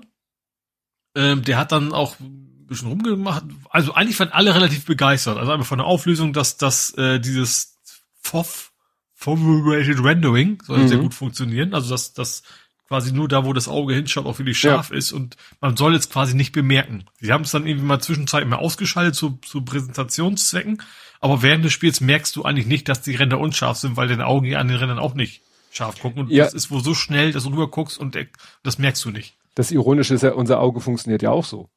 Ja. Also unser Auge sieht ja auch nicht überall scharf, sondern nur in diesem einen Punkt des scharfen Sehens und, und äh, das Gehirn rendert das weg und die machen quasi ja dasselbe. Das Gleiche. Im, ja. im das Entscheidende soll wohl, es gab wohl schon andere Anbieter, die sowas ähnliches versucht haben mal, aber bei denen war es immer so, wenn du die Augen, wenn du es versucht hast, mm. du kannst schnell von rechts nach links zu gucken, dann kamen die nicht hinterher und das soll bei dem wohl überhaupt nicht passiert sein. Mm. Dann fand ich ganz interessant, hat er gesagt, so, ja, er hat Star Wars gespielt, hat er die Entwickler gefragt, so, ja, also das mit der Vibration im Headset, das habt, das habt ihr wohl noch nicht drin, wa? Sagten sie, doch, spiel mal ein bisschen schlechter dann hat er einfach mal nicht, nicht, hat er sich mal beschießen lassen. Dann hat er gemerkt, wie die Kugeleinschläge quasi bei ihm an den Schläfen mhm. angekommen sind vom Gegner. Also war er auch relativ, relativ begeistert von. Ähm, ja, das Star Wars Spiel, das gibt's glaube ich schon länger, das sah aber echt nett aus. Also da hätte ich dann auch wohl Lust zu. Und äh, was gab's noch? Ach so, ja, es gab noch eine negative Nachricht, aber die mich jetzt null überrascht, dass die nicht abwärtskompatibel sein wird. Mhm. Ne? Also ähm, hätte ich hätte mich auch gewundert, weil die Technik funktioniert ja komplett anders bei der alten. Ne? Du hast ja Lampen und du musst eine Kamera im Raum haben, das ist ja alles nicht mehr. Ähm, genau, was war sonst noch? Ähm, ach ja, es gab noch äh, neue Szenen von God of God of War, Ragnarok. Hm, Ragnarok, Ragnarok. Mhm. ich weiß gar nicht, wie man das Heavy Metal da ausspricht. Ähm, sah sehr geil aus. Also da habe ich, das ist wie so ein, also müssen wir in Teufel zugehen, wenn das nicht gut wird. Da hatte ich dann gedacht, erst, ich habe ja, also, sag mal so, das ist ja, war ja schon vor, war das 2015? Also das war ja schon Relaunch von dem alten God of War Teilen. Ähm, die alten Teile konnte ich nichts mit anfangen, muss ich gestehen. Das war schon PlayStation 3. War mir auch irgendwie zu schwer. So, und äh, deswegen war ich nie so ein großer Fan von der Serie, aber diese, dieses, dieses Remake jetzt, oder wie man es, Reimagination, wie man es immer nennen mag, war halt richtig gut und auch mit guter Geschichte und sowas und deswegen habe ich da auch wieder Böcke drauf. Hm. Aber das ist, glaube ich, auch, weiß gar nicht, wann das rauskommt, ich glaube erst nächstes Jahr oder so, würde ich erwarten. Ja. Ja, aber das war so, was äh, Sony so zu bieten hatte. Ja. Ja, ich hatte auch irgendwie so ein von einem dieser Leute, die sich die mal aufsetzen durften, ein Video gesehen und war schon sehr, sehr beeindruckend. Mhm. Aber wie gesagt. Ich werde natürlich auf jeden Fall No Man's Sky spielen. Ja, aber wie gesagt, er, er sagt so, äh, also er hat das selber aus dem Off dann kommentiert so, ja, ich werd, ich werd nicht mehr motion sick. So nach dem Motto, er äh, entweder von Natur ja, es gibt aus wohl, oder ich glaube, einige ist das halt so, dass das dein Gehirn irgendwie trainieren kannst, aber bei mir ist das nie passiert. Also es ja. ist zwar besser geworden, aber dass es bei mir ganz weg wäre, also so schnelle Bewegungen geht bei mir nicht. Also schnell, also schnelle Bewegung zu Fuß, sage ich mal, ja. funktioniert nicht. Ja. Da sagt mein Gehirn, hier stimmt was nicht, fang mal an zu kotzen. Gut, ich habe den dritten Teil der Industrial Light and Magic äh, Serie mhm. Doku geguckt und die die zweite endete ja mit, dass sie den Film fertiggestellt haben mhm. und sich ja. im Kino angeguckt haben und happy waren, stolz waren, Oscar bekommen haben und so weiter und so fort. Ja, und das äh, ist natürlich so aus unserer Sicht, ja, und dann haben sie sich um den zweiten Teil gekümmert. Ja, das war natürlich nicht sofort klar. Also es, mhm. deswegen gab es eigentlich so ein, so eine Art temporären Split-up. Sie haben sich dann so äh, nicht in alle Winde verstreut, aber irgendwie der eine oder zwei sind dann zu äh, Battlestar Galactica, also Kampfstern Galactica, ne? Galaktik. Genau. haben da wollten oder ich weiß nicht, inwiefern sie auch wirklich da überhaupt angefangen haben. Einer wollte zu Flash Gordon, mhm. ne? dem mit dem Queen Soundtrack. Aber dann wurden irgendwie alle wieder zurückgepfiffen, so nach dem Motto, ey Leute, äh, Reunion, äh, wir machen die Fortsetzung. Mhm. Hat überraschend gut funktioniert. Wir machen den zweiten Teil, ja. Ja. Ähm, äh, haben dann auch irgendwie, die waren vorher irgendwie in Venice, in LA und sind dann, haben dann aber neues äh, Räumlichkeiten bekommen in San Francisco. Muss, mhm. was natürlich für die auch bedeutet, da hinzuziehen. Allerdings ohne John Dijkstra. Also der, der ja eigentlich mehr oder weniger der Chef war, also der, der von George Lucas beauftragt wurde beim ersten Teil, du mach mal hier, trommel mal Leute zusammen ja, wahrscheinlich, weil er einfach zu sehr auch kreativer Chaot war und eigentlich auch so zu wenig Chef. Mhm. Ne? Und warum sie ihn dann nicht einfach gesagt haben, ey, du bleibst, aber du kriegst einen Chef, Chef vor die Nase, weiß ich nicht. Ne? Mhm. Er war ja auch, äh, also sein jetziges Ich war da auch äh, zu sehen und hat da Sachen kommentiert und hat, hat das mehr so schulterzuckend kommentiert und ja, war halt so.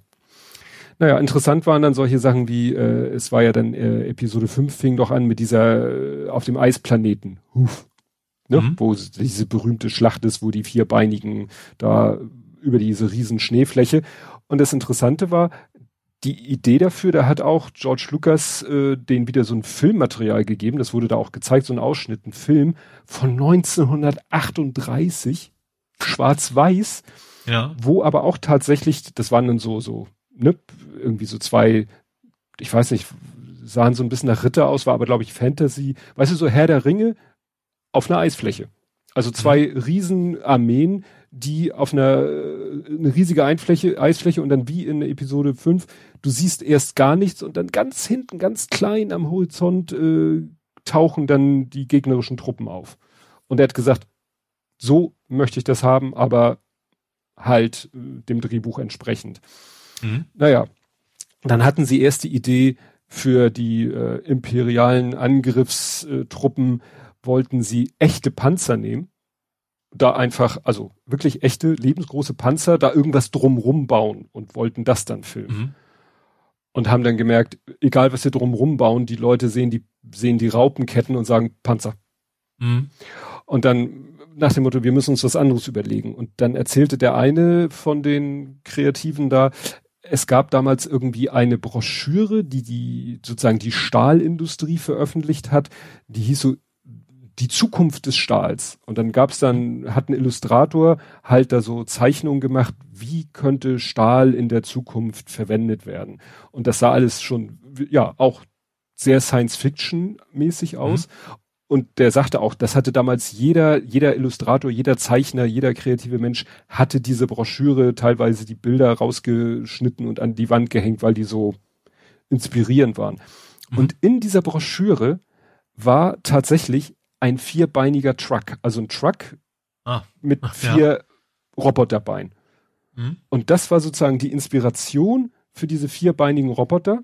Nur, dass er das noch äh, sagte, es sollte noch irgendwie nach einem Tier aussehen und hatte dann irgendwie so ein Riesentapir oder Urzeittapir so. Und wenn du das so von der Seite dir anguckst, sagst du, okay, das sind exakt die Proportionen von diesem AT&T. Mhm. Ja, äh, nee, nicht AT&T, sondern AT-AT. AT-AT. Ja. Naja, und dann hat er da halt gemalt und gezeichnet und diese Beine quasi und so. Naja, und das war, das hatte ich auch gar nicht mehr so auf dem Schirm, während ja die, der erste Teil fast ausschließlich aus diesen wir bewegen unsere tolle Kamera über irgendwelche, an irgendwelchen Modellen vorbei, so dass es aussieht, als wenn sie durchs Weltall fliegen. Das gab es natürlich im zweiten Teil auch. Mhm. Aber es war ja Unmengen von Stop Motion. Diese ja. AT-AT, das war ja Stop Motion. Mhm. Die Tontons, weißt du, diese Viecher, auf denen sie geritten sind, das war auch Stop Motion. Ja, aber ich finde, das sieht man auch. Das ist schon, ja, natürlich. Also, schon, schon sehr ruckartig immer gewesen. Ja, ja, das war damals ja. halt so rucklig, obwohl sie sich natürlich sehr viel Mühe gemacht haben. Und ähm, übrigens, die Tontons waren nicht vegan, weil für das Fell, sie brauchten irgendwie ein kurzes, kurzhaariges, weißes Fell und das Einzige, was ihnen einfiel, war Kalb.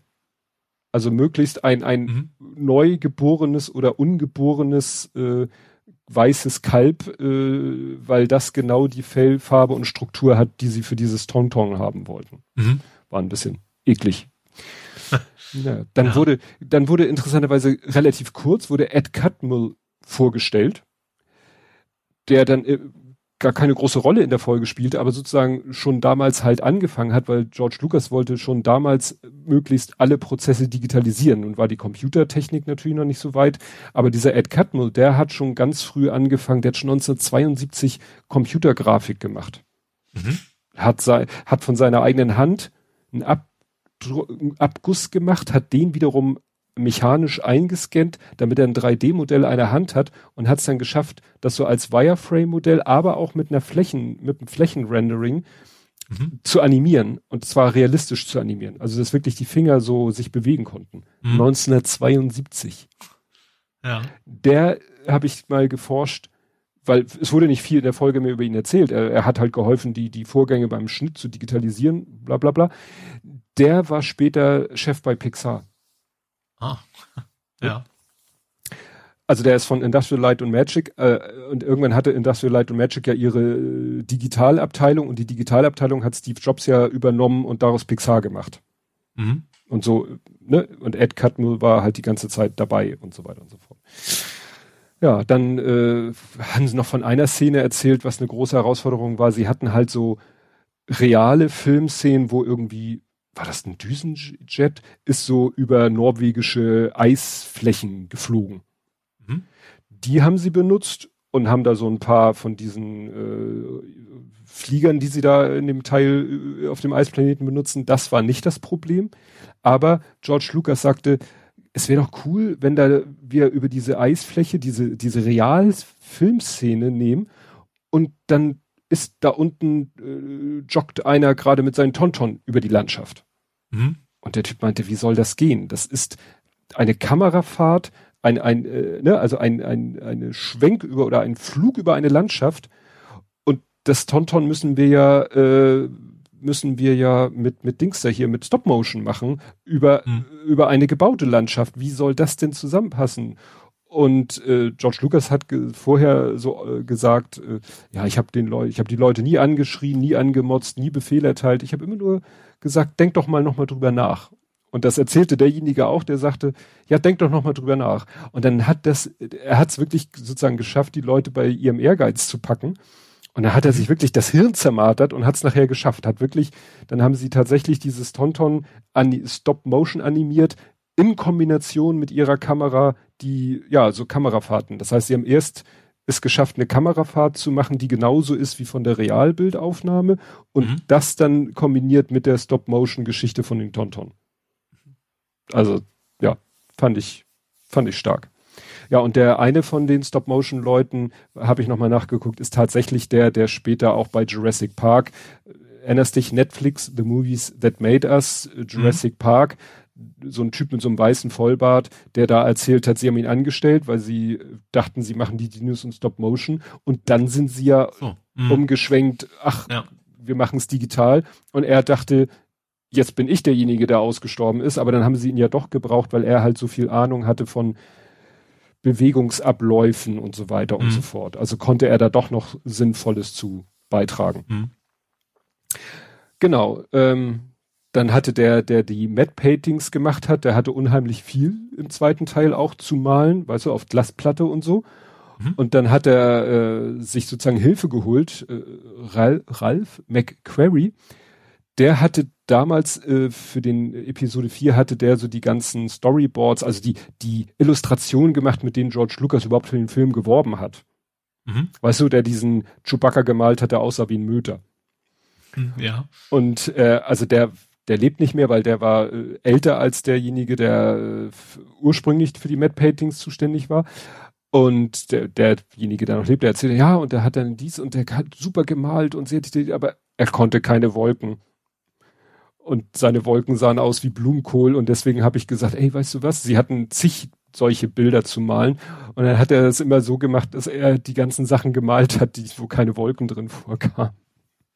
Weil es, weißt du, am Ende von Episode 5 sind sie doch in Cloud City, wohl, ne, mhm. Lando Carisse. Da sind natürlich viele Matte Paintings und mit Wolken und die wollte er dann lieber machen und nicht ja. der andere.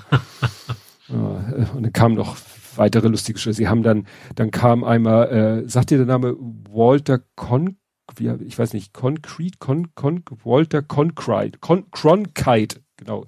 Ich habe mir Walter Asphalt aufgeschrieben, weil ich konnte mir den Namen nicht merken. Concrete war klein Asphalt erst, ja. Ja, aber Cronkite, das war irgendwie ein äh, Nachrichtensprecher, der dann so eine Berühmtheit entwickelt hat, dass der dann auch so so so Features gemacht hat und der war mal bei denen im Studio zu Besuch und dann haben sie da echt so fake-mäßig Animation gemacht, also Stop-Motion gemacht haben da mit zwei Leuten an einem Tonton rumgebastelt, was in der Praxis niemals der Fall gewesen wäre. Und sie meinen, sie haben die ganze Zeit eigentlich immer nur Sachen hin und zurück und zurück und wieder hin, so lange wie George Lucas mit dem da stand und ihm erklärt hat, was da los ist. Also es war nur Show, hatte ja. nichts mit der echten Arbeit zu tun, aber kennt man ja.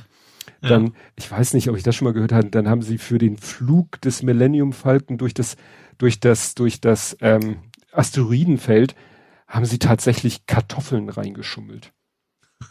ne, sie hatten so ja. ne, gegossene oder selbstgebastelte Asteroiden, aber dann hatten sie auch ein paar Kartoffeln, die so ähnlich aussahen und haben es tatsächlich geschafft.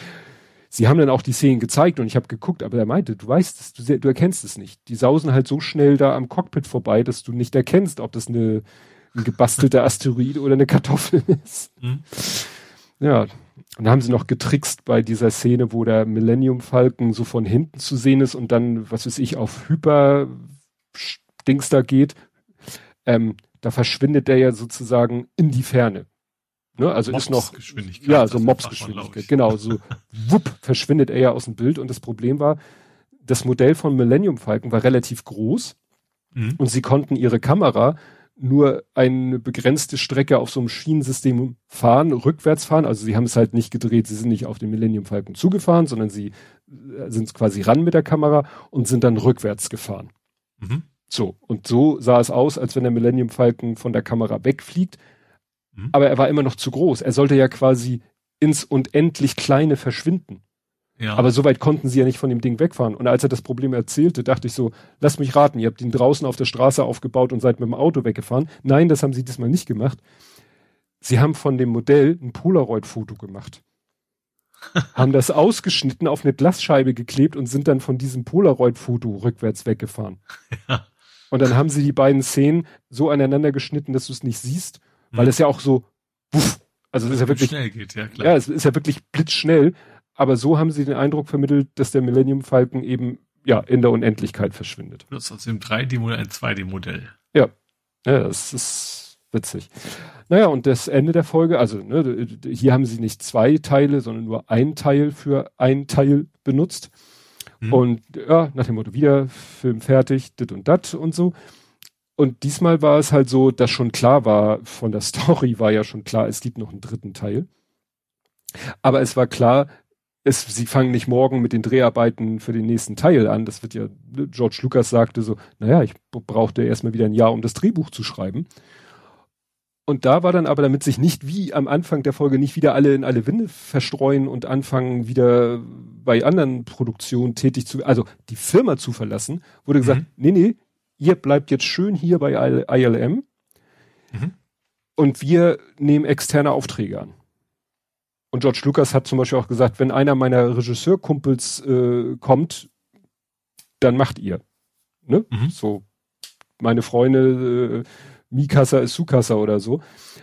Was ja dann zum Beispiel, und dann wurde schon äh, angedeutet, auf welche Filme sich das bezieht. Also zum Beispiel E.T., Indiana Jones, Unheimliche Begegnung der dritten Art. Also alles, was so in der Zeit, ne?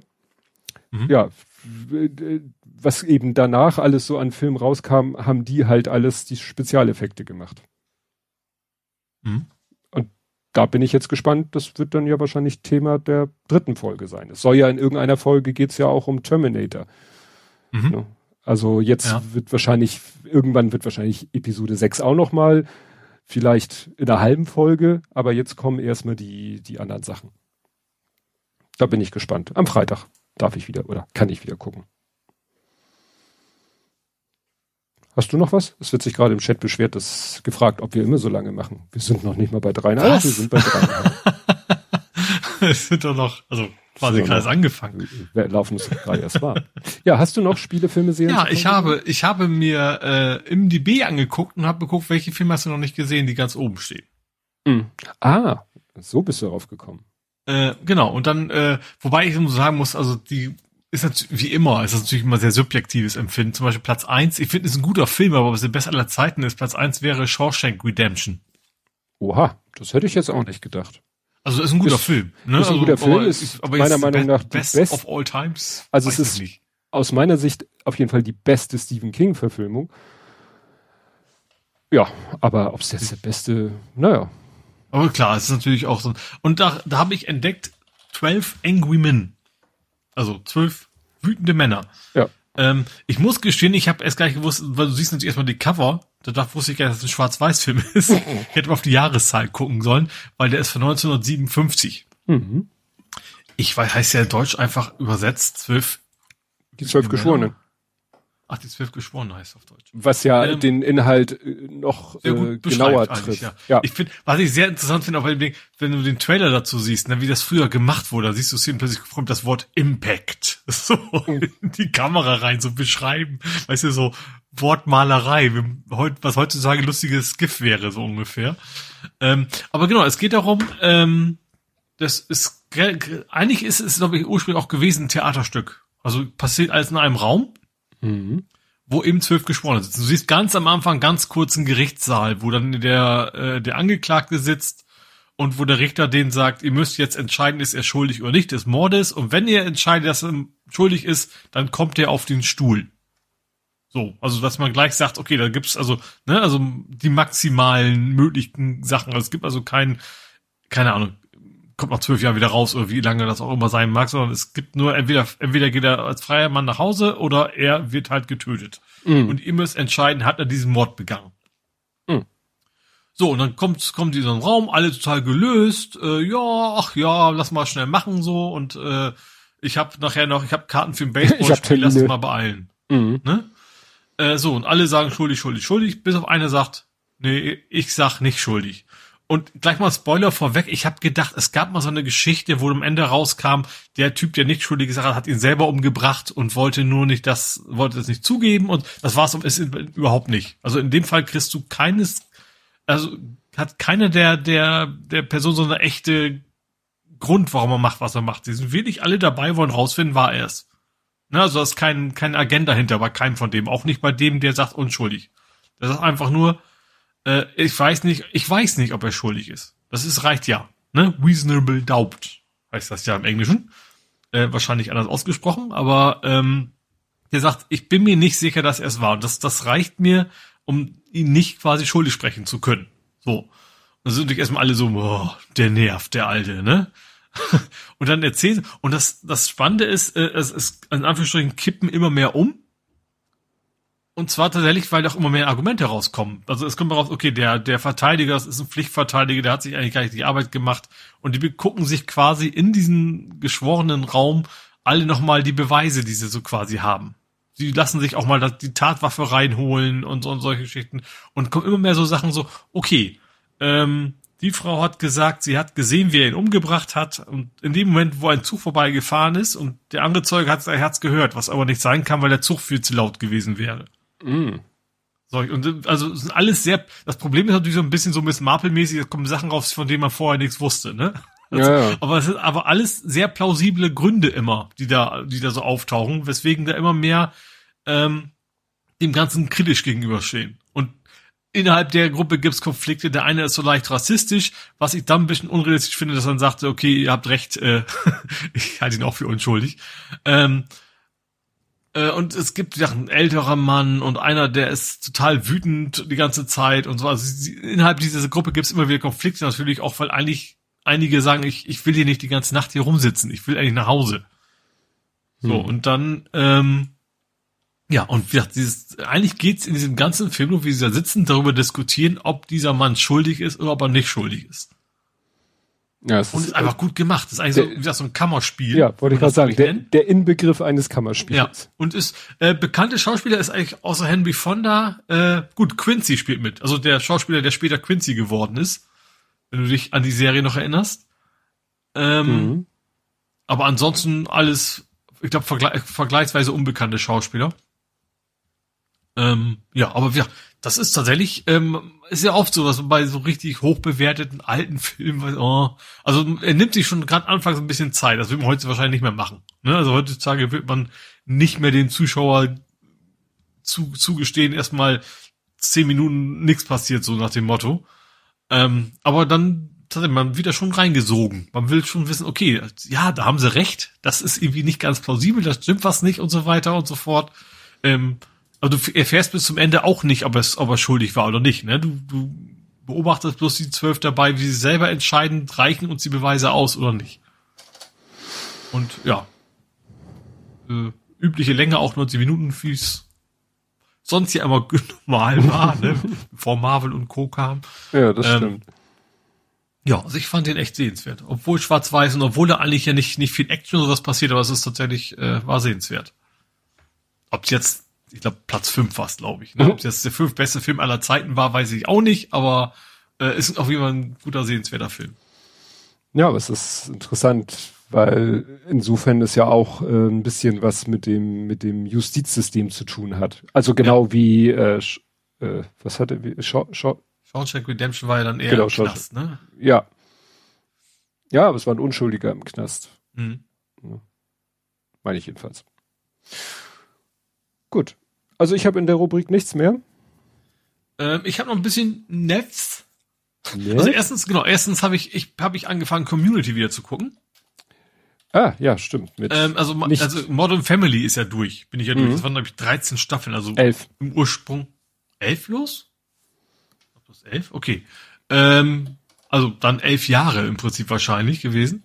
Was natürlich dann krass ist, weil das fängt zum Beispiel mit einem, einem fängt also dass, dass quasi ein Kind adoptiert wird in einer der ersten Staffeln. Mhm. So, und natürlich in dem Alter entwickeln sich Menschen natürlich ganz gewaltig, wenn du denkst, wenn du jetzt das geguckt hast, ich habe ja schon komprimiert geguckt, weil jeden Tag eine Folge, also an jeden Werktag mittags immer. Ähm, aber trotzdem am Ende nochmal zurückzugucken, war quasi letzte war quasi so ein Rückschnitt auch nochmal wieder, wie sich diese Menschen entwickelt haben, war schon sehr spannend und äh, war echt eine gute Serie. Ähm, also jetzt brauche ich was Neues für mittags. Also ich brauche eine Serie, die eben jetzt auch nicht total dramatisch ist oder sowas, also wo ich mich nicht, die auch nur was nebenher gucken kann, die ich beim Essen gucken kann, die möglichst nicht länger als 30 Minuten dauern sollte. Hm. So, das ist so mein äh, meine Herausforderung. Und da habe ich jetzt Community, das hatte ich von langer Zeit schon mal angefangen, habe geguckt, Netflix, die ersten sechs Folgen habe ich geschafft damals. Ähm, aber ist eben was anderes. Wenn ich abends gucke, dann muss ich mich so ein bisschen dazu zwingen, weil es gibt ja viele andere Sachen, die man so machen kann. Äh, und Mittagspause ist das, glaube ich, jetzt ganz gut, dann, weil es fand ich gut genug, um es weiter gucken zu wollen eigentlich. Ähm, genau, und es geht ja darum, um eine Community School, ne? Also irgendwie, es ist, glaube ich, eher die nicht so hoch angesehene Schule, ähm, wo sich eben, das acht, vielleicht ist auch zehn oder sechs, also verschiedene Leute quasi zu einem, zu einer Lerngruppe treffen und die, um die geht's eben, um die, die Geschichten zwischen, es ist halt, so, es ist halt eine Komödie, ähm, eine der, also eigentlich gibt's keine echte Hauptrolle, weil eigentlich sind alle Charaktere in dieser Serie mehr oder weniger gleich, gleichwertig sozusagen unterwegs, wie ähm, kann man bei, bei Big Bang Theory gibt's ja auch nicht die eine Hauptrolle. Ne? Also alle, die da mitspielen, sind quasi mehr oder weniger gleich wichtig sozusagen, auch gleich viel Zeit, die man die sieht. Ähm, witzigerweise spielt John Oliver mit.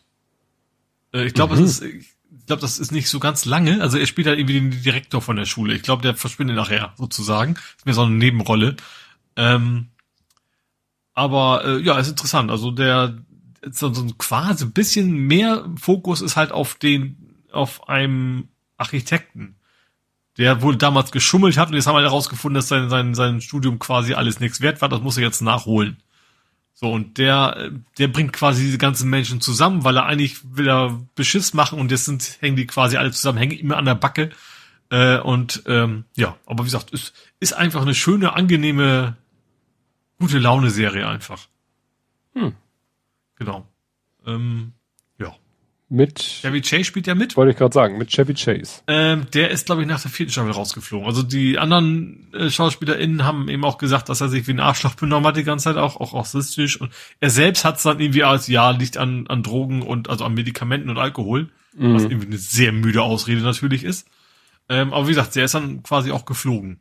Ja, weil das wurde ja schon über ihn gesagt, als damals er Schöne Bescherung gedreht hat. Ja. Also in der Netflix mhm. auch wieder The Movies That Made Us gab es eine Folge über schöne Bescherung und da wurde ja auch gesagt, ja, der hat sich da beim, das war ja wohl auch mit der Grund, dass dann seine Schauspielkarriere zu Ende war, während die seiner, sag ich mal, Kollegen von Saturday Night Live noch weiterging, war seine mhm. Schauspielkarriere dann ja doch relativ abrupt zu Ende. Ja. Ja. ja. Community.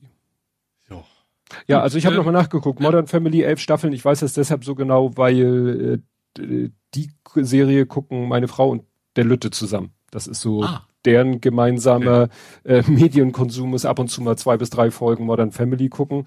Es ist dann immer sehr lautstarkes Lachen hier im Haus. Äh, das sind also auch echt Brüller, weil ja auch irgendwie alle sehr sympathisch sind. Die haben alle ihre Fehler, aber sind irgendwie alle sehr sympathisch, finde ich. Ja. Jeder einzelne. Natürlich auch sehr viel Klischee mit drin, muss man auch ehrlicherweise sagen. Mhm. Aber äh, wie gesagt, ja, genau. Aber äh, da muss ich noch über Netflix meckern. Ich hatte irgendwie noch zwei Folgen vor mir und plötzlich, wups, elfte Staffel ist raus. Des einen Leid, des anderen freut, weil bis vor kurzem gab's auf Disney Plus, wo wir das gucken, nur, ich glaube, die ersten drei ah. Staffeln. Und dann machte es plopp und dann waren plötzlich elf Staffeln da. Deswegen ah. weiß ich auch so genau, dass es elf Staffeln sind. okay, ja. Ne? Ich, ich habe es halt auf dem Nass mittlerweile. Ja, aber das Ich konnte natürlich jetzt nicht, ich hatte keine Alternative. Genau, und äh, wie gesagt, das ist, die ist jetzt komplett zu Disney Plus und deswegen ist sie bei Netflix weg. Gut, dann habe ich jetzt noch drei kurze News. Okay. Ähm, erstens, GTA 6 wurde relativ groß, groß geleakt. Also mhm. Grand Theft Auto, das nächste große. Interessanterweise hat irgendwie einer auf YouTube irgendwie so 20 relativ kurze Videos hochgeladen. Ich so, okay, mal Backup machen. Aber nach dem ersten Video, als ich es runtergeladen hatte, also ich habe ja, weiß mhm. ich, auf meinem NAS kann ich ja sagen, lad mal diesen ganzen Kanal einfach runter, mhm. ähm, war schon Feierabend. da waren die schon alle runtergenommen. Aber sah schon, äh, also man merkt schon, das ist noch, also du siehst so quasi so eine, so eine Spielfigur tatsächlich auf so einem Rasterboden rumlaufen, also noch ohne oh Gott. Gebäude drumrum und du siehst halt diese schönen Vektoren, also richtig in, in, in dem 3D-Animationsstudio.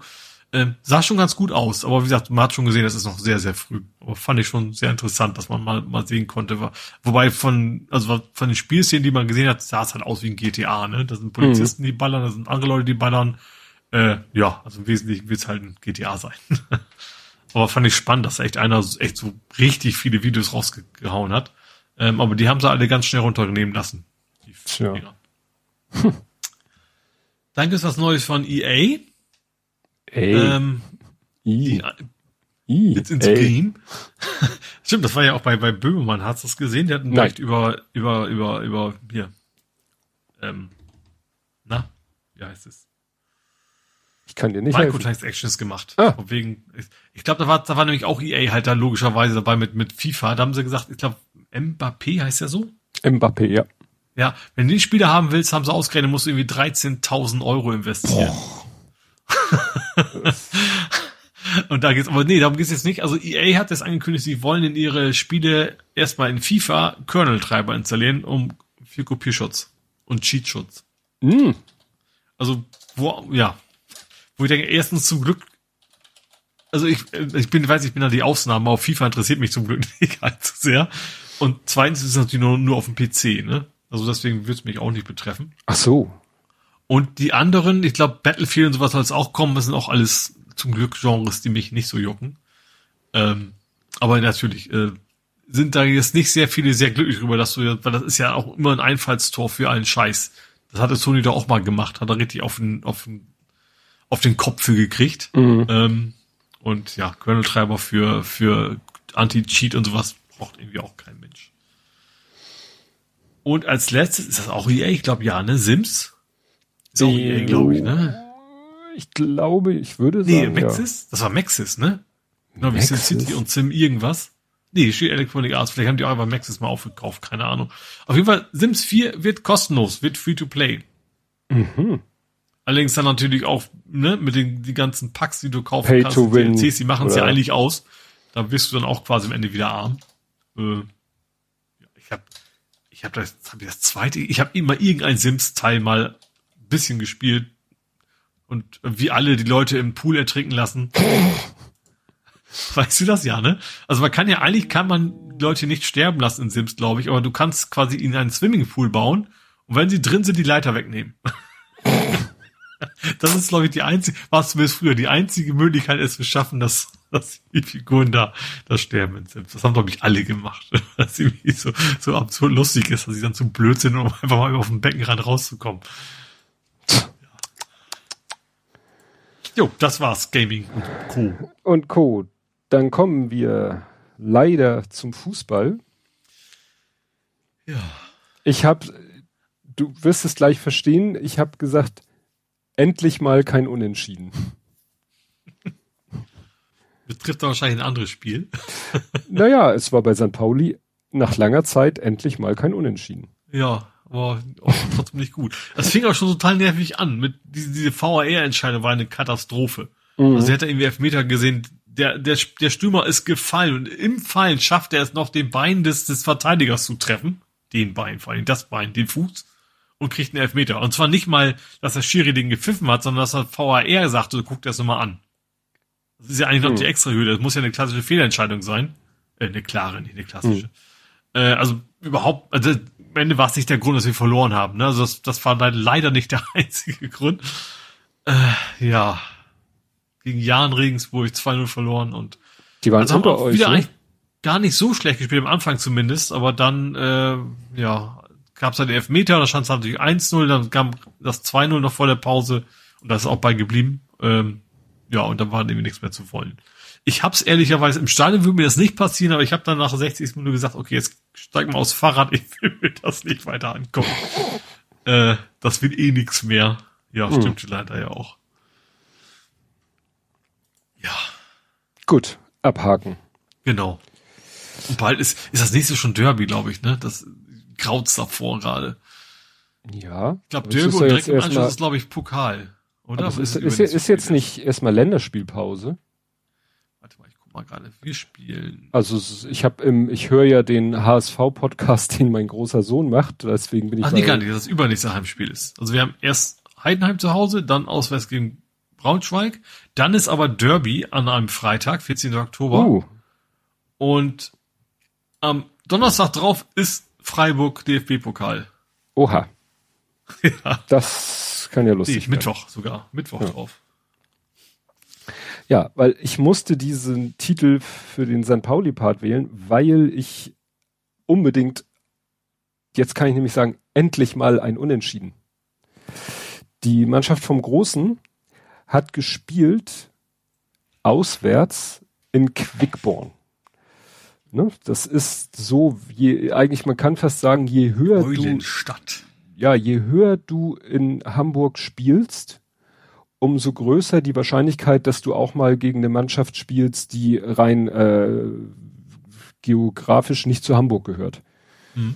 Weil gerade so, ja, wenn du eben etwas besser bist im Fußball, und spielst in der höheren Liga und du sitzt äh, irgendwie so am Stadtrand von Hamburg, ist es für dich natürlich viel bequemer, in der Hamburger Liga mitzuspielen, als in der, sag ich mal, schleswig-holsteinischen Liga. Ja, und dann und deswegen, Kiel zu fahren. Ne, so, ja. Deswegen TUS, das war jetzt TUS Holstein, die sitzen halt in Quickborn, also wirklich in der Nähe von Hamburg oder auch so, was ich, Wedel oder Buchholz sogar.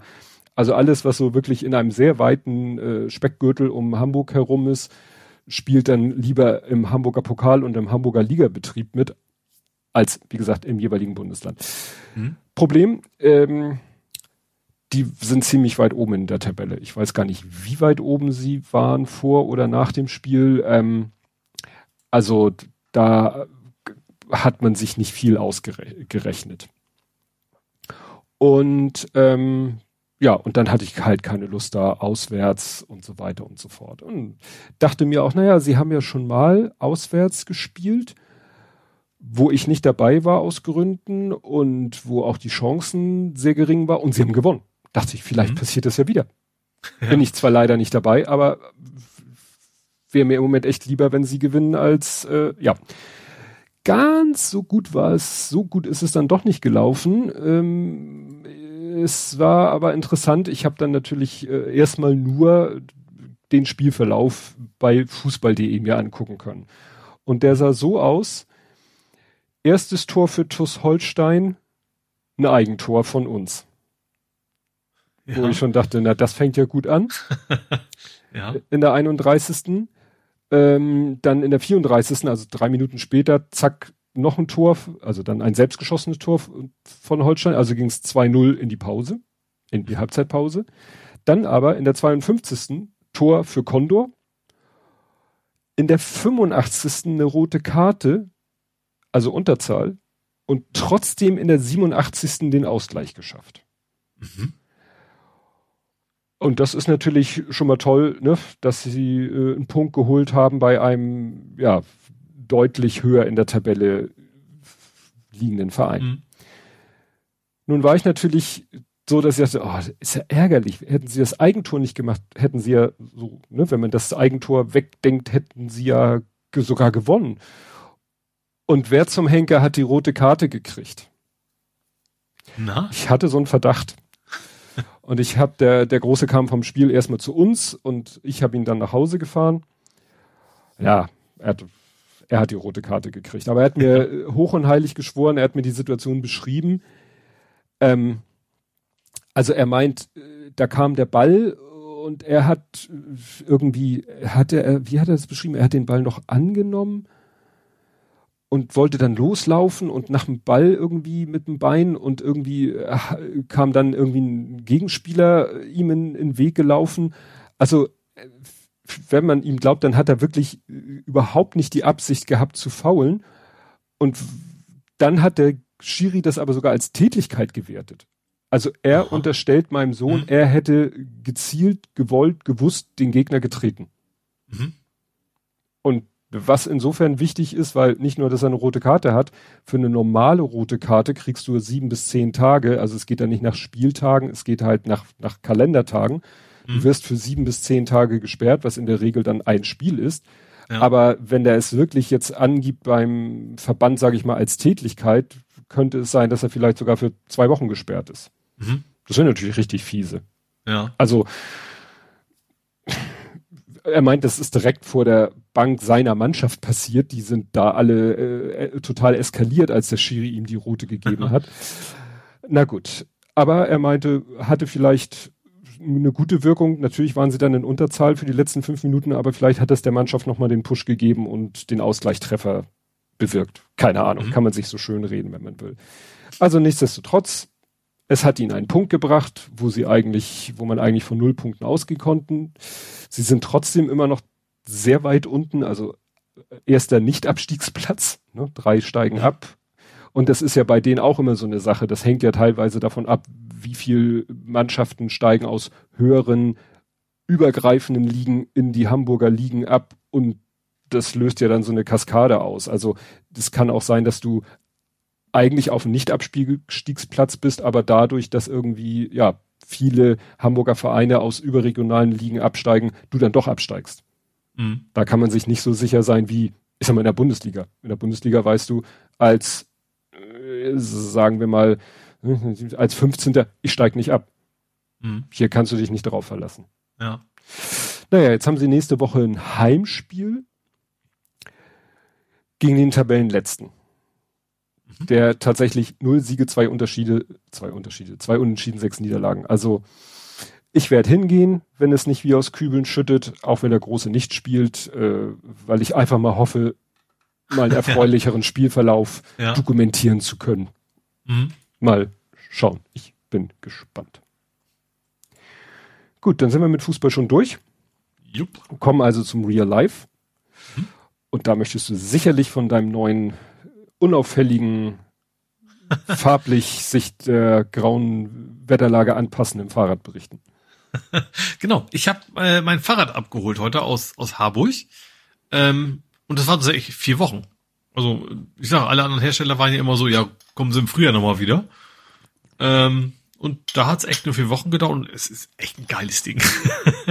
also es ist so ein, ist halt ein Gravelbike, ich sag mal, ich sag mal, mehr in Richtung sportlichere, man kann ja in beide Richtungen gehen, ne? also mehr Richtung Rennrad oder mehr Richtung Mountainbike, sage ich mal. Das ist ein bisschen mehr in, in die sportliche Richtung, aber eben trotzdem eben noch ein Gravelbike, kein, kein Rennrad. Ähm, ja, sieht einfach sehr geil aus und die, das ist ja, ich mach mal Schleichwerbung, ich krieg da nichts für. Tränker ist ja schon mal ein zweites Fahrrad von denen. Die schweißen, also für mich als Laien sieht das einfach auch super geil geschweißt aus. Also du siehst ja quasi keine Schweißnähte, das Ding ist einfach schick. Ähm, die Schaltung ist Hammer. Ähm, du kennst das ja schon, ne? aber ich hatte bisher nur, also ich, gut, mein aktuelles City-Fahrrad hat eh Nabenschaltung, äh, ist eh was völlig anderes. Ähm, aber vorher hatte ich eben auch schon bei Kettenschaltung hatte ich noch nie so äh, dieses Format, dass du quasi an, an den Bremsen quasi mitschalten kannst. Mhm. Also hoch und runter und ich habe erst gedacht, oh, die Schaltung, die funktioniert, aber weil die, weil du hörst die nicht. und, und die schaltet so, so richtig schön, sehr feine, ganz geringe äh, Unterschiede in den, in den Gängen. Ähm, hat irgendwie zweimal elf Gänge. Mhm. Ähm, und äh, ja, also mach einfach Bock. Also das hat richtig, richtig Spaß gemacht, trotz, obwohl ich fuhr los, es fing an zu hageln. Mm. das brauchte ich jetzt eigentlich nicht. Aber das, gesagt, das macht richtig Bock. Ich bin auch sehr schnell reingekommen mit, mit der Schaltung. Also da, damit klarzukommen, hat nicht lang gedauert. Ähm, was ich noch nicht so weiß, wird der niedrige Gang wirklich niedrig genug sein für mich, wenn ich dann bepackt durch Norwegen fahren sollte. Ach so.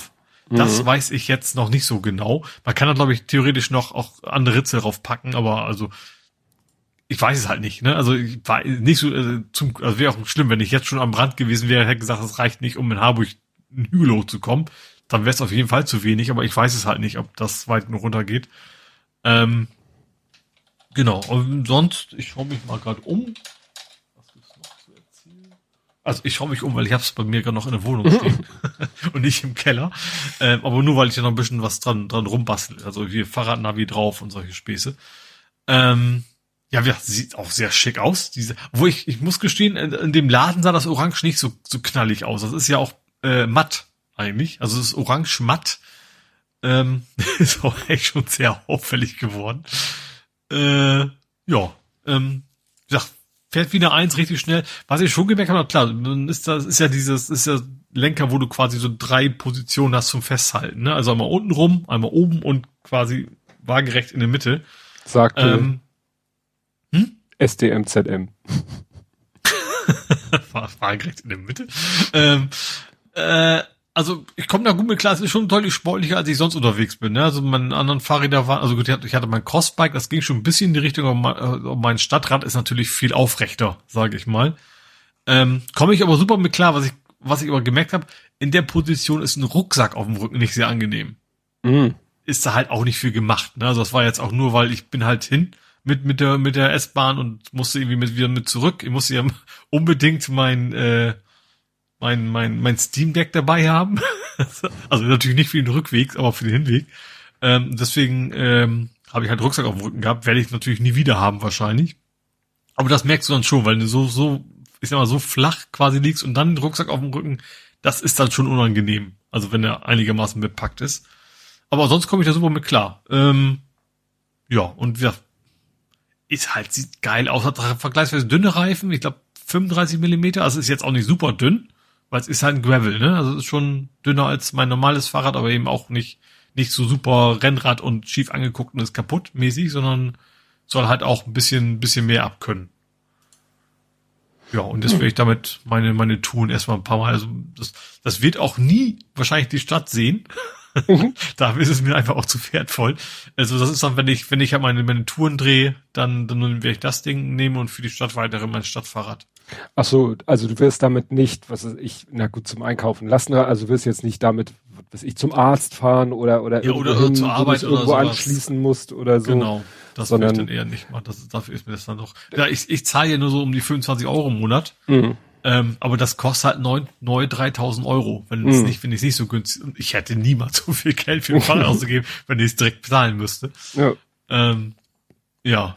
ja also, ansonsten natürlich klar, Scheibenbremsen, ne, und, äh, gute Lichtanlage. Also ist, ist schon, ist eben auch schon alltagstaulich, also nicht, nicht so ein klassisches reines Rennrad ohne, keine Ahnung, ohne Schutzblech, ohne Licht und sowas, sondern man kann das auch schon eben gerade für meinen Anwendungsfall später dann irgendwie auch fürs, fürs Fernradeln, sage ich mal, also mehr Fernradeln als Bikepacking. Mhm. Also Unterschied ist ja, Bikepacking hast ja quasi nur im Sattel so eine Tasche und ich würde dann schon eher wirklich ein bisschen voller bepackt unterwegs sein. Also mit, mit Satteltaschen und solche Geschichten. Äh, Sattel eben nicht, sondern äh, Gepäckträgertaschen. Und dafür scheint das sehr gut geeignet zu sein. Hat auch von, von Haut aus diese, diese, wie heißt das? Äh, Klick, Gepäckträger-Dings, ne? Also so hinten mhm. einfach so ein drauf, drauf klicken kannst. Ähm, ja. Muss ja so ein paar Sachen anbauen, äh, wie gesagt, Getränkehalter und so ein Scheiß, so ein Zeug will ich ja noch dran haben. Ähm, und das Schloss ab. Also das Schloss ist halt am Getränkehalter dran, wie man es so kennt. Mhm. Und das war halt Pflicht. Bei dem Leasing musst du dir ein mindestens 55 Euro Ach, teures Fahrradschloss mitkaufen. Mhm. Ähm, was natürlich da relativ witzig ist, weil das wird entweder hier stehen, da muss man es natürlich nicht abschließen, oder ich bin halt drauf. So, diese zwei Optionen wird es natürlich bei mir geben. Deswegen äh, brauche ich das Schloss ja unterwegs eigentlich nicht. Ist ja, ja auch, also so, so super Sportler wie ich, bei der Xitakides Kram. okay. ja, nee, gesagt, ich ich habe also mach richtig Bock, habe mich richtig drüber gefreut und ich werde jetzt die, die Tage ein bisschen mit rumfahren. Mhm. Ja, stimmt. Meine letzten Fahrräder waren ja auch so, so wirklich schon nicht High-End im Preis, aber so, so wirklich so pure Rennräder ohne alles. Damit mhm. bin ich halt auch nur Tra Trainings und ab und zu halt bei Wettkampfmäßig unterwegs gewesen. Mhm. Ne? Das Rad ich bin auch so ein auch bisschen überlegen, ob ich mir für so ein Zwift-Ding noch besorgen werde für den Winter. Mhm. Da gibt's ja jetzt vergleichsweise günstig, 300 Euro oder sowas. Ähm, weil die sagen, wir wollen an der Hardware nichts verdienen, die Leute sollen unser Abo-Programm kaufen. Ach so. ne? Hm. Deswegen relativ, also von den Tests, YouTube und Co. und Leute, die sich auskennen, scheint es ein relativ hochwertiges Ding zu sein, was aber preislich okay ist. Aber ist natürlich so eins, ähm, also muss ich ja mal ein Hinterrad ausbauen, ne? Mhm. Sagt quasi sagt, musst du auch quasi mit der gleichen Kassette bestellen, die du selber hast. Ne? Also bei mir ein Elfgang. Äh, und dann hängst du die dann da rein und dann kannst du damit. Und vor allen Dingen ist es mir auch wichtig, weil ich hatte vorher mal so ein, was war denn das? Tag X hatte ich mal. Hm. Das war auch so ein Rollentrainer-Anbieter, wo du ein normales Fahrrad reinpackst. Aber die normalen sind so scheiße laut. Ja. Also wenn du wirklich Rollen hast, auf denen du fährst, die machen so einen Krach. Ähm, das ging bei meiner alten Wohnung im Keller ging das noch, aber hier im Wohnzimmer will ich halt nicht sonst. Nee, das kannst und diese mit, mit Kassette, die hörst du vergleichsweise wenig wohl. Ähm, ja. Aber das kommt dann, wenn es kalt und nass und sowas wird. Das ist dann noch ein bisschen. Also nächste Woche. ja, wahrscheinlich. Okay. Ja, ja also ich habe nichts aus dem Real Life. Fällt dir noch was ein? Ich habe noch eine vergammelte Blume. das muss ich loswerden, weil das hat mich echt schockiert. Du hast ich ein glaub, faules Ohr. Hier, ja, wir haben auch mal drüber geredet hier, über, über mein Elefantenohr. Mhm. sagte nein. Äh, es, es gab's ja mal dabei. Ich hatte mir das dazu mal gekauft. Das ist ja so, ein, so eine Mandarinenpflanze. Die, der geht's auch gut draußen im Garten. Und da war das Elefantenohr quasi als Werbegeschenk dabei und das ist gewachsen wie verrückt. Auch richtig schön gewachsen, hat gesunde grüne Stängel mit grünen, so gesunden Blättern dran und ist echt überraschenderweise, was bei mir geht sonst nie die Blumen so lange am Leben sind, ist richtig gut gewachsen. So, und dann kam jetzt so, das sind jetzt wieder so, so, so zehn Stängel dran gewesen, ist immer nur ein Blatt dran bei der Pflanze. Und der Stamm ist halt so, so braun, ne? Also ist halt so ein, ja, wie so ein Elefantenohr halt aussieht. Das Problem ist, glaube ich, dass diese Kategorie irgendwie 20 verschiedene Pflanzen beschreibt. Mhm. So, die aber alle so ein bisschen in Nuancen unterschiedlich sind.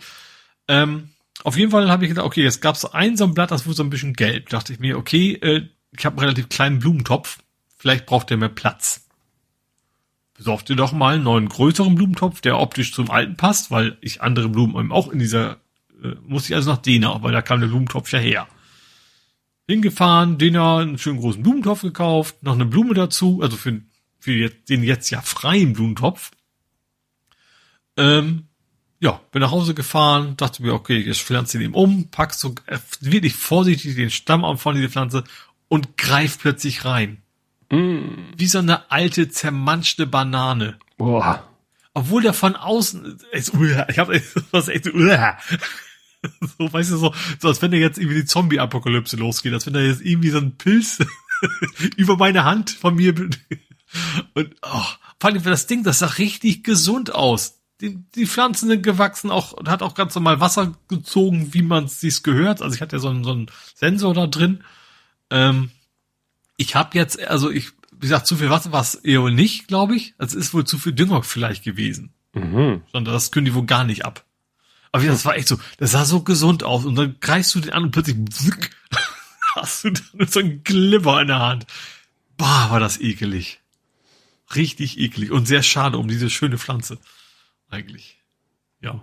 Ja, das ist so äh, nach dem Motto, du bist doch innerlich schon tot und verwest. Ja, ja weil, echt, weil, der, weil trotzdem von außen alles so gut gewachsen ist, ne, diese, diese Diskrepanz. Weil da war echt ja nichts mehr an Substanz. Da war irgendwie so ein, also quasi wie so eine Baumrinne, eine sehr dünne Baumrinne drumrum, die man noch ging und der Rest war in einfach alles nur Glibber. Das war so nicht mal Millimeter dick, die Schale mhm. drumrum, die noch echt war dass das überhaupt dann noch, äh, ja. Ja, ganz komisch. Wer hat auch Wasser ganz normal, also verbraucht, wie man so erwarten würde. Mhm. Muss ja auch, weil die sind ja weiter gewachsen, die ganzen Blätter da hoch und so und äh, ja.